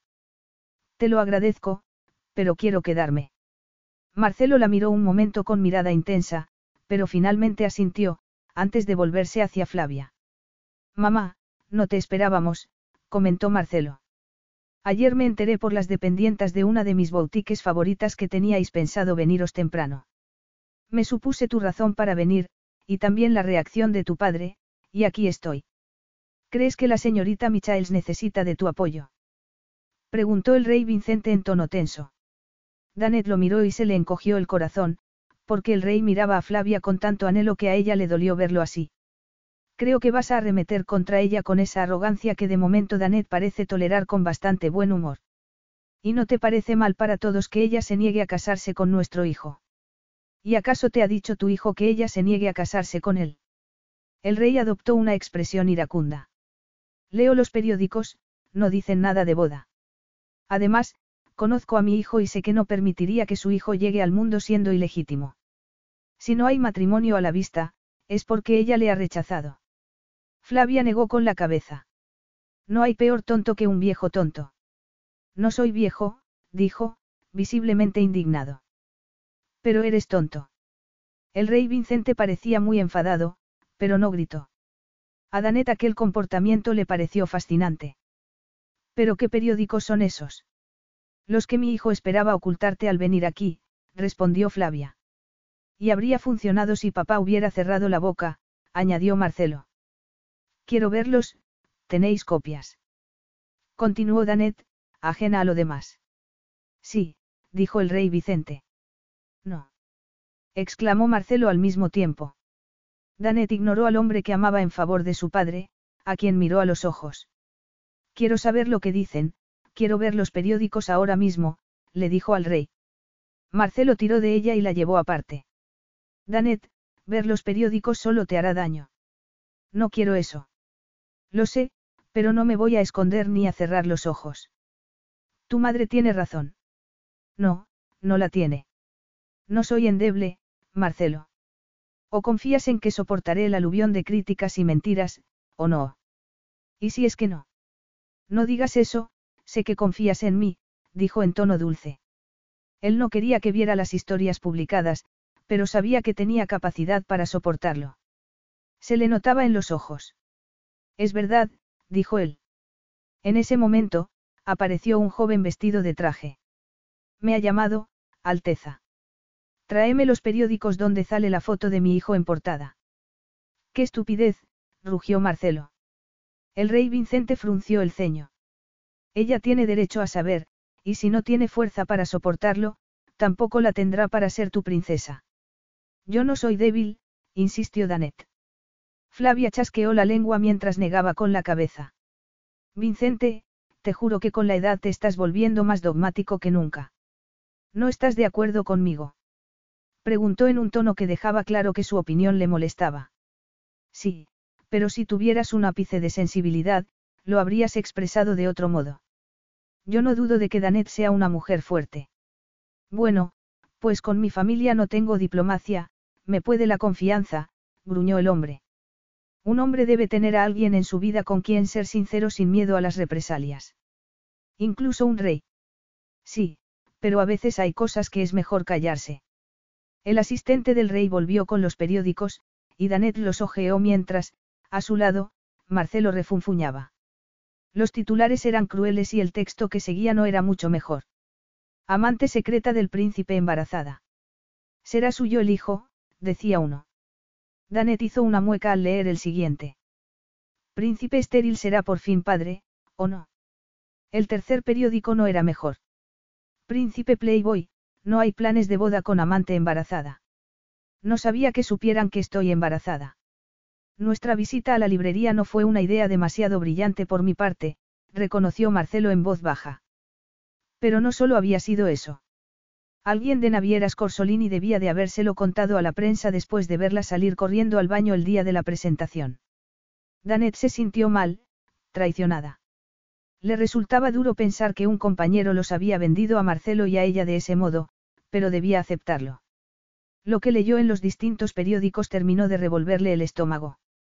Incluso en uno decía que tal vez se hubiera quedado embarazada de otro y que intentaba cazar a Marcelo por su posición y su dinero. Creo que voy a vomitar. Flavia la ayudó a recostarse en un sofá, y Danet respiró hondo y cerró los ojos un momento. Lo siento, abrió los ojos y miró a Marcelo. Yo no quería. Marcelo se arrodilló a su lado. Nada de esto es culpa tuya, dijo él apasionadamente mientras se arrodillaba a su lado. Pero lo era. Le había preocupado la reacción de la prensa cuando se enteraran de lo del bebé, y allí la tenía. Tú odias todo esto, es lo que querías evitar más que nada en el mundo, lo siento tanto, Marcelo, dijo de nuevo, aunque sabía que las palabras no serían adecuadas, ya que esas historias le habrían dolido en su orgullo. No dudas de que seas el padre, ¿verdad? Pero ¿cómo puedes preguntarme eso? Ya te dije que eso no me preocupa. Pero ¿cómo ha salido todo esto ahora? No te equivoques, todo lo que dice la prensa me parece repulsivo, pero mi preocupación principal desde que las leí esta mañana ha sido protegerte. No me importa lo que digan de mí, sé que el bebé que llevas dentro es mío. Lo es, Marcelo. Pues claro que lo sabe, Flavia negó con la cabeza mientras le daba unas palmadas en la mano a Danet. Mi hijo no es tonto, normalmente. ¿Qué quieres decir con eso? Le preguntó el rey Vicente ofendido. Puedes llevarte todo el mérito de su tontería también. Como había estado casado y había amado una vez, convenció a Danet de que no era capaz de serle fiel a otra persona, lo mismo que siempre has pensado tú. El rey se puso aún más pálido. Yo. Tienes que dejar de castigarte. ¿Me estás escuchando? Les has metido esa estúpida idea en la cabeza a tus hijos, y el buen Dios sabe el daño que les ha hecho a los mayores. Su Majestad, la gente lo espera fuera, dijo el asistente del rey. Debo cumplir con mi deber, dijo el rey Vicente con expresión angustiada. Flavia asintió. Por supuesto, Marcelo, tráete a Danet a los aposentos privados, Flavia bostezó con delicadeza. No me iría mal dormir un poco. He viajado de noche y apenas he pegado ojo. Podrías haber venido con nosotros, dijo Marcelo mientras las ayudaba a incorporarse y las conducía hacia una puerta lateral de la sala. No me enteré hasta después de marcharos. Después de dejar a Flavia para que descansara un rato, Marcelo invitó a Danet a dar un paseo por los jardines. Buena idea, dijo Danet. Marcelo le enseñó un cuidado jardín que parecía sacado de un cuadro renacentista. Es precioso. A mí siempre me ha encantado. Pero tú preferiste marcharte a Sicilia cuando fuiste mayor de edad, no. Sí, respondió él. ¿Y eso por qué? Quería estar cerca de mi madre y hacerme un lugar en el mundo. Además, papá quiso que me fuera a Sicilia a cuidar de mamá. Daneta sintió, en absoluto sorprendida. ¿Por qué querías ocultarme lo de los periódicos? Sabía que te disgustarías. Y ves. No me equivocaba. Pero tú también te has disgustado. Tú eres mi mujer, mi obligación es protegerte. También mi deber es protegerte. Ah, sí. Marcelo esbozó una agradable sonrisa. Preferiría que pasaras el tiempo haciendo otras cosas. Danet recordó las maletas que habían cargado en el avión para ella. No tenías pensado regresar a Sicilia enseguida, ¿verdad? No, pensé que una visita prolongada sería lo mejor para protegerte de la locura de los periódicos, pero parece que mis padres no piensan como yo. Te pido que no te enfades con ellos, hacen lo que creen que es lo correcto. ¿Y a ti qué te parece que es lo correcto? Saber la verdad, por mucho que duela, es mejor que no saberla, se mordió el labio y preguntó. Montarían lo mismo si nos casáramos. Él se encogió de hombros. El que no nos casemos provoca todos estos rumores, pero no garantiza que no vaya a haber más historias. Eso lo aprendí con Bianca. Sin embargo, Danet sabía que tenía que casarse con él, que era lo correcto, además casarse con el hombre amado no tendría que ser nada difícil. Ella no era tonta, y esperar una proposición romántica de un hombre que quería casarse con ella por el niño sería sin duda una tontería por su parte. ¿Por qué Marcelo no se iba a dar cuenta de pronto de que la amaba? Danet reconoció por fin que era precisamente eso lo que había estado esperando, no solo que él aceptara que ella lo quería, sino también que le correspondiera, y eso no era justo.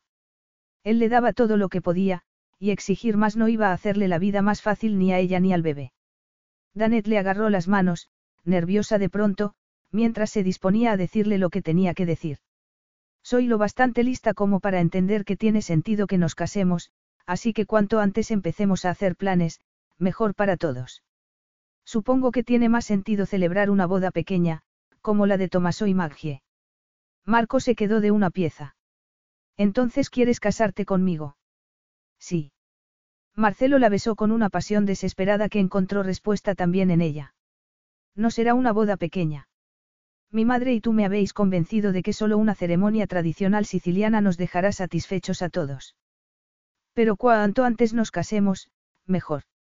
Un retraso de uno o dos meses no es mucho. Danet sabía que tanto su madre como la de Marcelo estarían encantadas. Si estás seguro. Él frunció el ceño. No reconozco este lado tuyo, Danet, estás muy complaciente. Esas historias de los periódicos, son tan horribles. Pero no significan nada para nosotros, porque sabemos la verdad. No me importa lo que digan, mientras tú accedas a ser mía. Danet sintió una gran emoción, mientras apoyaba la cara en su pecho. Tu padre tiene razón, sabes. Mi padre tiene suerte, porque si no fuera por lo contento que estoy, estaría muy enfadado con él por lo de esta mañana. De todos modos tenía razón, he sido muy arrogante, suspiró Danet. Estaba tan segura de que no era necesario mantener nuestra relación en secreto. Pero ahora me doy cuenta de que habría sido horrible si la prensa se hubiera enterado antes. Igual de horrible que ahora. Pero antes tú no sabías si querías casarte conmigo, y creo que te habría sentido obligado a hacerlo en cuanto se hubieran empezado a publicar historias truculentas. Eso es cierto. Habría sentido la misma necesidad de protegerte que siento ahora. Eso es algo que admiro en ti, Marcelo. Y yo admiro tu fuerza, tanto para rechazarme hasta estar más segura, como para aceptarme por el bien de nuestro bebé, Marcelo la besó en la cabeza. Eres una mujer muy especial, Danet. Y debo decirte que siento una necesidad imperiosa de hacerle el amor a mi prometida. Me está permitido. Más que permitido, es necesario. No vieron a nadie de camino a los aposentos reales. Cuando estuvieron dentro del dormitorio, Marcelo cerró la puerta y echó la llave. Así no nos interrumpirán. Ella sonrió, anticipándose al placer. Exactamente lo que tenía en mente. Estamos hechos el uno para el otro, amore mío. No lo dudes. ¿Crees que habría accedido a casarme contigo si tuviera dudas? Sí, tal vez por el bien de nuestro hijo. Pero no debes temer nada, porque nuestro matrimonio será maravilloso, te lo prometo. Se acabó bailar con otras mujeres. Preguntó ella, por si acaso. Ya te lo he prometido, pero te lo volveré a decir, no hay mujer más bella que tú. Ni siquiera Bianca. Danet se arrepintió enseguida de haberle dicho eso. Sin embargo, en lugar de enfadarse, Marcelo la miró con emoción mientras le agarraba la cara con las dos manos.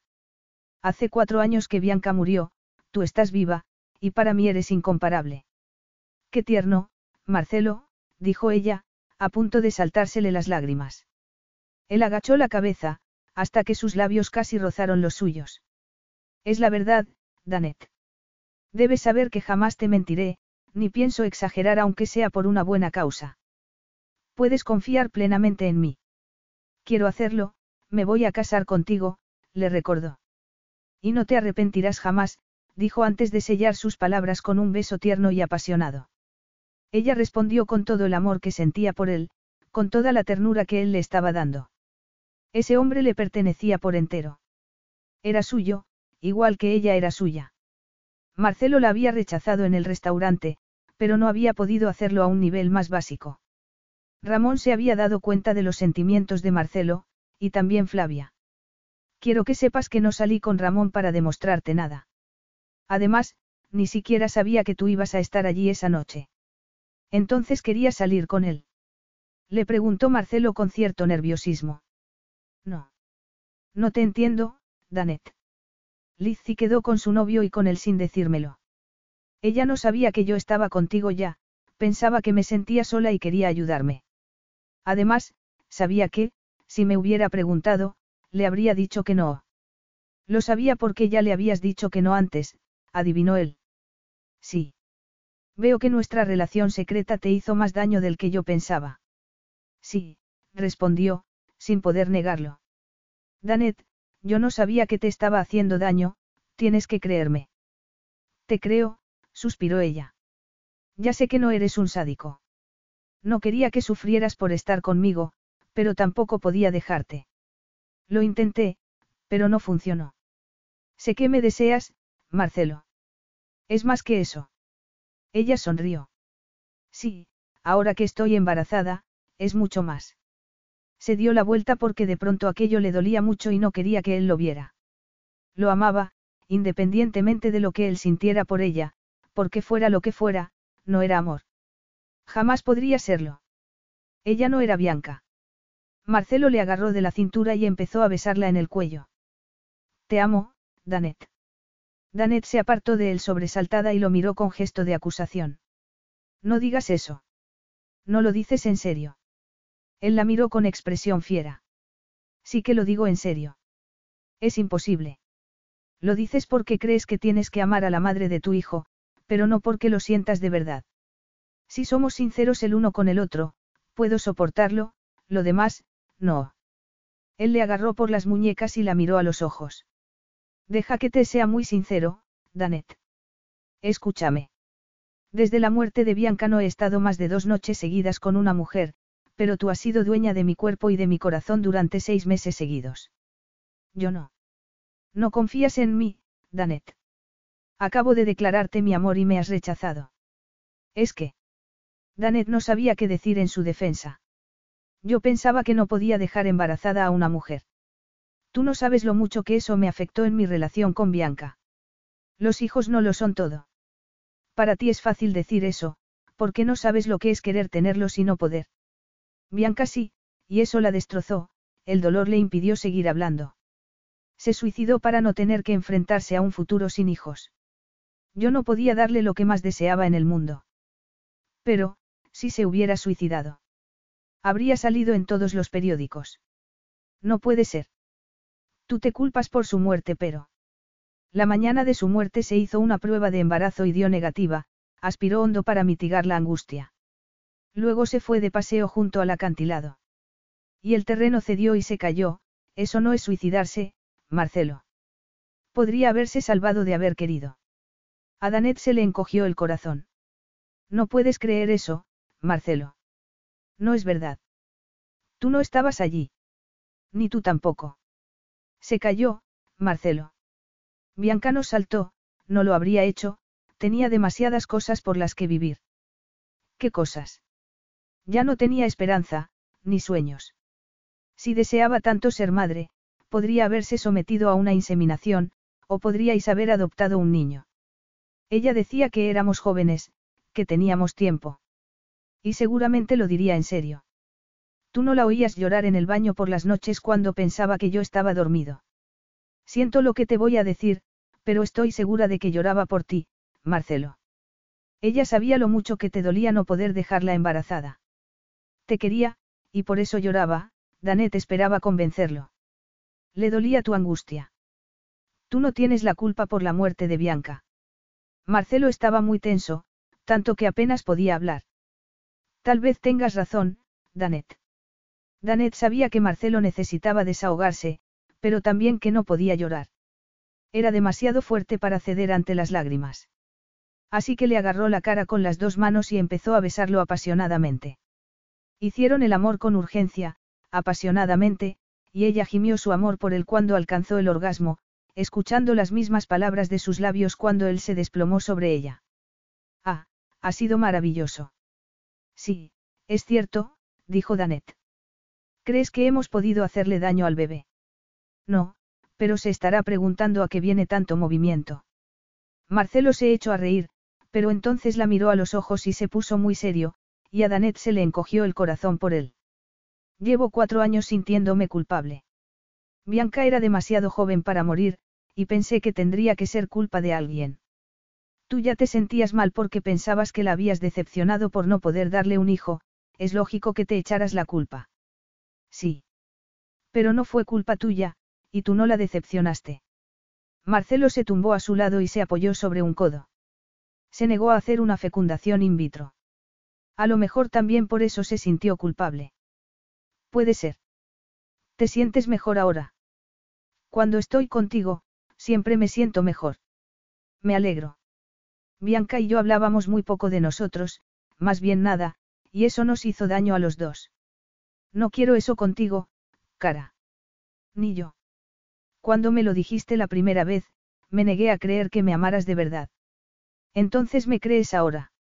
Sí, tengo que creerte. ¿Por qué has accedido a casarte conmigo aún pensando que sigo amando a una mujer muerta? No me importa si aún la amas. Pero ese amor es parte del pasado. No te niegues a creer en el amor que siento ahora por ti. Yo. Te amo más que a mi vida. Siento haber estado tan confuso con el tema del matrimonio, pero quiero que el nuestro se base en la confianza y la comprensión mutuas. Y no nos casaremos hasta que te haya convencido de que te amo. Pero eso no puede ser. ¿Y si me llevara tiempo? ¿Y si no te creyera hasta que naciera nuestro hijo? Entonces que así sea. Me voy a casar contigo, Danet, pero no quiero que nuestro matrimonio se base en la desconfianza. Sus palabras le traspasaron el corazón. Tenía que amarlas y estaba dispuesto a esperar el tiempo necesario hasta que ella se convenciera de su amor. A Danet se le saltaron las lágrimas, sonriendo al mismo tiempo. Te creo, Marcelo. Te creo de verdad, sollozó. Él la miró con expresión cauta, queriendo cerciorarse. ¿Estás segura? Jamás he estado más segura de nada en mi vida. Marcelo suspiró aliviado, como si le hubieran quitado un peso de encima. Te amo, amore mío. Te amo de todo corazón. Y yo a ti. La boda de Tomaso y Maggie salió a la perfección, y Danet conoció por fin a su otra cuñada, Terese. Danet había estado con Maggie, ayudándola con los preparativos de la boda. Fue una preciosa ceremonia celebrada en su playa privada, y Danet tuvo que enjugar alguna que otra lágrima cuando la pareja pronunció los votos matrimoniales con amor y devoción. Marcelo le echó el brazo a la cintura y le susurró al oído. Pronto nos tocará a nosotros, amore mío. Ella asintió, ahogando más lágrimas de emoción. Te amo, dijo Marcelo mientras le daba un beso en la sien. Ella volvió la cabeza y lo besó en el hombro, dándole su amor en silencio. Más tarde, la familia le tomó el pelo, diciéndole que lloraba porque estaba embarazada, pero Terese le sonrió con cariño. A mí me parece muy tierno. Me emociona tanto ver a Tomaso y a Maggie tan felices, dijo Danet. Así deben ser los matrimonios, ¿verdad? Los bellos ojos marrones de Terese se llenaron de tristeza, y Danet no entendió lo que le pasaba. Sí, Así deben ser, dijo su cuñada por toda explicación. Flavia suspiró y miró al rey con gesto de acusación, sin dar más pistas del porqué de esa mirada. ¿Qué pasa? preguntó el rey claramente confuso. Flavia negó con la cabeza. Veo que debería haberme ocupado más de algunas cosas hace años, pero es difícil vencer al orgullo. Después de aquel enigmático comentario les preguntó a los hijos de Tomaso si querían dar un paseo por la playa. Los niños accedieron con entusiasmo y se quitaron los zapatos inmediatamente, antes de echar a correr hacia la orilla. Flavia se detuvo un momento antes de seguir a los chiquillos y miró al rey Vicente. ¿Vienes? Estoy invitado. Respondió el rey con la misma incredulidad que mostraron sus tres hijos ante el inesperado comentario. Por supuesto. Es que no te lo acabo de decir. El rey se fue con ella, visiblemente confuso por las vueltas inesperadas que daba la vida. Al verlos, Danet se echó a reír sin poder evitarlo. Me pregunto si Flavia ha decidido que no quiere que tu padre se convierta en un viejo solitario. No lo dirás en serio.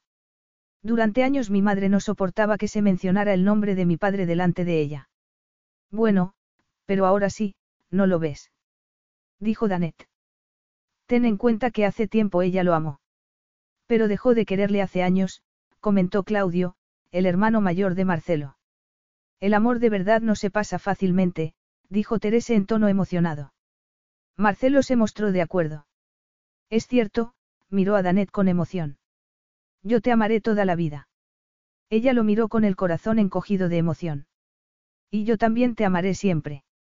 Marcelo la besó tierna y apasionadamente, demostrándole que el hombre que le había robado el corazón también le había entregado el suyo, para siempre jamás. Fin.